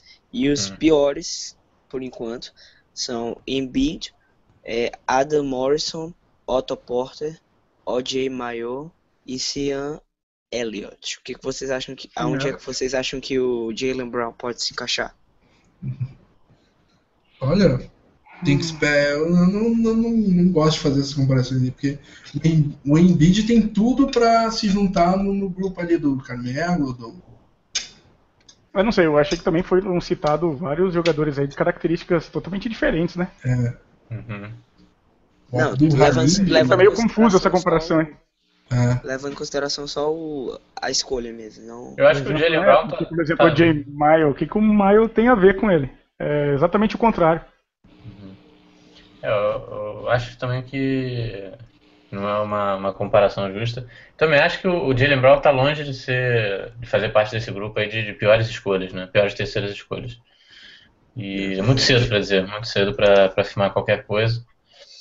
É, Vamos pior terceira escolha ele pode ser pela qualidade do draft. Qualquer um que saísse ali na terceira podia ser a pior escolha, essa é a verdade. Uhum. Nem tanto de ser uma escolha certa ou errada. Que isso pode acontecer dele ser umas piores, pode ser mesmo. Mas pela O- qualidade do draft ser baixa. O Fábio, eu já sabia que estava torcendo pelo Brown na, na 3, se a gente ficasse com a escolha. Queria ouvir o Matheus e o, e o Daniel. Quem que vocês queriam na 3? Eu queria o Brown também. Brown? Você, Daniel? Olha, eu, eu queria o thread. Uhum. Ah, sim, isso também. Ah, isso todo mundo. Ah, cara, eu, pra mim, se fosse Brown, se fosse o Murray ou o Hilde, eu tava, tava ok. Mas não, como eu sempre achei esse draft fraco, eu sempre achei que a 3 não ia vir nem, nenhum jogador ao nível de uma escolha 3 de draft. Então, quem viesse também, pra mim, ia ser indiferente, ia ser uma escolha ok. Eu só ia ficar bravo se tivesse o Bender. Ou o Dan também, que eu acho que ele não, não se encaixa no nosso time. Sim, O, eu, depois do Brown, pra mim é Hilt. Murray, não curto muito ele. E o Bender é estrangeiro, ou seja, incógnita. É, e é branco. Eu não gosto, de- eu não gosto de Big Man branco. Uhum. Tenho, tenho um, um pequeno preconceito. Com a pick 29, então, Eu acho registrando que já aqui. teve look alto, hein?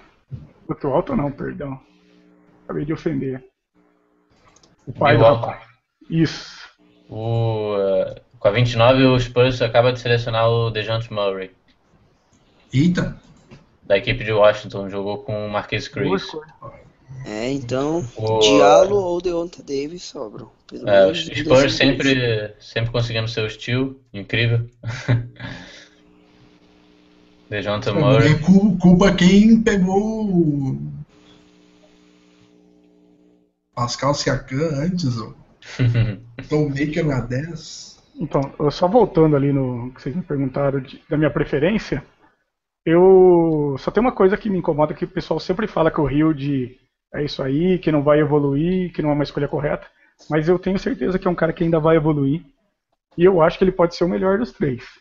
É uma escolha que era mais arriscada, talvez o Brown seja menos arriscado. É, por causa disso da idade e tudo, mas eu, eu não vejo um cara de 22 anos estando no limite. Eu acho que o Não, cara ainda tem também. 3, 4, 5 anos ainda para evoluir. Concordo. Então, é, é o que eu Hum. falo, sempre se fala dessa idade dele e não se fala da idade do Dan, que é três, três meses mais, Sim. mais novo. Eu, eu o acho que o- que tem um- uma evolução pela frente, pode fazer estrago. O que o Hilde também evoluiu do terceiro pro quarto ano foi um absurdo, né? Uma barbaridade. Sim. É, era a minha escolha preferida para para pick 3, por ser justamente o jogador mais pronto, pelo menos, ao meu ver, para contribuir né, no, no encaixe aqui do elenco do Celtics. Mas também ficaria satisfeito entre o, o Hilde, Murray e o Brown. Acho que seria um. Não, não fugiria Bom, disso. Ba- Basta ver o que o Bradley evoluiu nos dois últimos anos. Sim, exatamente. Se for ver dois anos atrás, ele tinha a idade do Hilde, há dois anos atrás. E olha Uhum. que ele evoluiu de lá pra cá agora. Evoluiu muito. Ah, técnico de Arizona State, o Bob Hurley, é, mandou uma mensagem de texto pro, pro Vonarovsky, Ah, nosso querido Voj. DeJounte Murray tem potencial de All-Star. Eu vi. Olha, boa pergunta aqui do Rômulo. Rômulo também da, da equipe aqui do Celtics Brasil pergunta através do Twitter. Brown tem, chan tem chance de virar titular durante a temporada? Como o Smart fez em 2014? Só com lesão. É, vejo, acho difícil também ele pegar o. Acho que- uma né? Acho que vai depender, vai depender da renovação também do Turner. Não, mas o, o time titular é, é Thomas, Bradley e Crowder. Ele não entra em nenhum desses lugares. Só Uhum. se o Crowder foi, for jogar de 4, na posição 4, ou o Crowder ou o Bradley forem trocados, mas por enquanto Não, o o Brown que, eu- é o que eu quero dizer é que o Turner é o, é o substituto imediato hoje pro Crowder, entendeu? Uhum. Ah, O Turner é, o É. substituto imediato do perímetro, né? É, o que der ali ali. ele entra. é o Coringa, isso é bom. Mas eu, eu acho difícil o Brown ser titular, a não ser que o menino arrebente aí no, no, na Summer League, enfim, nos treinos, mas acho bem improvável, porque, até porque eu espero muito do Crowder agora nessa temporada.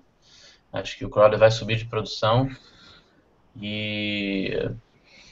Enfim, acho que o Brown talvez ganhe minutos na 3, né? Justamente por essa É. questão do do Turner ganhar os minutos na 1 e na 2. Golden State pegou o Damian, Damian Jones, Putz, saiu aqui no Nossa. Wash. Boa escolha, boa escolha. Ótimo. Eu achei péssima escolha. Era nossa essa daí. É, Ah, tá, sim. é. Realmente. Achei que mim eles agora é iam- diálogo na cabeça. Eu achei que eles iam de Diamond Stone. Combina mais com Warriors. Mas. Aquele calor do Warriors não jogou muito, né? O Kevin Looney. Não. Não, é. Passou Não por agora. machucado. Sempre entre, não, sempre entre os ina- inativos por não ter vaga no, no roster. É, mas o Damian Jones faz muito sentido, né? Porque o Wesley deve estar saindo de lá, né? Uhum. Isso. É o substituto. É. É, lembrando que a gente ainda tem aí o, o Deonta Davis, né? O Zubac, Deonta. Davis, Zubat, Shake já tem e o Diamond Diamond Stone. Stone. Dá pra pegar mais um. Vai vir o outro croata. Aposto. Estamos, estamos no relógio novamente, então, com a pick 31. Ah. Acabou o primeiro, primeiro round. Daí vai vir o.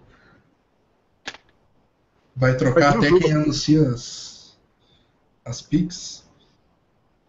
Ó, peguei aqui um histórico de todas as terceiras escolhas de draft desde 1980.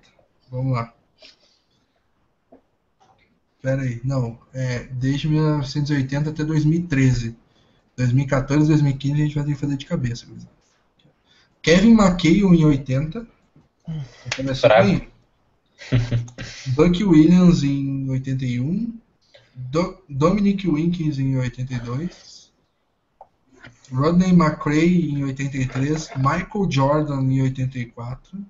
Benoit Benj- Benjamin em 85. Chris Washburn em 86. Dennis Hobson em 87. Charles Smith em 88, Sean Elliott em 89, Chris Jackson em 90, Billy Owens em 91, Christian Lattner em 92, que era uma escolha meio óbvia, foi pro Dream Team e no fim não deu muito certo na NBA, né? Hardaway em 93, Grant Hill 94, bom jogador, Stackhouse 95, Abdur Harim 96, Chauncey Billups 97, LaFrentz 98, Baron Davis 99, Darius Miles em 2000. Esse eu não conheço. Vocês conhecem? Darius Miles. Paul Gasol 2001, Mike Danivy 2002, Carmelo O Darius Miles jogou no Celtics. É? É, aquele ala magrelinho, vocês não lembram deles? Foi uma decepção mesmo. É, não, não, não lembro. Não, não mesmo. Aqui Tem- diz que, É mau elemento. que ele diz que ele jogou no Clippers, no Cavaliers, no Trail Blazers e no Grizzlies. Ele não veio pro Celtics, tenho quase certeza que ele veio. É um, um ala bem magro. Usou, usava uns dread de uma época. Fiz dread baixo, não um dread igual do Crowder. Uhum. Ele, ele era uma boa promessa mesmo, mas bust total. Tá, lembrei aqui, ele, ele com a camisa do Bobcats, lembrei. Daí, Paul Eu Gasol, certeza que ele jogou com o Celtics, hein? é, no Wikipedia diz que não. 2001, Paul Gasol, 2002, Mike Dunleavy, 2003, Carmelo Anthony, 2004, Ben Gordon, 2005, Darren Williams, 2006, o único que não, desde 2001 que não vingou tanto assim, o Adam Morrison. Atenção, Bigodinho. atenção. Opa, É, Na escolha 31, draftamos o Deonta Davis, mas rumores que trocamos ele pelo. Ainda, ainda não sabemos pelo que, né? Mas trocamos ele pro, pro Memphis Grizzlies. Opa, pelo Margasol. Quem sabe? Vamos ver o que, que, que, que veio aí. Provavelmente Trocamos pelo Margasol. Não? gran- grandes coisas no verão. E, e a possibilidade do. Um amigo que levantou no Twitter. Possibilidade da gente trocar uma, uma second round pick, né? Uma escolha de segundo round, pelo Paul Pierce com o, com o Clippers.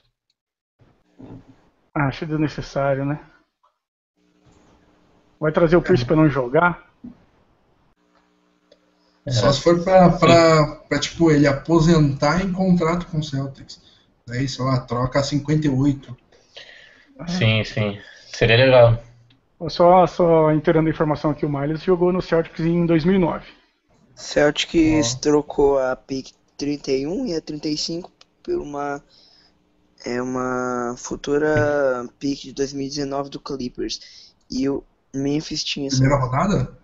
Sim, primeira rodada. Ó, tá, tá bom. Boa, boa. Boa troca.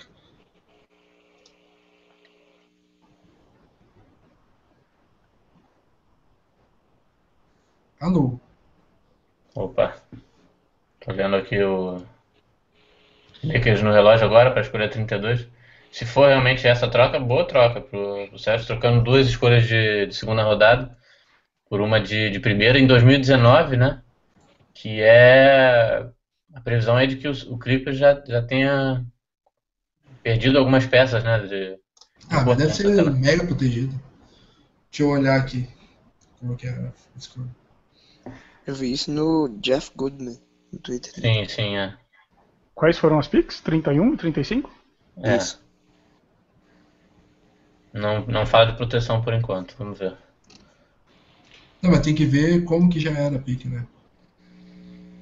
Porque se, é, se o Memphis está enviando a pique do Clippers, é... Uhum. Cadê? 2019, first round draft pick from LA Clippers. Se não tiver proteção, No- ótima troca, hein? No Twitter, o André Vitor. Eu não gosto de Big Man Bro. Barra Bruno. Salvou meu sujão.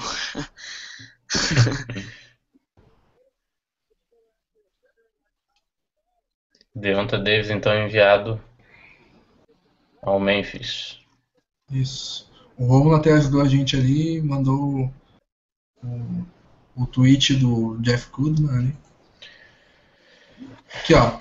ah, escolha, escolha de primeira rodada do Clippers 2019. Se ao menos dois anos depois do.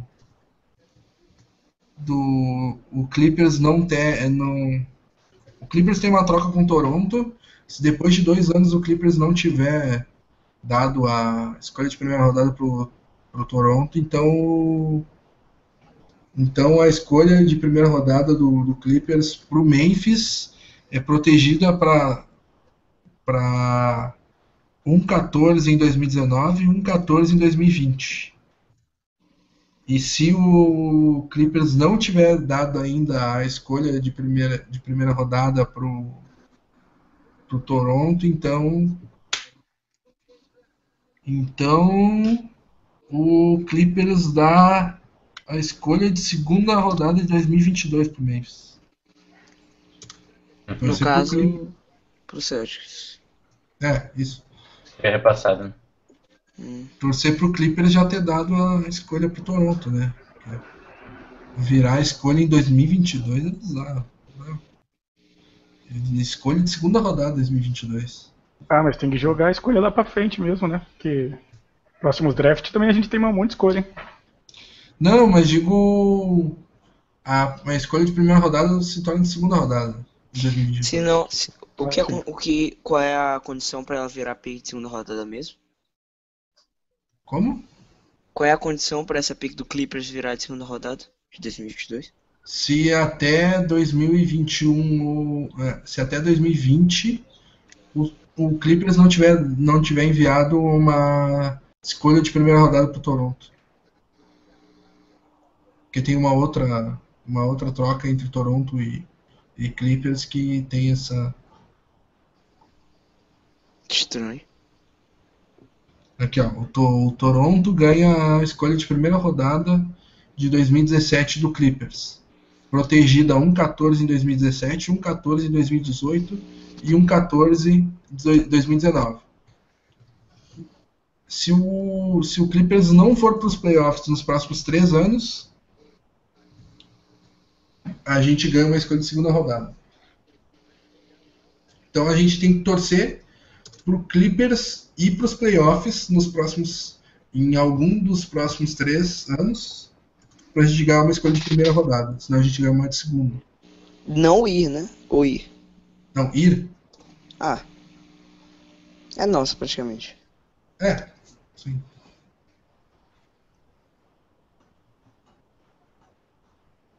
Os caras fazem uma, umas amarrações nas escolhas. É. é difícil. Mas a, acho que talvez essa, essa de 2019 seja uma boa. Se o. Se essa escolha cair ali de repente no. Né, entre a 15 e a 20, acho possível. Entrei agora no, no Celtics Brasil, no post do, do, nosso, do nosso podcast. Primeiro comentário é: fora end.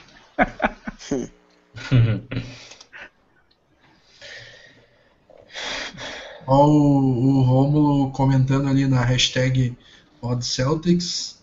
Jay Crowder está dando RT em Celtas e xingando e usando isso como motivação. Eu vi isso. Boa, cara. Era um ou dois babacas ali que. Provavelmente até deve ser torcedor de outros times. Falando que ele deveria ter sido trocado pelo Butter. E foi péssima. Uma péssima opção ele ter continuado no Celtics. Ah, tem corneta pra tudo, hein?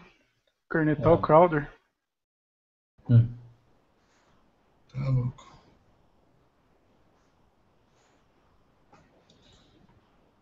Tem até corneta do, do-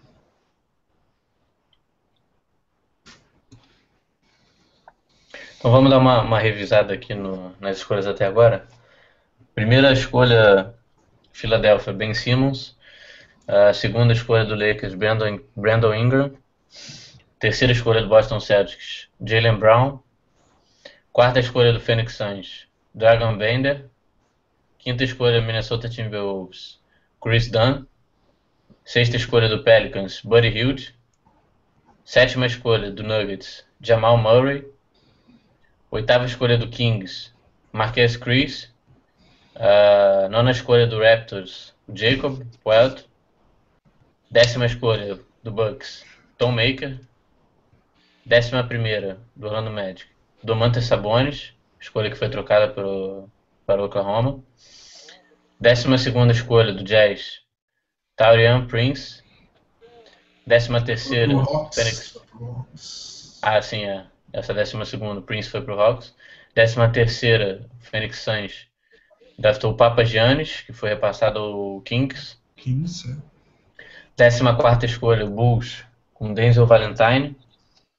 Décima quinta, Nuggets, com Juan Hernan Gomes, jogador espanhol. Ah, décima sexta, o Boston Celtics draftou Yabusel, jogador francês. Décima sétima, o Grizzlies draftou Wade Baldwin. Décima oitava, o Pistons pegou o Henry Ellenson. Décima nona, Nuggets novamente pegou Malik Beasley. A seleção número 20, o Pacers pegou o Caris LeVert. A 21, Hawks pegou DeAndre Bembry. 22, Hornets draftou Malak Richardson. 23, Boston Celtics selecionou Ante Zizic. 24, 76ers pegou Luau, jogador francês também. Na 25, o Clippers draftou Bryce Johnson. Na 26, de novo, Philadelphia draftou Furkan Korkmaz, jogador da Turquia. 27, o Raptors pegou Pascal Siakam. jogador do camaronês. 28, Phoenix Suns pegou o Labissière, o Scal, né? Uh, que foi, foi enviado ao Kings também. 29, o Spurs pegou o DeJounte Murray. E em 30, né, o Warriors pegou o Damian Jones. Informação importante aqui: o, a nossa escolha não se chama Yabusele, é Yabusle, segundo o Google Tradutor. Yabusle. Yabusle, fazendo biquinho. Yabusle. Bem francês mesmo. Ai, Sim. ai. Meu sobrenome. Ainda Ainda bem que ele é negro, imagina se fosse branco. Meu Deus, eu tenho pavor com o Link. Mito Linux. Olha, o Shake ainda, ainda. Soft Nick. Shake ainda disponível. Quem? Shake Diallo, né? É estranho Ah. também, né? Olha, Agora Lakers até selecionando. uma 15 ali. Sim, Lakers selecionando Ivica Zubac para 32. Achei que eles iam ir de Zuki. Tá boa escolha. Um diálogo Até caindo muito. porque eu achava que o Ivica Zubat ia ser escolhido na primeira rodada também, né?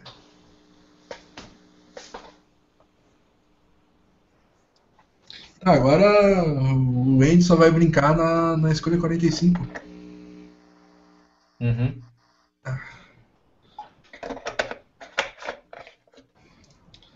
A segunda rodada é pra ser mais rápido, não? Demorando, né? Pois é.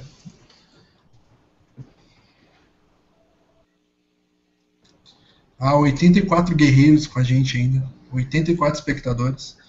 Já chegamos a 130 no, Primeiro round, né? na, na primeira rodada, mas 84 agora. sobreviventes. É, Parabéns aí, galera. Vamos, vamos que vamos.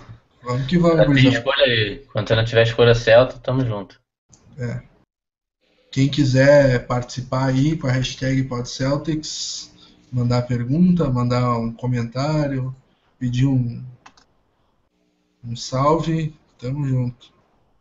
Eu queria levantar aqui o que vocês acham dessa atitude do Crowder de estar retweetando o pessoal xingando ele. Vocês acham Ah, isso positivo ou negativo? Eu, é, eu acho que ele é bem assim, né? Ele é um.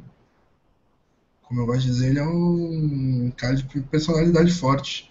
Ele vai usar isso como motivação. Eu acho isso bastante válido. Então, eu, eu acho que pra ele pode ser motivacional, mas eu acho que se isso aí chegar a um ponto de extrapolar e começar a criar uma animosidade entre torcida e, e equipe, pode ser complicado, né? Porque o Celtics é uma equipe que sempre teve junto torcedor e jogador. Eu acho que tem que tomar cuidado essa atitude dele aí pra isso aí não começar a extrapolar e não começar a virar uma animosidade da torcida com, com o elenco. Uhum. Porque enquanto é ele, beleza, mas imagina daqui a pouco todos os jogadores começam a fazer isso aí, pode começar a criar um problema. Se eu fosse gerência do Celtics, estaria atento a esse, esse momento aí. Pois é. Vocês chegaram a olhar o Twitter dele? Eu vi. Tem até uns caras xingando ele, dizendo que ele é a pior coisa do mundo, que ele é um merda, tinha que ter trocado ele. Daí ele tá tweetando e falando que tá ouvindo e usando de motivação. Mas sei lá. Não sei até quando é necessário. Acho que ele pode se motivar guardando isso daí pra ele. Acho que não precisa ficar retweetando. Acho que pode causar problemas isso aí. Pois é. Inclusive agora tô até entrando aqui pra ver os outros jogadores, pra ver. Tá todo mundo em silêncio. É, Zaya- O, o primeiro, é, eu não tinha visto os outros. O primeiro é o tal do Mohamed Handan. Ele manda um Yusuck pro, Sim. pro Crowder. Esse aí eu achei válido. O segundo eu já não, não, não gostei, porque o cara falou, falou um negócio que faz sentido. Ah, Sim. nós deveríamos ter trocado você pelo Butler. Pior, pior draft da história. Ele Isso retweetou não- isso? Não, um outro cara tu, é, res- marcou o Crowder nisso. Nós deveríamos ter trocado você, Crowder, por Butler. Esse é o pior draft da história. Então, nesse caso, eu não concordo, mas é a opinião do cara e a opinião faz sentido, né? Então. É, eu, eu, eu, eu acho que, que jogador nunca tem que ficar respondendo o torcedor. É antiprofissional, eu não, eu não concordo com essa É. atitude. É, Sinceramente, é, esse draft tá até razoável. Sem contar a escolha do Yabuzé, Yabuzili, sei lá como fala. É, eu acho que o Zizic, E a Busley. é, Yabuzele, Zizic e o Brown foram escolhas aceitáveis. Claro que poderíamos pegar gente melhor de, de acordo com as circunstâncias, mas é, sei lá. Eu gostei do Zizic um pouco e do Brown, mas esperava troca. Tá demorando a seleção do segundo round. Não, seleção do segundo round não era mais rápido, não era dois minutos. São três. assim? Três. Parece que tá demorando bem mais que isso.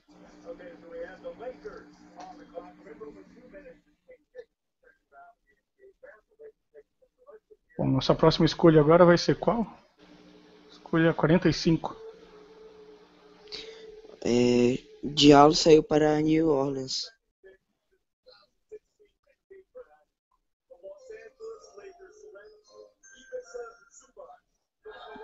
É, caiu bem.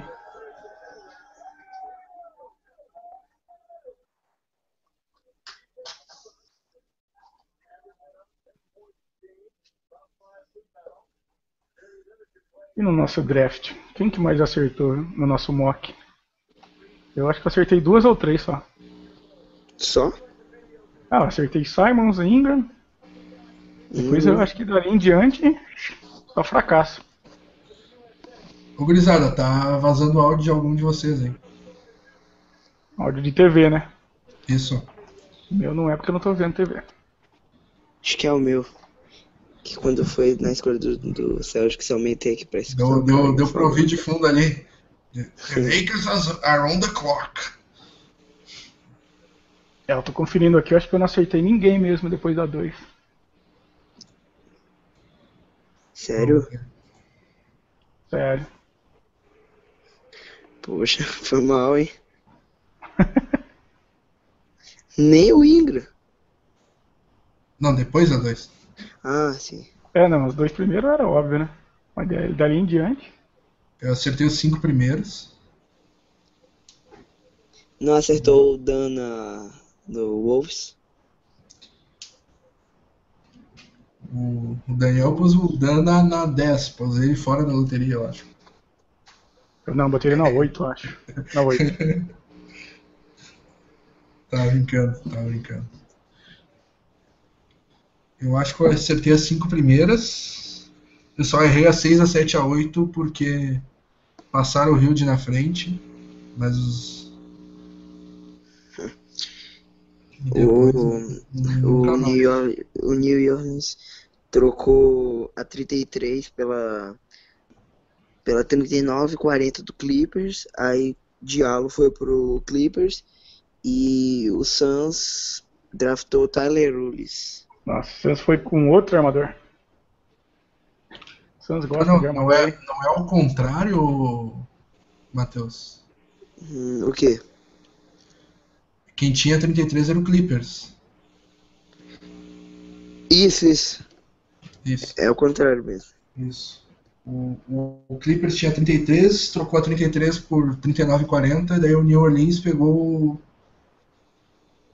O Diabo. O, o, o Clippers pegou um bocadinho de escolha de segunda rodada agora. É, Quatro Clippers tá já. com 4, é.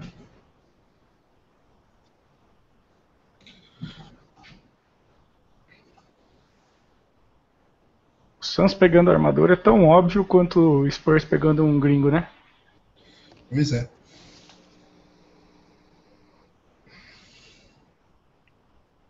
Agora 35. 35 é certeza que não é nossa mesmo? Já foi sacramentado Sim, sim. isso? Sim. Trinta e cinco não é nosso.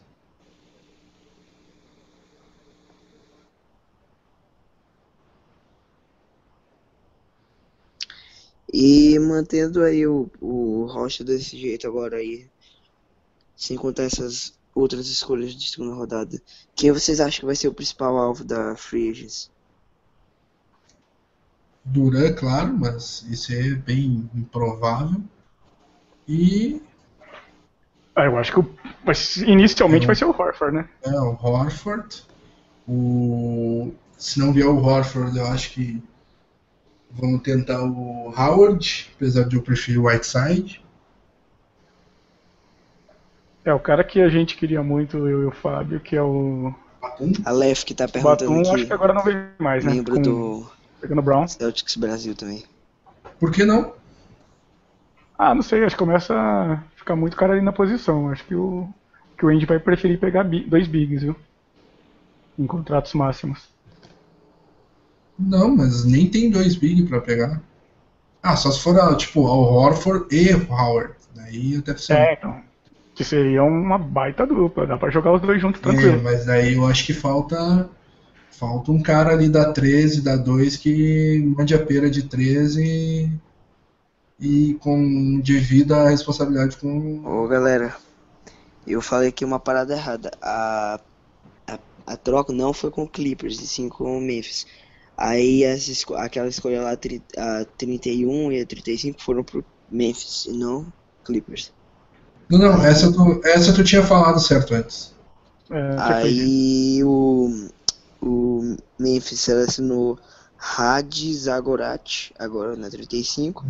Baita escolha. Baita escolha, sou fã desse cara.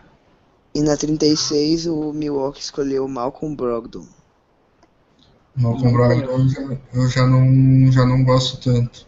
Cara, eu queria usar Gorak na, na 31, na 35 e o outro estrangeiro que eu tava de olho também era o Paul Zipser, que é um ala alemão, que eu acho que ele tá no, no, no board ainda. Vamos ver se sobra na 45 Paul Zipser. Na Mas esse 37, Esse Rad Zagorak na Zagorat, na O Zipser treinou, treinou em Boston. Pode acabar aparecendo. Boa, boa. É, na Eu acho, 37. eu acho o Rad Zagorat um, um steal a essa altura. Na 37, o Rocket selecionou Shinano Onako, de Louisville. Boa escolha também. Um big, big defensor. Pro Rockets a essa altura é um. Ó, acertei mais uma. Acertei o Onaco. Ah, viu?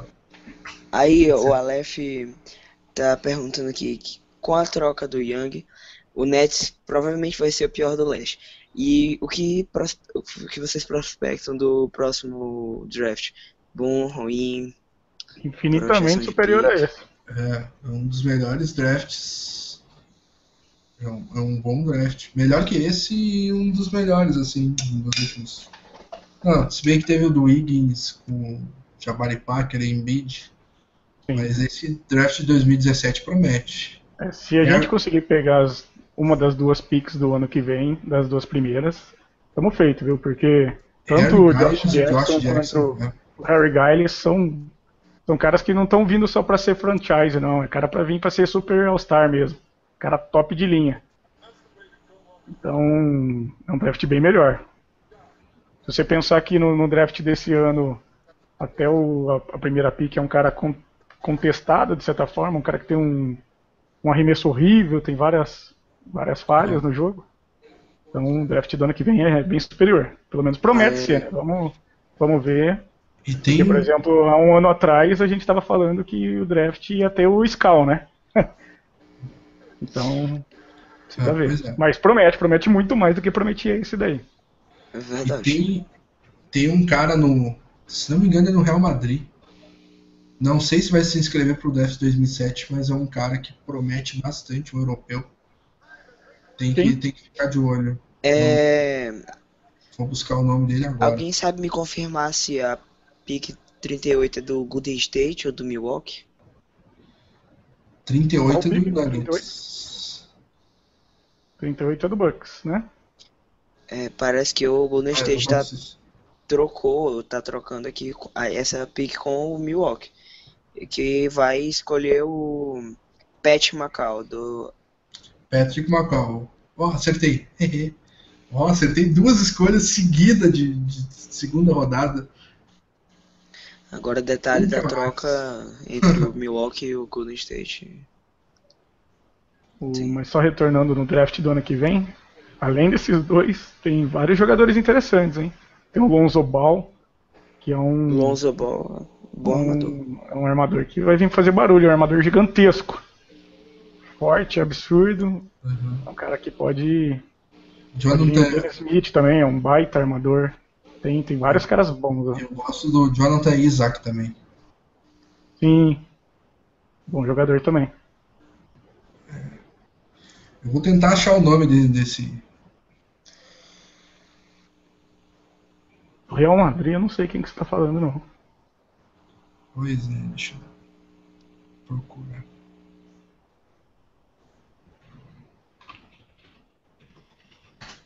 Na classe internacional nascida em 97. Isso eu acho. Enfim. O draft do ano que vem também acho que vai ter o Ivan Reb, né?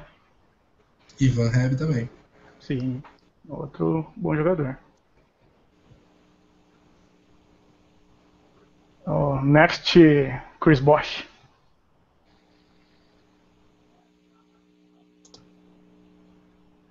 O Memphis então saindo com com Deonta Davis e o Zagorati, né? Isso. É, draft. Saiu aqui, o, o Woj é, citou aqui os detalhes da troca. O Golden State vai pagar 2 milhões e 400 dólares, 400 mil dólares pela escolha Pela pick. 38.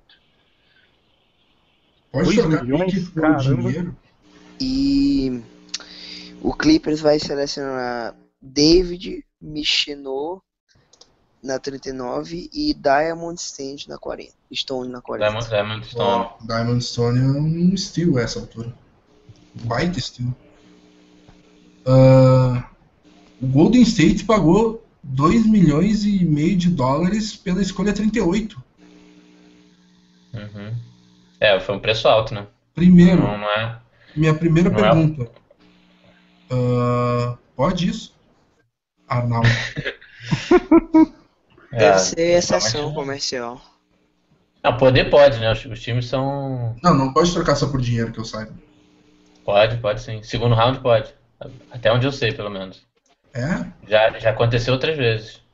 De, de equipe vender o, o second round pick por, por dinheiro. Por dinheiro, Galera, quanto e o, pode. e o Zimmerman? E o Zimmerman? É, o Zimmerman também não, não saiu até agora, né? Engraçado. A second round pick não tem valor comercial. Se você coloca ela numa thread, ela é valor comercial zero. Então você pode negociar por valor ela. Bizarro. Tá. Bo- Boa escolha do Estão Clippers. perguntando aqui no Twitter se, se ainda pode rolar a thread do Butler. O- eu não sei o nome do usuário, tá como Boston Celtics. Então, é o seguinte, é, tem informações que saiu agora de pouco que o Bulls dificultou muito todas as negociações, pediu muito, porque eles até querem trocar o Butler, só que eles dão preferência para trocar ele no meio da temporada, na trade Uhum. deadline, porque eles querem ver como que vai trabalhar essa molecada que tá lá, para identificar quais são as carências do elenco, para na hora que trocar o Butler, suprir essa carência. Então, eles até podem querer trocar o Butler agora, mas vai ser por um valor absurdo. Uhum.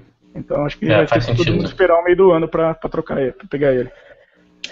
É, o, o Aleph aqui pedindo pra gente comentar com, com a seleção do, do Jalen Brown, em qual negociação vocês apostam por vir, né? Qual jogador mais provável de sair, enfim. Ah, é o que eu falei, eu acho que o Crowder pode ser, pode ser esse cara. Porque ele É. ele é um cara que tá com um valor comercial que eu acho que não vai superar. Ele tá no top de valor comercial dele. Então se o Andy pensa em trocar ele algum dia, a hora é essa. Uhum. Então você já pegou um cara que pode jogar na posição dele. Se surgir a oportunidade, eu acho que ele pode ser o cara a deixar o time. Crowder? Sim. Mesmo Ah, porque concordo. o Crowder, quando ele veio, a gente esperava que ele fosse um bom defensor e um cara da bola de três, né? Ele se provou ser um defensor muito melhor do que se esperava. defensor totalmente top de elite, mas na bola de três ele ficou devendo demais. E a gente sabe que esse esquema tático do, do Indy precisa demais da bola de três ali.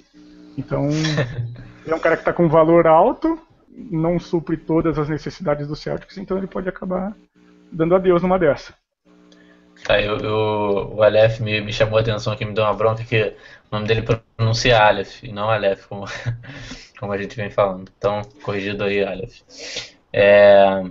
Tá, mas e o acento? É, então, ele falou que. Acho que o assento tinha que pagar mais lá no cartório. Economizado. Mas, enfim, Mas aí também agora a gente vai cobrar ele dele sempre falar certinho. Yabusle. Yabusle.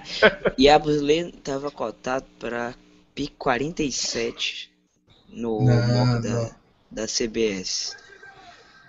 No meu, no meu mock ele tava na 35. Na nossa 35. E lembrando que eu acertei três já. Quatro escolhas da segunda rodada em oito. Tô bem, Tô bem, Não, nem fiz mock da segunda rodada. Uns caras aí que não saíram até agora é o. É o. Demetrius Jackson. 45. O Zouki, que Zuki foi bem também. falado, não saiu. Mas é que o Zuki tem problema com a idade, né? Ele tá caindo por causa da idade, senão ia ser uma escolha de primeira rodada. É, então, mas o Maker também tinha e acabou indo na décima, né? Ah, mas daí é. Pergunta pro, pro GM do Bucks. Bem, bem. Olha, tem uma. Veio uma bomba aqui agora no, no Twitter do, do Voz. O Brooklyn Nets conseguindo a, a pick 42 agora do, do Utah. Em troca de quem? Brook Lopes. Salvou é, a franquia. Pela troca, pela pick 55 e mais dinheiro. Então aí uma tá. troca aí que pode mudar totalmente os rumos da franquia de Brooklyn. É, então, aí já começa a complicar aí nosso draft do ano que vem. Complicou é, com essa troca o não, Mas na 42 eles muito. podem pegar uns bons nomes ainda, né? É, não, def, não, definitivamente eles vão pegar um Futural Star Hall of Fame. Dejante Murray. Ah, eu, uma coisa eu sei. Quem que o Spurs pegou mesmo? Foi o. Tá, mas o Spurs trocou, né? O Murray. Qual? Dejante Murray. Zimmer, Zimmerman vai sair na 41 agora pro Magic. Ah, porque seja lá quem o Spurs pegou, eu aposto que esse cara vai ser Final MVP um dia.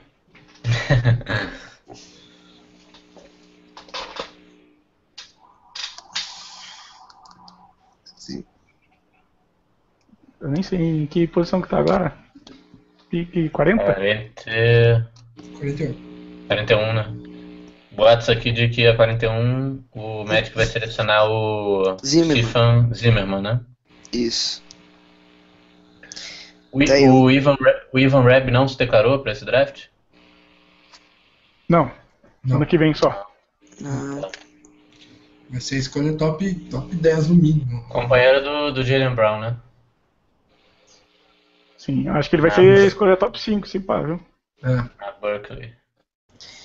É. Aquele cara. Ó, oh, o, o, Lakers, o Lakers vai trazer de cara o Ivica Zubat. Não, não vai ficar na Europa? Não. Lakers. Lakers. É,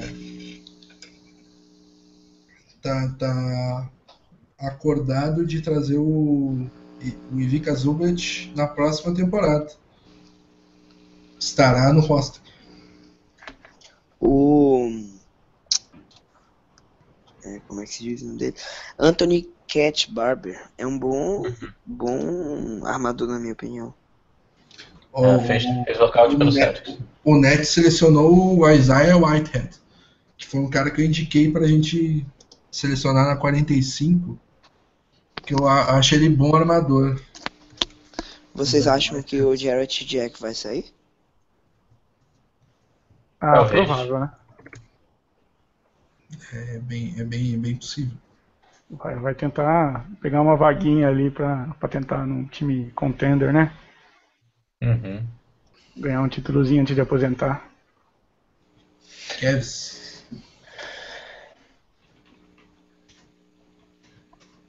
Falando em Cavs, o Richard Jefferson voltou atrás, né? Da aposentadoria.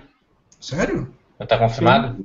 Teve, teve, não, teve a o desfile deles, e daí a torcida começou a gritar para ele ficar mais um ano, ficar mais um ano. Daí ele pegou o microfone e falou: ah, se vocês estão pedindo, então eu fico.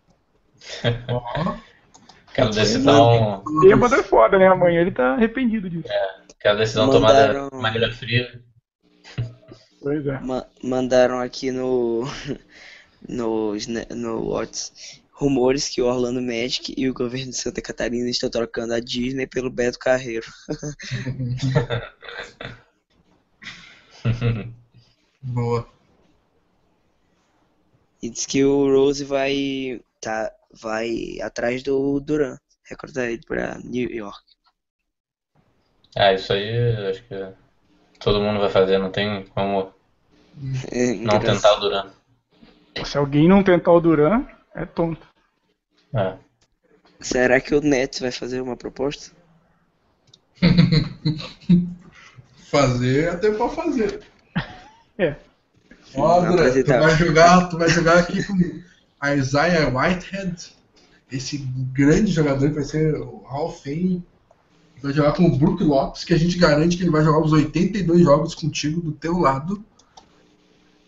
Tu vai jogar com Jared Check, esse grande armador, vai ser o sexto homem da temporada. O que, que eles pegaram na 20 mesmo? Quem? Gareth Levert, outro que vai jogar 82 jogos, garantido. Quem que vocês acham que Hollis tá mais Jefferson, ferrado? grande reserva pra você. Aí, é, Quem que vocês acham que tem um futuro mais ferrado? O, o Nets ou o Kings? Nets. É, o, o Nets é, Não, é o Nets- desastroso, assim, olhar pro futuro do Nets. Então, mas o Nets tem dinheiro, né? Tem vontade. O Nets O deu que- um, o deu que- um passo maior que a perna, esse foi o problema, eles não são tão desorganizados. O que o. Danny Ainge fez com o Nets foi maldade. Foi. Então, o Nets, o Nets deu um passo maior que a perna. Queria ganhar já, é, viu o que o Celtics fez em 2007, quis fazer igual, dançou. Mas problema é que o- Kings é tudo errado, né? É seu fim. Ó. o novo, o novo Yao Ming, É, Zucchino Gosta- no Rockets. Houston Rockets, 43. se chama Zoki. O problema do, do Nets foi ter montado um time com um curto prazo de validade, né? Você abrir mão de três picks é, para montar um time ali que Pierce e Garnett já já estavam em decadência, né? Tinha o Deron Williams também, que já não era o mesmo. E Joe Johnson, enfim, um time de veteranos, né? Foi um time interessante de ver, mas uma, duas temporadas no máximo. É, mas todo mundo apostou que era candidato a título, né? Não dava pra esperar que fosse o fracasso que foi. É, também o- a escolha do técnico ali não, não combinou com nada né, na- da, da, da estratégia do, do Nets. Porque Sim, né? você botar o um- Jason Kidd pra, pra treinar esse time, né? Um técnico que não tinha muita experiência. Primeira, primeira experiência, né? Do, dele na NBA. Ah, gurizada, Só faltou vitalidade, né? só levantar uma bola aqui que eu acabei de perceber, nem tinha, nem tinha me dado conta. O que vocês acham do, do- do- das duas escolhas do Golden State Warriors? Patrick McCall e o Damian Jones. Eu achei duas. Jones foi um estilo. Damian Jones, não foi o Diamond Stone, não, né? Foi o Damian Não. Jones. Não, não, foi o Damian Jones. Mesmo. Damian Jones foi um estilo no 30, pra- ao meu ver. Eu- e eu acho que o Patrick McCall também, meu. Ele vai contribuir, ele vai contribuir de cara. Ele, ele tem. O cara é um Veterano, né? monstro em Quatro envergadura. Uhum. O cara é um monstro de envergadura, tem, tem um arremesso bem, bem lapidadinho, é, carrega a bola, passe, potencial, atleticismo, o cara. Eu tava vendo. Acho que foi o Vogue que falou aqui. Deixa eu achar aqui. Patrick McCall pro, pro, Golden, State, pro Golden State Warriors. É, escolha sem risco. É longo, atlético, defende, pode passar e chuta. Uhum. Será que o Bim Bench sobra pro Celtics na 45? Acho que sobra. Por enquanto eu, ia- eu iria de Zipser, hein? De quem? Zipser. Opa, mano. Zips. O Celtics tá no, tá, tá, tá no relógio e o Zipser tá, tá disponível. Eu coloquei o Zipser na 35. No, no meu, no meu modo, Ué, a o- 45 seria bom. Sério que já tá no relógio? Sim, 44 foi o Isaiah Cordinier. Ah, tá. Um bom big francês. Nunca ouvi falar. Bom big. O, o Demetrius Rocket... Jackson saiu? Não. Então acho que vai ser ele. Ele fez bom. Opa, Workout. confundi. O Isaiah, o Isaiah Cordinier é o. É, ele é alarmador francês. Confundi com outro. Tem um outro francês ali que é o nome parecido. Saiu muito francês esse draft. Uhum. O, o Zuki, então, indo substituir o Yao Ming, né, na, na franquia do, de Houston. Vai Ele que tem a, camisa. e tem a idade aí entre 19 e 36 anos, né? É, algo, algo entre isso. Uhum. Legal, legal ter um chinês de novo no NBA. Vai vender bas- bastante camisa. É. É. Ó, o Celtics está no, no- no relógio. O melhor que o melhor disponível é Demetrius Jackson, Paul Zipser, que é o cara que eu pedi. Gosto muito desse alemão do Bayern de Munique. Bom jogador. Peter Eu Cornel. Demetrius. Lembra que eu comentei que ele fez um baita Sim, treino em sim. Boston? Mas o Zipser também, né? É, é, o Zipser eu sei que ele treinou, mas se ele fez um baita treino, daí já não Foi um sei. baita treino. E o Peter Corneli, AJ Raymonds e Robert Carter para 45. Vai, eu iria de Zipser. Fácil. Deixa ele lá na, na, na Alemanha. Olha, eu acho que o Demetrius hoje é mais jogador, mas eu também ia no Zipser por, por ser europeu e larga lá. Por que será que o Demetrius um... tá demorando tanto, Zé? Um deles dá certo, né? Deixa os, os europeus lá fazendo. Mas é que o tem, um- desenvolvimento. tem um bom... Tem um bom... Tem um bom potencial, cara. Ele Uhum. tem 6 e 11 de, um, de wingspan, daí é, para tornar ele um bom defensor. Demetrius separado. Jackson. Demetrius Jackson. Matou a charada. Ah, isso aí eu tinha certeza, cara. É, Eu, eu, muito bem. esse daí eu cogitava sair até na, na nossa terceira pick. Ah, Demetrius Jackson pôs na 25, acho. É Armador de, altura. é, armador de Notre Dame. É, essa altura é um bom um baita estilo. Baita estilo, é um estilo aí. Ah, talvez melhor que o Rosier? Não sei, aí. mas é nível, mesmo nível. Ah, eu pus ele na, na, na, na escolha 19, cara. Eu acho que eu tava confundindo com o Dejante Murray. Uhum. Que começa com D também. Daí posso ser confundido. Mas Demetrius Jackson aqui, ah, claro. Sim, do, de Dame. Sim. Boa escolha. Baita escolha. Caramba. Tava Então, confundindo um com o armador é um estilo que a gente não tem. É, exatamente. Ah, Eu tava confundindo com o Dejante Murray. Claro, claro. É bom, bom que é, é mais um, um armador para o time, mais um, um jogador capaz de armar a equipe, né? Sim. AJ Raymonds no, no Mavericks na escolha 46. Uma pena. E diremos. Cara, Demetrius Jackson. Foi uma- baita escolha. Baita escolha, cara. Quero ver alguém reclamar disso daí. Eu tava confundindo. Meu Deus. Ele tem, ele tem bom arremesso, ele conduz dema- bem demais a bola, ele é rápido, atlético. Tem, tem defesa, ele é. A galera da, da, tá reclamando aqui, pô. Tá mais, louco. um, mais um PG. Ah, gente. É só por causa da posição do cara. Segundo round, gente. Isso é. Aí você vai- você vai na não qualidade, tem mais, você vai na mais posição. posição, né? É. Diz que o Indy tem que ir pra reabilitação. Tá viciado em Olha PG. aí, ó. Em draftando, draftando o Jake Layman na 47. Treinou muito bem pelo Celtics também. Quem? Jake Layman. O Orlando conheci. trocou, fez uma troca com o Blazers. Pela 47. O Orlando também tá saidinho hoje, hein, no draft. Trocando. Fez, fez boa- boas escolhas ali. O Stephen Zimmerman na 41. Boa escolha. Ibaka e Zimmerman. Sabonis na 11. Você. Mas Sabonis Demetrius. eles empacotaram pro, pro OKC, né? Uhum. Demetrius Jackson, boa escolha, hein, cara, pra 45. É, eu tava, conf- né? eu, tava conf- eu tava confundindo. É uma baita escolha. Esquece de, tudo de que eu falei antes. Esquece tudo que eu falei antes. No, no Draft Express, por exemplo, ele tava caindo na 24. Eu coloquei na, na 19 no meu, no meu mock, cara. Uhum. Eu coloquei no 24 também. Eu achava que ia ser a escolha dos Sixers. O armador que eles precisavam era ele. O Sixers eu achei que ia de Dejante Murray. Tinha mock que o Dejounte tava até em top, é, top 10. Sim, no, no, do, no do NBA Draft, tava na 10. É, o Dejounte eu coloquei em 17. Eu achei que ele não chegava até os Sixers. Mas o Demetrius O- Jackson é um cara pra ficar de olho aí, porque ele fez um, treino impressionante. Diz que os dois melhores treinos do Celtics foi o, o Chris e ele. Os dois É. caras que humilharam lá no- nos treinos.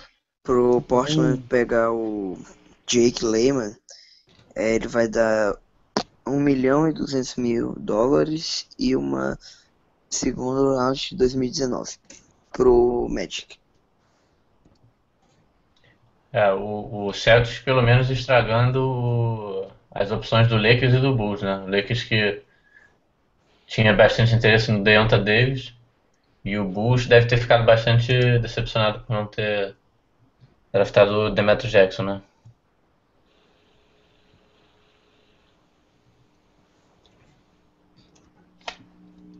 Demetrius Jackson. Um dos maiores estilos até agora. Da segunda rodada, no caso. Uhum.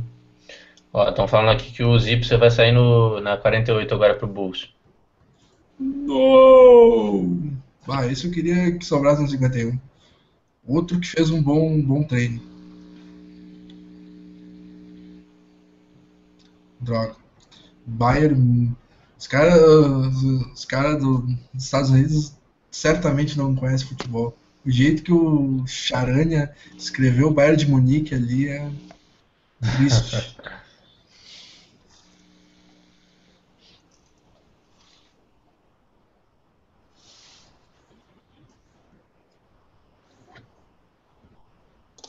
Feio mesmo. Hum.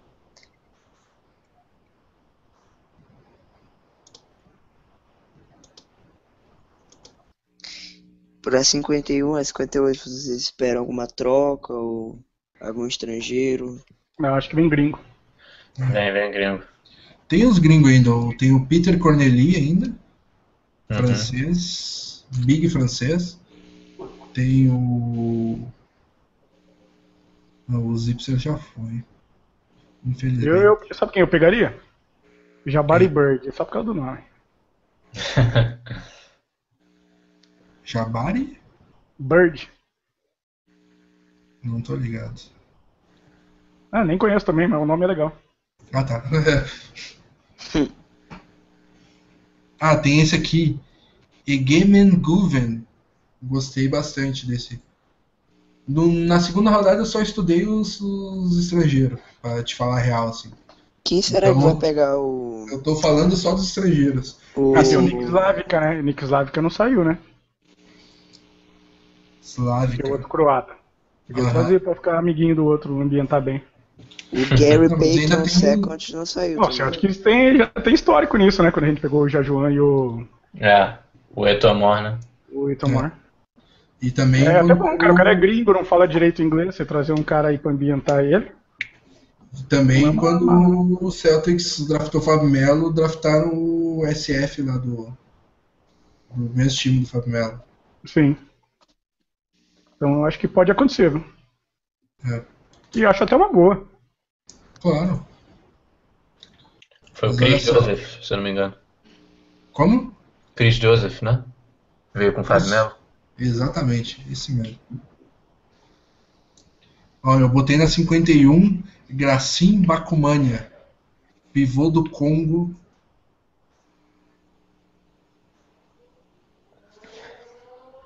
Vamos ver.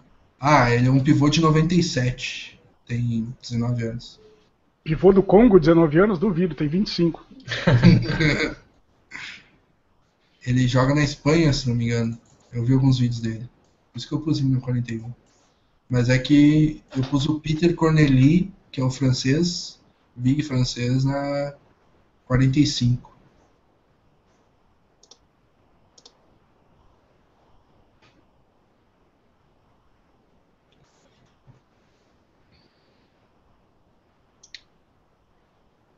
E aos poucos o draft tá morrendo, hein? É, pois é. Sobraram 47, 49 guerreiros com a gente ainda. É, guerreiros, manda pergunta aí que a gente tá sem falar já quase aqui. Depois manda o nome também que vai, cada um vai ganhar uma plaquinha aí pela participação. Hashtag pode Celtics, gurizada. Vamos que vamos.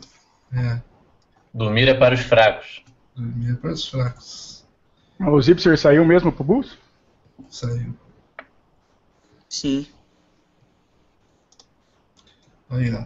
O- Pô, ainda tô feliz pra caramba com o Demetrius Jackson. Vocês vão ver esse cara ainda. Não, eu falei também.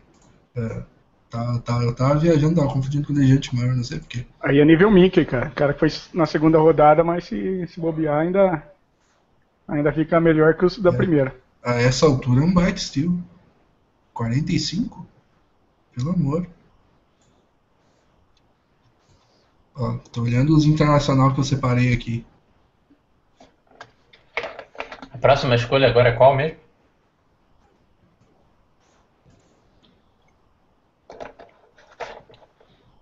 Agora é do Hum. Pistons, né? 49. É.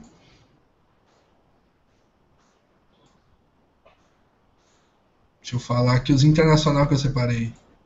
Peter Corneli, do Le Mans da França, é Big. Daí tem o Egemen Guven, do Karsiaka, da Turquia. Bizarro que o NBA Draft.net compara ele com o Paul Gasol. Uhum. Tá, não é tudo isso. Mas eu gostei que é um big que é bem técnico e tem jump shot de fora. Quem? E é alto. Egemen Guven, turco. Daí É, tem o Zipser também seria uma boa, né?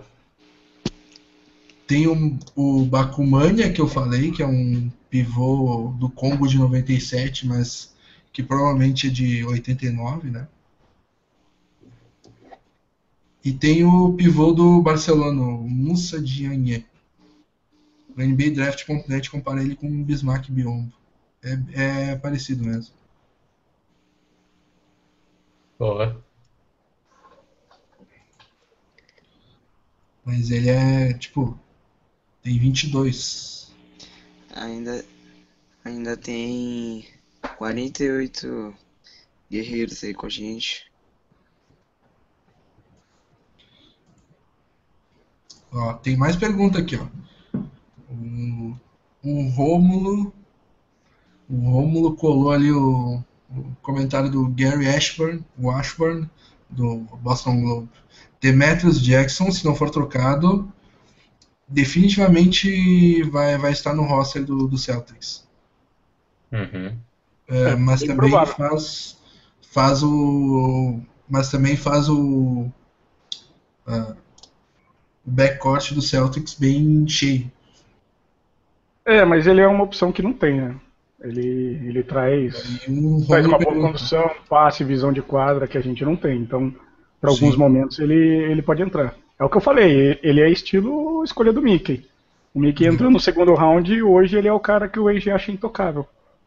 Uhum. Ele trocaria o, os que foram selecionados no primeiro round e ele não. Então o Demetrius Jackson acho que é mesmo nível. É um cara que pode ir pegar a vaga no, no time sim. É, o Romulo pergunta: concordam com o Gary Ashburn? Acreditam que ele rouba- roubará uma vaga no roster? Eu acredito também. Até porque eu acho que a gente tem dois point guard no time, Uhum. contrato garantidos. O, É o. o Isaiah Thomas e o Terry Rozier, porque eu acho que o, o Smart está definitivamente se consolidando como um cara da posição 2. Reserva Eu acho que o, o Indy vai tentar trocar o Hunter e o Young. Acho que os dois saem. Então E daí abre pra mim foi um bastante espaço pro Jackson. É, o, o, o Hunter eu seguraria mais uma temporada. Dependendo do. do que. do que for oferecido, né?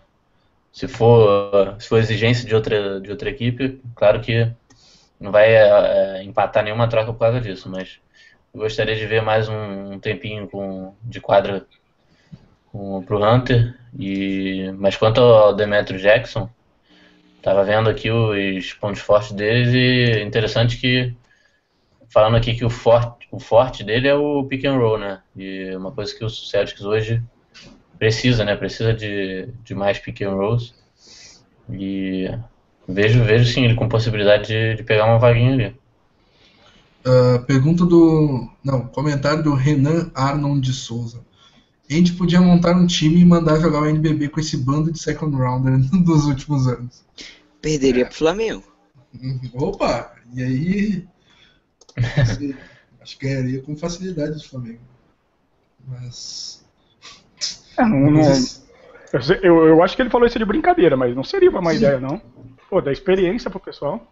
Exatamente. Sim. Muito se fala, mas a NBB tá melhorando muito, não é uma liga tão fraca assim hoje não, viu? Uhum. Tem, tem muito jogador bom, eu tenho assistido jogos. Eu acho que, por exemplo, o, a, o NBB é muito mais forte do que o time que o Marcos Thornton, do que a liga que o Marcos Thornton foi jogar lá no, no na Austrália. Na Austrália, sim, sinceramente. Sim. E, e, e, isso dá certo para alguns jogadores. O, Será que é melhor que a, que a The League? Não, acho a The League melhor que a NBB. Eu acho diferente, eu acho que é diferente, né? NBB você vai encontrar caras mais fortes, né? Mais experientes. Lá, na, lá vai ser mais correria na, na D-League. Ah, mas, mas na, na D-League também tem vários caras experientes lá, né? Ah, tem uns fins de carreira, né? Exatamente. é, não sei. Eu, eu, eu preferia colocar eles para jogar no profissional do que na D-League. Mesmo porque a D-League Olha, tem muita cobrança. Boston, ó, Pacers vai escolher George Niang de Iowa com a pick 50 e Boston vai escolher Ben Bentil com a 51. 51. Ben Bentil também. Steel essa altura também. Ben Bentil é, é um cara que me agrada. Pelo, pelo menos estava cotado para sair bem antes do que a 51. Queria um estrangeiro, mas e ótimo também. Uh, outra pergunta aqui, Felipe Cerqueira. Se o Celtics conseguir o Duran nessa free agent, virará favorito ao título? Eu, eu diria que. Eu diria favorito a uma final. Para título, não. Uh, eu diria que ainda não. Faltaria um, um, mais um pivô. É, mas aí você tem certeza que, que se o Duran vier, amigo, ah, vem. Vem, vem Aí vem, vem alguma vem Hor, Aí vem os interesseiros, né? É. Vem o Horford, vem o Whiteside, o Howard. Qualquer um desses junto com o Duran a gente vira contender fácil. Uhum. É, e ainda, tenho... ainda vai, vai querer um monte de veterano querer vir pra, pra ficar no banco, né? Uhum. Veterano de qualidade. É, uma pergunta aqui interessante do, do Aleph. É, dentre os, os rookies dessa, dessa classe, quais estão na, na corrida pelo melhor, pelo rookie do ano, né? Calor do ano, na opinião da, dos senhores? Na minha opinião, quem vai ser o Roy vai ser o. Não, não, deixa eu, deixa eu olhar o draft primeiro. Mas, tipo, saindo da universidade, meu candidato a Roy era o. O Buddy Hilde. Uhum. Que é o cara que chega mais pronto. É. Eu, eu tô entre o, o Buddy Hield e o Ben, Sam, ben Simmons, né? Acho ah, eu, eu, acho que vai ser o Ben. Ele, ele vai ter espaço para jogar, fazer É, exatamente. É, vai ser, a, vai questão ser do, a questão do Simmons é essa, né? Ele vai ter praticamente ali a bola na mão e. Vai ser tipo o Michael Carter Williams, então? Vai. É, talvez. É como se fosse o Lebron ali, né? Bola nele e Deus nos acuda. Acho que. Jazz selecionou Joel Bolomboy com a 52. Pivô.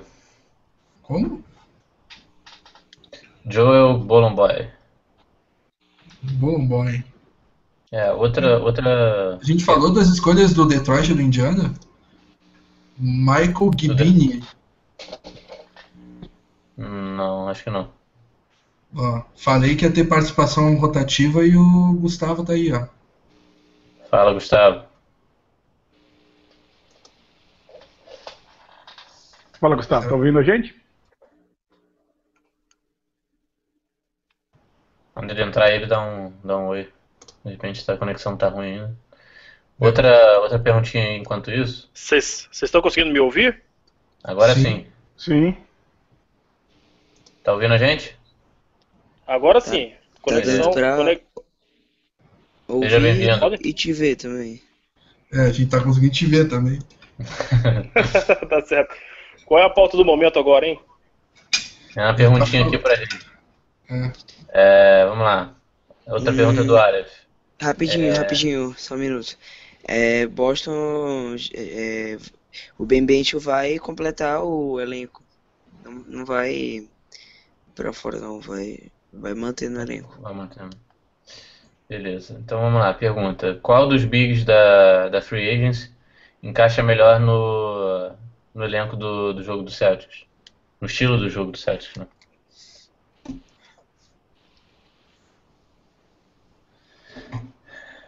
Dos Bigs? Sim. Bigs que vão pra Free Agents. Hofford. Ah, o Horford e o Howard. Acho, que- acho que o D12 se encaixa muito, né, cara? O cara que vai dar defesa, espaçar, consegue pegar rebote e é o cara que tá acostumado a jogar com quatro abertos, né? Jogou a vida dele inteira em Orlando assim. É o cara que É, já tá eu- acostumado com o esquema. Eu gostaria do Whiteside e. Se não. Eu acho que o que mais encaixaria é o Whiteside, porque é justamente o que o Daniel falou só do, do Howard.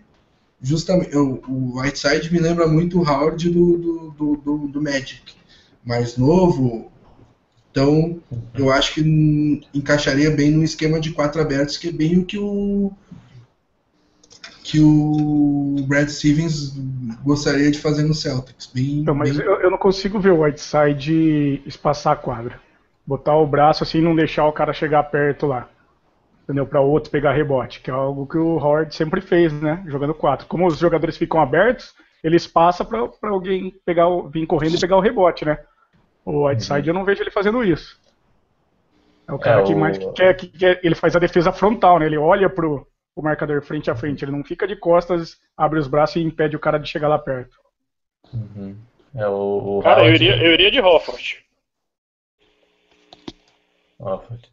É, o, o Howard tem isso de bom, né? Do, ele traz muita força no rebote, não, não só pegando o rebote, mas, mas como o Daniel falou, né? Fazendo a proteção ali. É difícil você ver o, o Howard perdendo um box out. E, mas, mas não sei, não sei se, se ele seria o melhor encaixe para o Celtics. Eu vou te falar, eu, eu, gosto muito da, da ideia do Whiteside. E o? Whiteside- O Cousins, é, mas o Cousins não, não vai para para free agents agora. É, tá falando de, de FA. Cara. Ah, de FA? Tudo bem. É. Sim. O... Mencionei, mencionei o Cousins porque ele tava no Twitter meio indignado lá com a seleção do, do Kings.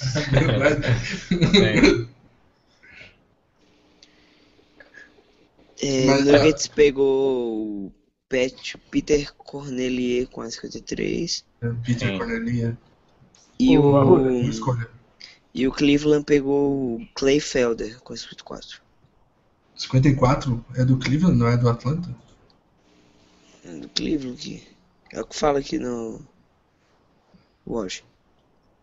Beleza. O Arruda, Oi. Você falou aí do, do Cousins revoltado lá no Twitter. Você chegou a ver o Crowder também? Sim, dando RT no, na galera que tava lá reclamando dele, né? Pois é. Tava discutindo isso aí agora de pouco. O que, que você, você acha dessa atitude? Rapaz, gosto muito do Crowder. Crowder é um cara muito. Ele luta muito, quer evoluir, notadamente ele quer evoluir, quer calar a boca dos críticos. E isso é bom, cara. É bom ver jogador motivado. Eu espero que ele aproveite isso, guarde esses RTs com muito rancor e mande ver, né? É isso que a gente espera dele. Gustavo concordou comigo, então. Eu gosto, você não cara. acha jogador... que ele pode causar uma animosidade com a torcida, é isso? Não. Muito pelo contrário. Eu acho que a torcida, tipo, parte da torcida, é claro, tá emputecida. A maior parte da torcida tá, tá indignada com o draft. Eu acompanhei pelo Twitter. Muita gente tá reclamando, mas, cara, eu acho que, que o Crowder tá certo de absorver as críticas, tentar ver o lado positivo das críticas e mandar bala, cara. Absorver e seguir em frente. O Crowder já evoluiu muito nesse tempo de Celtics. Por que não pode evoluir mais? Uhum. É, o, só para complementar aqui a informação, o, o Cavaliers comprou a escolha do a escolha 54 do Hawks, né? E selecionou o Key Felder, né? Se eu não me engano, é o jogador mais baixo do, do draft. Mais que o Tyler Ulis. Ah, verdade, é, tem o Tyler Ulis. Não sei agora qual que é o mais baixo, mas o Key Felder eu lembro de, de, ter visto alguns jogos dele. Parece a reencarnação do, do Nate Robinson. O, okay. o Utah Jazz selecionou Marcus Page na 55. Marcus Page, é. Marcus o... Page te, foi, fez bastante fama no, na época de colégio. Ele era um jogador muito. de muitos highlights, né? Ah, esse nome é, é, não é como é meio comum pra mim. Marcus Page. É, ele, ele... O pessoal, o Aleph está perguntando aqui se vocês acham que vale dar overpaid na free agency. Depende, depende do jogador. É... Overpaid nunca é bom, né? na verdade, mas é, dadas as circunstâncias, acho que a gente tem a obrigação de dar um, uma proposta boa, assim, né? excelente para algum, algum protetor ali de garrafão, né? Uh, Celtic, Celtic Felder, Howard. O Key Felder foi o mais baixo medido no, no Combine mesmo. É. é, eu acho que o Celtics vai ser, não só deve dar, como vai ser obrigado a dar. Se não der overpaid, não fecha com ninguém. Porque com o aumento é. de cap, todos os jogadores vão tomar overpaid.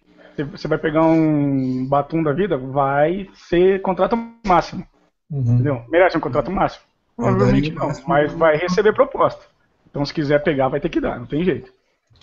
Uh, uma, um comentário uh, bom pro Robo, contrapondo o meu. E agora comecei a pensar e realmente, realmente ele tem razão. De que na D-League os jogadores jogam para fazer número e chamar atenção. Não tem jogo coletivo, é cada um por si. Então, nesse caso, o NBB seria realmente melhor que, que a D-League. Faz sentido. Sim. É, olha dá... também. Ah, perdão, pode falar. Não, você vai falar que dá pra ver isso quando você vê, por exemplo, o Young metendo 11 bolas de treino né, na D-League. E aquele Meus tipo amigos, de bola... na D-League. Fala, Bruno. Pode, não, pode falar, pode falar, Gustavo. Cara, na D-League, se não me engano, o Fábio Melo foi seleção de calor, defensivo, o alguma rei, coisa assim. Rei da D-League. Né? Isso é um absurdo, cara, não existe. Então, mas cara, o Fábio Melo é um cara que ele tem muitas ferramentas para ser um bom jogador. Eu sempre achei que o problema dele em Boston foi totalmente psicológico. Você via que quando ele entrava em quadra no TD e via aquela torcida lá, o cara entrava em pânico, travava e não sabia o que fazer. Não é um cara que ele é ruim. Eu acho que o Andy selecionou ele porque nos treinos ele deve ter jogado muito, apresentou isso nos lugares, mas chegou em Boston, a camisa pesou, simples assim. O cara travou, ficou com medo. E ele também teve aquela saída lá da, da universidade também, questão de ele não jogou a fase final do universitário, não é isso? Sim, ele não jogou o March Madness porque ele não tinha nota. Pois é, ainda teve esse problema. É. O Alex é... perguntando aqui se dos nossos selecionados hoje se algum tem chance de, de ser Roy. Ah, ah nenhum. Não. Zero. Zero, é, zero, Principalmente pelo tempo de quadra, né? Que eles vão ter. É, exatamente. Muito, muito pouco. Uh... O Denver tá vendendo a pick deles pro Oklahoma 56. Uhum. É, e selecionaram o Daniel Hamilton de Connecticut. Do, das picks que a gente tem, sem contar o o Jalen Brown, que vocês acham que pode ser uma surpresa maior? O Demetrius Jackson. Sim, concordo. Jackson tem tudo pra, pra surpreender aí, saindo na 45. É. Foi, pode, pode ter sido um dos estilos aí desse draft. Quando, Eu quando fala do- de Ben Bench, eu só lembro de Ben Wallace. Lembra muito. Pergunta que vem Big aqui do Ben. Twitter.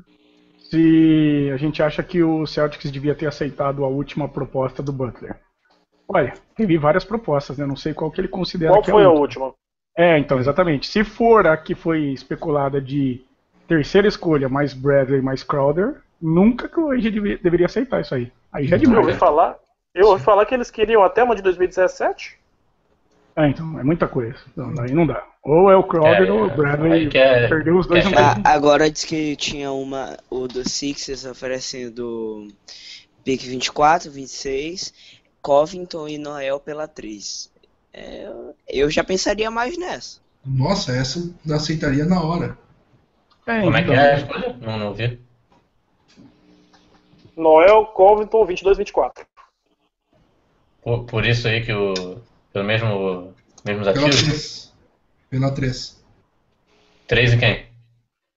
3. Só 3. Só pela três? É, Não, mas aí não pode. Eu aceitaria na hora. Tem que fazer um, um match aí de, de salário. É, então, é por isso, é isso que eu falei, o pessoal falando que dessa, dessa thread aí, xingando o Angie não ter acertado, não tem como ter sido isso. Porque tem que bater salário. Com Não, certeza o Sixer estava pedindo mais deve, ter alguma coisa. ido, deve ter ido algum ativo É, então, aí essa thread deve ter, deve ter esbarrado em quem, quem pediu, né? Por exemplo, se eles pediram um É. Turner, pode ser que o Angie, né? É, pro, pro Andy não ter feito o negócio com, com 76 é porque é pra- o preço foi alto. viu? Sim. É, Eu duvido se fosse Se só for- isso, não teria aceitado. Se for essa troca aí, com, sei lá, com a Mir Johnson ou com o Jonas Jerebico, eu disparava na hora. Sim. Aceitava na hora. Uhum. E faria sentido pro 76ers também. 76ers também. Que daí é só tirar o salário da Mir Johnson ou do Jerebico não aceitando a oferta. É, não adianta xingar o Engie baseado nessa informação, porque eu acho que ela está incorreta. Que o... Mesmo porque a gente sabe que o Engie está atrás desses dois caras há um bom tempo. O ano passado o Engie já tentou trazer o Noel. Não, é Então tipo, você acha que agora que os caras vêm oferecer ele não vai querer? Sendo que ele tá há um tempão atrás desses caras? É porque a informação não tá completa, né? Exato. E olha só, tipo, 3, três por Noel era o que o Andy ofertou no começo. Sim, E o 76ers queria outro jogador no- na troca. Olha, eu tava pensando agora. Tendo selecionado o Demetrius Jackson, não ah, sei lá, e trocar o Smart pelo pelo Noel, o que, que vocês acham? Hum. É, tem que ver Não o que trocaria. o tem que ver o que o Demetrius Jackson vai provar. Não trocaria também. Eu trocaria. Eu trocaria na hora também. Não, na hora não, eu trocaria, mas não na hora. Eu pensaria. O, o- com a escolha 57 aqui, o Memphis selecionando outro chinês. Wang Zelin. E o, já Mas- saiu aqui a última pick do Celtics do draft, que é o Abdel Nader, com a 58. O De- grande quem? É o De- famoso quem? Famoso quem, conhece? né? É Famoso que nem quem? É o famoso quem? Cara, não sei nem escrever o nome dele. É, Ah, é de Iowa, Iowa State. Isso. Não faço Mas- ideia de quem seja. Alguém conhece? Não. Onde é o Holland da vida? Cara, pior que eu vi, eu acredito que eu, que eu tenha visto a entrevista dele no, no Draft Express. Esse nome não me é estranho. Vou até conferir aqui. Ah, o cara não tem nem imagem no, no, no NBADraft.com e no Draft Express. Qualquer um tem imagem e o cara é no image é available. Uhum. que é um... Como que eu vou fazer a montagem desse cara para postar no site? Não vai dar. Pegar aquele, aquele jogadorzinho default do, do NBA 2K e colocar lá. Como que chama o cara? Que eu não tô nem achando o nome desse cara. Abel, pega, pega no Instagram dele, do, Duminader2. D-U-L-E-N-A-D-E-R-2. Daí tem umas fotos dele no Instagram. Vamos ver quem vai ser o Mr. Irrelevant desse ano. Ah, é a última. Azar Thomas. Bom, é, rapaz, Millsap, Millsap foi escolha 57. Millsap foi 57. O Ginoble que escolha que foi mesmo? 59, né? Nossa, né? Ginoble foi muito lá pra cima. É, por isso. Foi 57, não, o Ginobili? Foi por aí, cara. Parker também foi segunda rodada. Não, o Parker foi 20, 28, se não me engano. É, porque foi primeiro. A Parker foi 28? Foi, O foi Parker depois primeiro. contou. O. Parker depois contou a história que o e aí alguém vetou em cima da hora, não sei quem foi. Não lembro agora a história. Uhum. Ah, Sacramento vai. Ixi. Kings. Kings. Esse ish aí. Contra, é, é, draftou Isaiah Zaya Cousins. Cousins. O nome, Sim. o nome é, é exótico. não, eu falei antes, era o Isaiah. o- falaram que o Mr. Relevant era o Isaiah Thomas e o Sacramento já. Vamos pegar esse Isaiah Cousins aqui. É, o- é, é o. É o ex-baixinho do, do Sacramento com o grandão. É. O Aleph está querendo saber aqui das nossas escolhas. Quem que vocês acham que vai inte- integrar o elenco? Quem vai ser mandado para Europa ou ligas inferiores? Zizit Brown. pra Europa, eu acho. E a Buzelli fica, né? E a Buzelli não. Eu acho que a Buzelli pra vai Europa. também. E a Buzelli fica na Europa, né? É. Ele fica. Ele tem Esse- contrato com o time dele, pelo que eu li. É, esse, esse com certeza fica na Europa. Pelo menos mais um ano. O Zizit também eu acho que fica mais algum tempo na Europa. Ah, eu acho que eles dois ficam dois anos na Europa, pelo menos. É, o Ben Bentil e o Dem- Demetrius Jackson podem fazer roster. O último, esse que. O Abdel Nader, eu, eu acho bem difícil. Mas esse aí Vai pro mesmo lugar que o. Que o Marcos Thornton foi. Pra Austrália. Tanto Horrível. lugar pra mandar os caras, manda pra Austrália, velho. Manda aqui pro Brasil. Pô, a Austrália é, é, o Brasil que deu certo, gente. Eu queria ir pra lá também. Ó, sabe Vai lá, quem? encarar um jac... vai lá encarar um jacaré de 5 metros, vai. Ah, Adivinha, porte de pô. arma com uma 12. Uma E com a última- do prédio. Com a última escolha do draft, o Jazz selecionou Tyrone Wallace. Companheiro de time do Jalen Brown. Isso. Algum nome conhecido ficou de fora dos 60? Algum que vocês tenham analisado Ah, aí? um que- cara que eu, que eu gostei que ficou fora foi Anthony Cat Barber. É, o Barber até treinou pelo Celtics mesmo. E, e fez boa temporada pelo.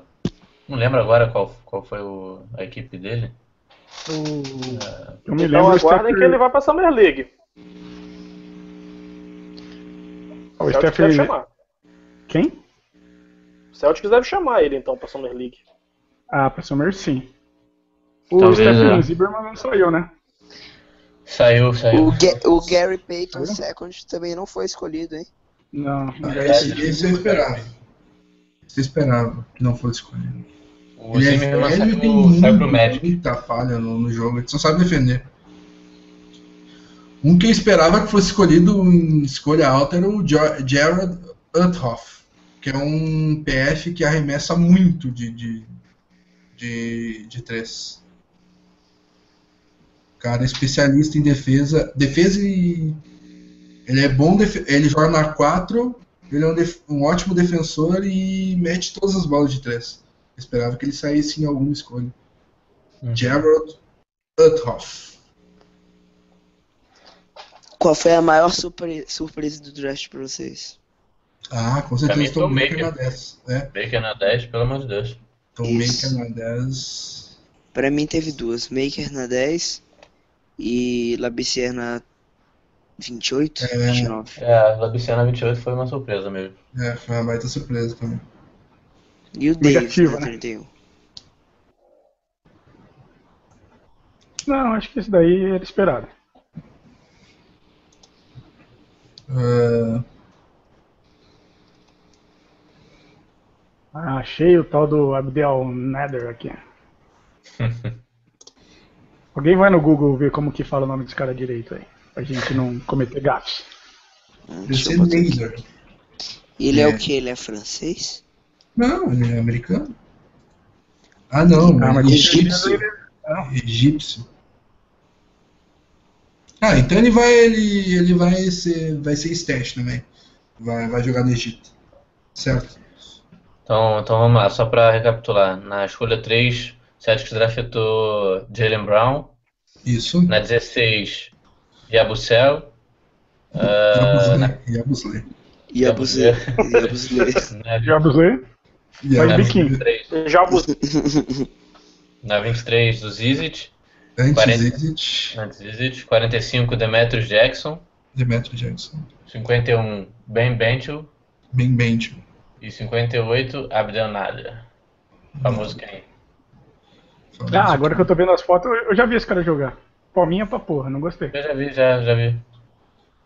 Eu não. Eu esperava um internacional ali, meu. Ficou, ficou, ficaram alguns pra trás. Esse é o típico cara que é apresentado, tira uma foto no logo, no estádio, posta no Facebook e vai embora.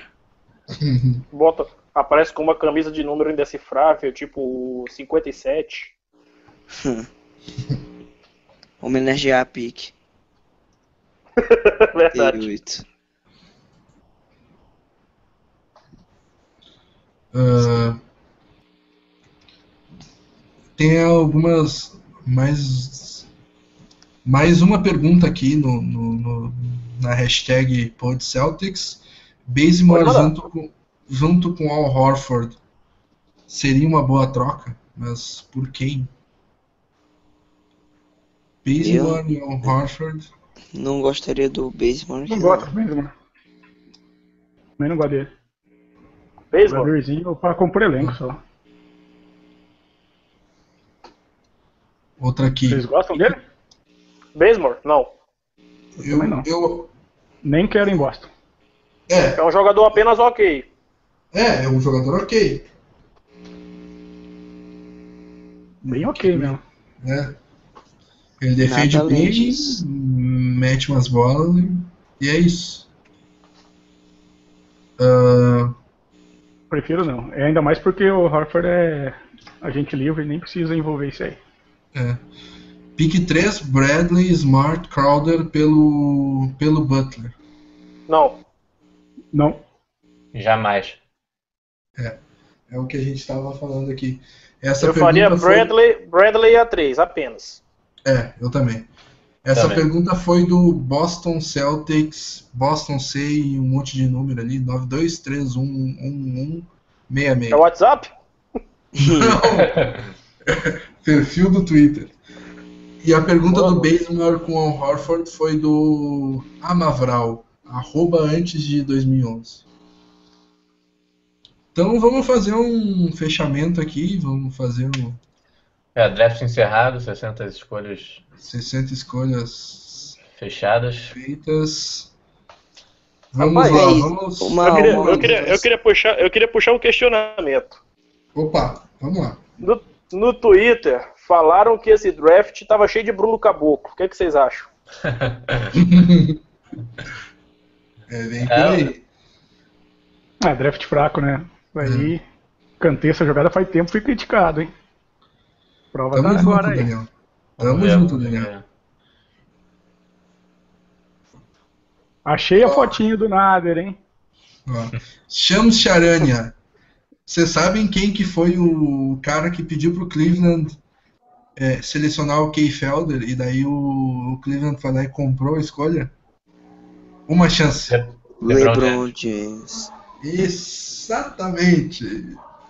O LeBron, o GM, o técnico, o tudo lá em Cleveland. Exatamente. Agora então. Se vai vacilar- se vacilar- espaço na cidade. Se vacilar, ele é o faxineiro do time também. Ah, O famoso Paulo Vamos- Baier da NBA. Paulo Maia.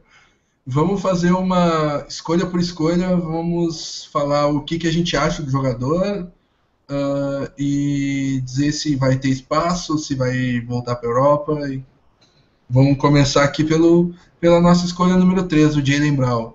O que vocês acham do jogador? Vai ter espaço no roster? O que, qual o espaço no roster ele vai, vai, vai ficar?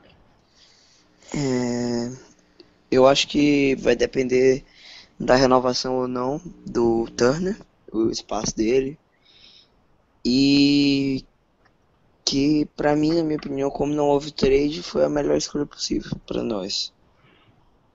É, É, acho, acho que acho que combina bem com esse com o estilo de Boston.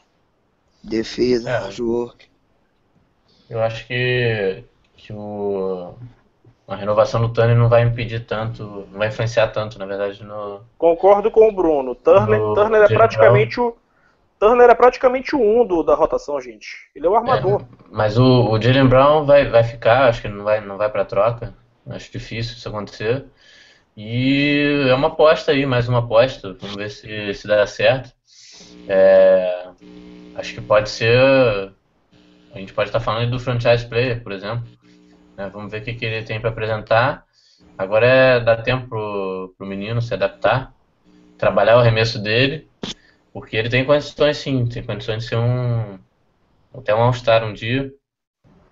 E achei uma boa escolha também dentro da, das possibilidades. Né? Eu preferi o Hilde, mas como eu, como eu já falei aqui na transmissão, Hilde, Murray e Brown eram meus três nomes para essa, para essa pick 3, caso a gente permanecesse com ela, né? não fosse trocado. Então, saio satisfeito, né? um pouco frustrado por causa da trade, que era o que todo mundo queria, mas é uma boa escolha. Ah, eu acho que foi a melhor escolha possível na 3, era o meu favorito na 3. Eu vejo muito, muito potencial nele. Ah, já até fui a mãe de nada em conversas com vocês ali no, no Uhum. WhatsApp. Eu aposto que ele vai ser primeiro time de defesa e All-Star em algum momento da carreira. Isso aí eu tenho quase certeza que isso vai acontecer. Campeão do torneio de terraços. Ah, esse, é- esse, é- essa aí eu cravei também. Ele vem pra NBA pra tirar o reinado do Zach Lavine no torneio, no torneio de enterrados. E é uma É um coisa cara- curiosa. O Celtics da última temporada quase não enterrava. Verdade. Olha, Jalen Brown vai quebrar alguns aí. aros. Quebrar Pelo a amor de. Deus. É verdade. Quem mais enterrava mesmo era o Johnson quando pegava o rebote ofensivo. É, eu, eu acho que o Brown é, uma- é um, do- um do que a gente tinha disponível ali, um dos três melhores. Não é minha opção, porque assim, é, como eu disse, eu não, eu não acho que tinha muito talento aí na 3. Eu acho que nenhum desses três é um 3 merecedor de verdade, mas pelo que tinha no draft é o que é. Mas assim, eu, eu acho que a gente saiu do draft sem, sem cumprir sem cobrir nenhuma da- dos nossos defeitos. A gente tinha defeito de defesa do garrafão, não foi co- Continua. não, Continua, porque os jogadores que vieram vão ficar na Europa. E a gente tinha problema em arremesso de três pontos, continua também. Que o Brown não vai ser esse cara. Entendeu? Então eu, Eu ficaria acho- mais feliz se viesse o Murray ou o. Mas o Brown também, pô, é um dos três melhores. Em questão de talento, ele pode até ser melhor que os caras. A questão que eu digo é questão de encaixe. Como falta talento, eu tava preferindo o encaixe. Mas em questão de talento, acho que os três são, são de bom nome. Qualquer um que viesse, eu ia estar feliz. Acho que o problema do garrafão só iria resolver ou com troca ou com ou na free agents. Acho que Ah, sim, é. Eu o draft que. não iria mudar em muita coisa. Sim, o problema do garrafão acho que não tinha como cobrir no draft, mas bola de três talvez sim, né? E Uhum. não foi o Ah, sim. caso. Então, é é uma escolha ok pra bom. Nota- Assim, nosso draft, se você for ver no geral, se a gente tirar e excluir a opção de, de thread, vamos dizer que thread não existe. Nosso draft foi bom, muito bom até. Se você for ver as escolhas que vieram. É, tirando o Yabuzê, Yabuzé, sei. Não sei também, viu? Pelo que eu vi, eu não. E a Bozelli é uma aposta. É, monstruosa. confesso que eu não conheço, mas eu vi uns vídeos um pouco depois. Eu fiquei impressionado com, com o desempenho físico do rapaz, viu? Eu acho que pode ser um desses caras Pelo- meio tipo o Rosier que a gente não conhece e quando a gente olha na primeira vez a gente fala, ah, tem coisa aí. Daniel, pelo pouco que eu li, a Bucelli tem bom arremesso. É forte, usa bem a força dele. Ele é muito E forte, eu vi os vídeos, o e cara lá- é gigante e ele é muito rápido pro, pro tamanho de força e peso que ele tem, acho que fiquei impressionado. E na França ele é tido como um futuro Draymond Green. Mas, vamos ver, né? Pois é, Gustavo, eu na, na- no momento da seleção eu estudei bastante os o pessoal internacional eu não conheço, por exemplo, não estudei a fundo o Ben Bench ou, ou esse Abdel Nader ou até alguns caras que saíram na primeira rodada. Mas os internacionais eu estudei quase todos da classe. E o Yabusle eu, eu já estamos, já, já que entramos no, no, no Yabusle, eu achei, eu acho que é um cara que tem bastante, bastante ferramenta, assim. Eu, até na, na hora da seleção eu comparei ele com os, com os volantes franceses ali do futebol. O Marcelo Sissoko, francês. Sissoko, o Kanté? O Kanté, o Matuidi é um cara porradão, 2 por 3 mas que é rápido pra caramba. E, e ele usa a força no, no, garrafão e tem um ótimo arremesso. Um cara que é um pacote completo, assim. É um estilo um pouco diferente, mas seria quase um Boris Tchau? Não, não, mais rápido. Não, ele é muito mais rápido menos de... É, eu acho que não cabe a comparação. Não, mas ele... eu, eu, não, comparando tipo a jogador francês, não muito cotado, mas que ah, tem seu papelzinho minimamente decente. Ah, isso sim. Ah, sim. Eu, mas ele é muito Esse atlético, Gustavo. Pelo que eu vi no vídeo, o, o, cara corre a quadra inteira ali. Você olha ele assim, ele é três vezes o eu tamanho vi, dos caras, em, em peso, eu vi em gente, tamanho. Eu vi gente no Twitter reclamando que ele seria gordinho, mas eu vi um, trecho do vídeo do Yabsel e achei ele. Não, pô, ele é, é bem forte, ágil. Forte, eu achei ele ágil. Não, vai, ele é ele é, ele é fortão, ele é gigantão, assim. É, eu achei, eu gostei tanto de ver o vídeo que eu vi que, pô, é o cara que se ficasse aqui pra, pra ter minutos eu ia querer ver ele jogar, mais do que o Mickey. É um cara que eu sei que vai ficar lá fora, mas me interessou. É um cara que eu vou procurar saber mais. Pelo que eu vi no vídeo, me interessou muito. Enfim, voltando ao assunto do, do Brown, eu concordo com o Daniel e com o Fábio. Eu acho, tipo, não é lá a melhor opção do mundo, mas dentro do que a gente tinha era o melhor possível. Para mim, ou era ele ou era o Buddy Hilde. O Jamal Murray não me empolgou muito. O Bender, uhum. para mim, fora de questão, era aposta total, tiro no escuro total. Uhum. E é um jogador que, ah, defensivo, gosta de trabalhar, quer evoluir sempre. Ah, será sempre bem-vindo em Boston. Por que não? Agora é torcer pro moleque, né, cara? A gente tem que apoiar agora. Uhum.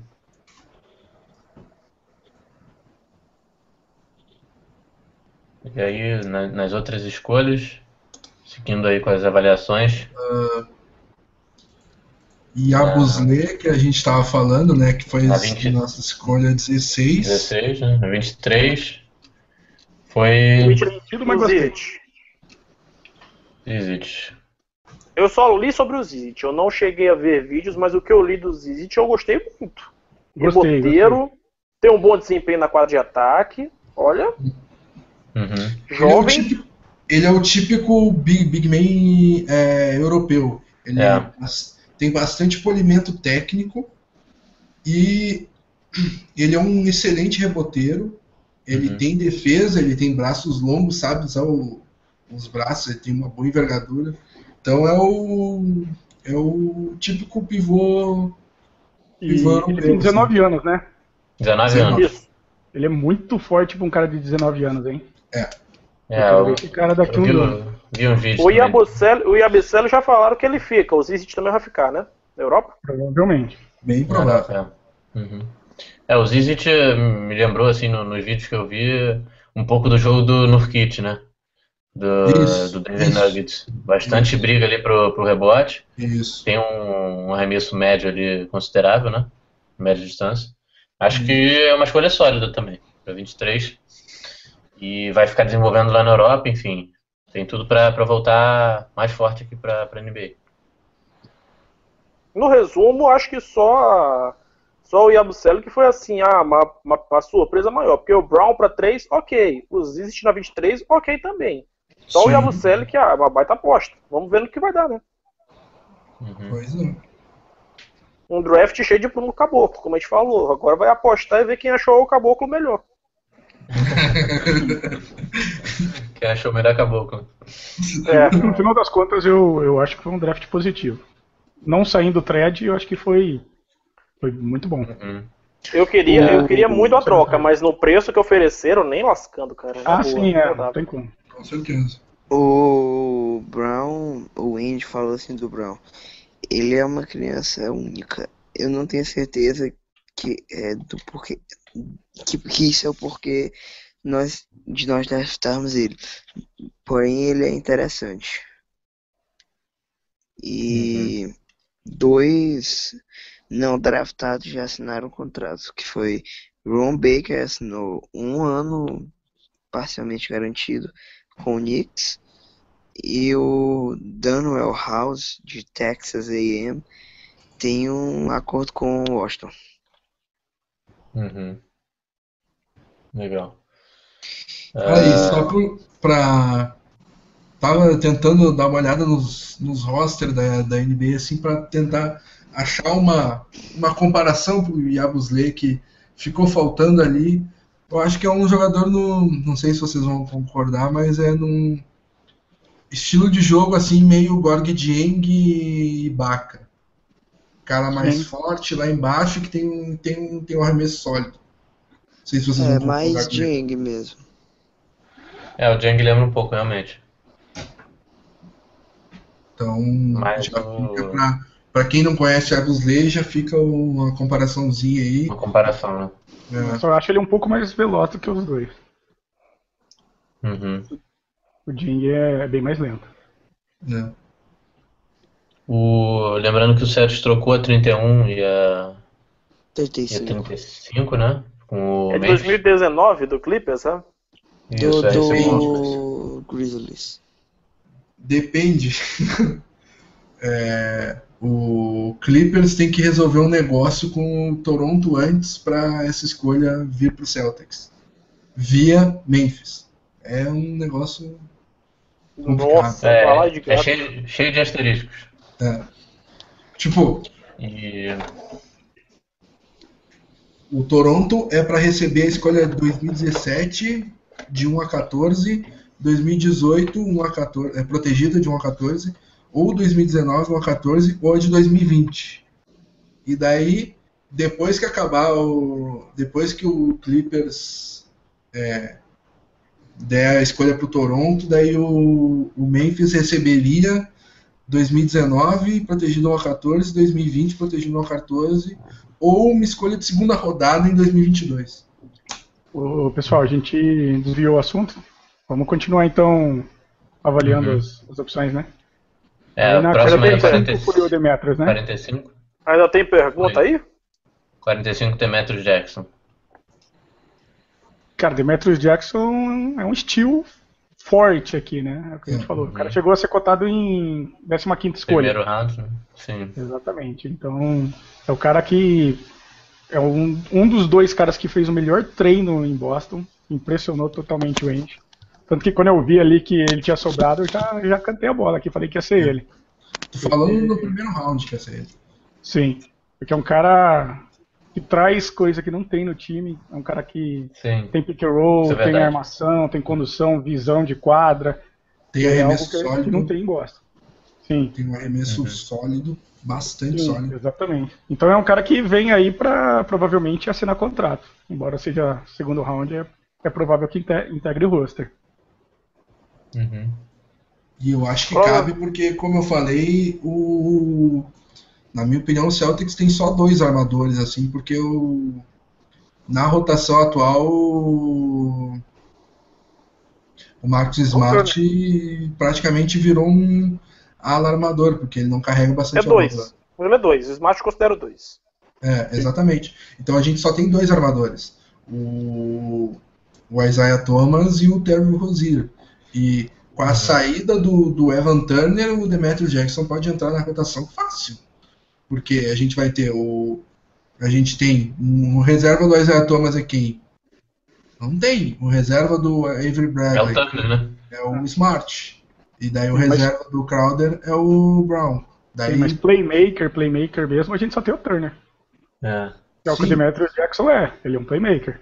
Então, exatamente. Eu tô, eu tô vendo o encaixe do Demetrius Jackson inclusive à frente do Rosier. Até porque o Demetrius Jackson, se não me engano, é mais velho que o Rosier. Uhum. Sim. É, ele já chega mais pronto, né? Isso. Depois na 51 veio Escolha 51. Benjamin Benson, né? Isso. Tipo, Não conheço pra opinar. Quem conhece, opina aí. Fábio. O... Vai, vai lá, Matheus. Matheus ou Bruno, não vi, não vi quem era. Não, não, eu ia, ia falar também que eu não, não cheguei a ver muito conteúdo do, do Bencho, mas vi que ele, ele fez uma boa temporada por Providence, né? Foi a universidade que ele jogou. É, e é um cara também que ele chega, acho que pronto para contribuir, né? Obviamente. jogou junto com o Dan. Isso. Sim, jogou junto com o Dan e fiz- é, formava o, o backcourt né, de, de Providence. E é um cara assim, chega com, com um corpo bom pra NBA, já maduro, né? Uhum. E mas aí vamos ver como é que ele vai sair na, na Summer League, né? Porque É, ele, ele é potencial um pra, pra render ele tem, né? ele é um cara sophomore, ele tá, tá no segundo ano em Providence, e tem 21 anos e ele, ele é ele já chega com o corpo pronto e ele tem um jump shot muito sólido. Ele vai poder ajudar de é, bola, é, jogada de pick and pop, ele é muito bom. E é, quando precisar o, o- quando o armador infiltra e ele abre para arremessar dos três, ele espaça bem a quadra, tem bom arremesso, então é e, e ele tem é, ele é muito forte, ele consegue usar a força, ele vai é, trombando e entrando no garrafão com muita facilidade. Então o cara Uhum. situações de pick and pop, pick and roll, ele, é, ele ajudou bastante o Chris Dunn nesse tipo de situação. Então, Uhum. é um cara, é um, é um big que pode ajudar bastante o, o Celtics. Uhum. E ele, é- ele é bom defensor também.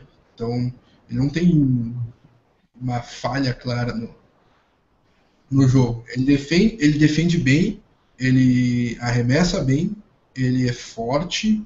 Ele não tem um jogo bem polido, ah, não tem jogo de costas para cesta, mas ele é um ele é uma ala pivô bem ok assim para Uhum. essas situações que eu citei. assim.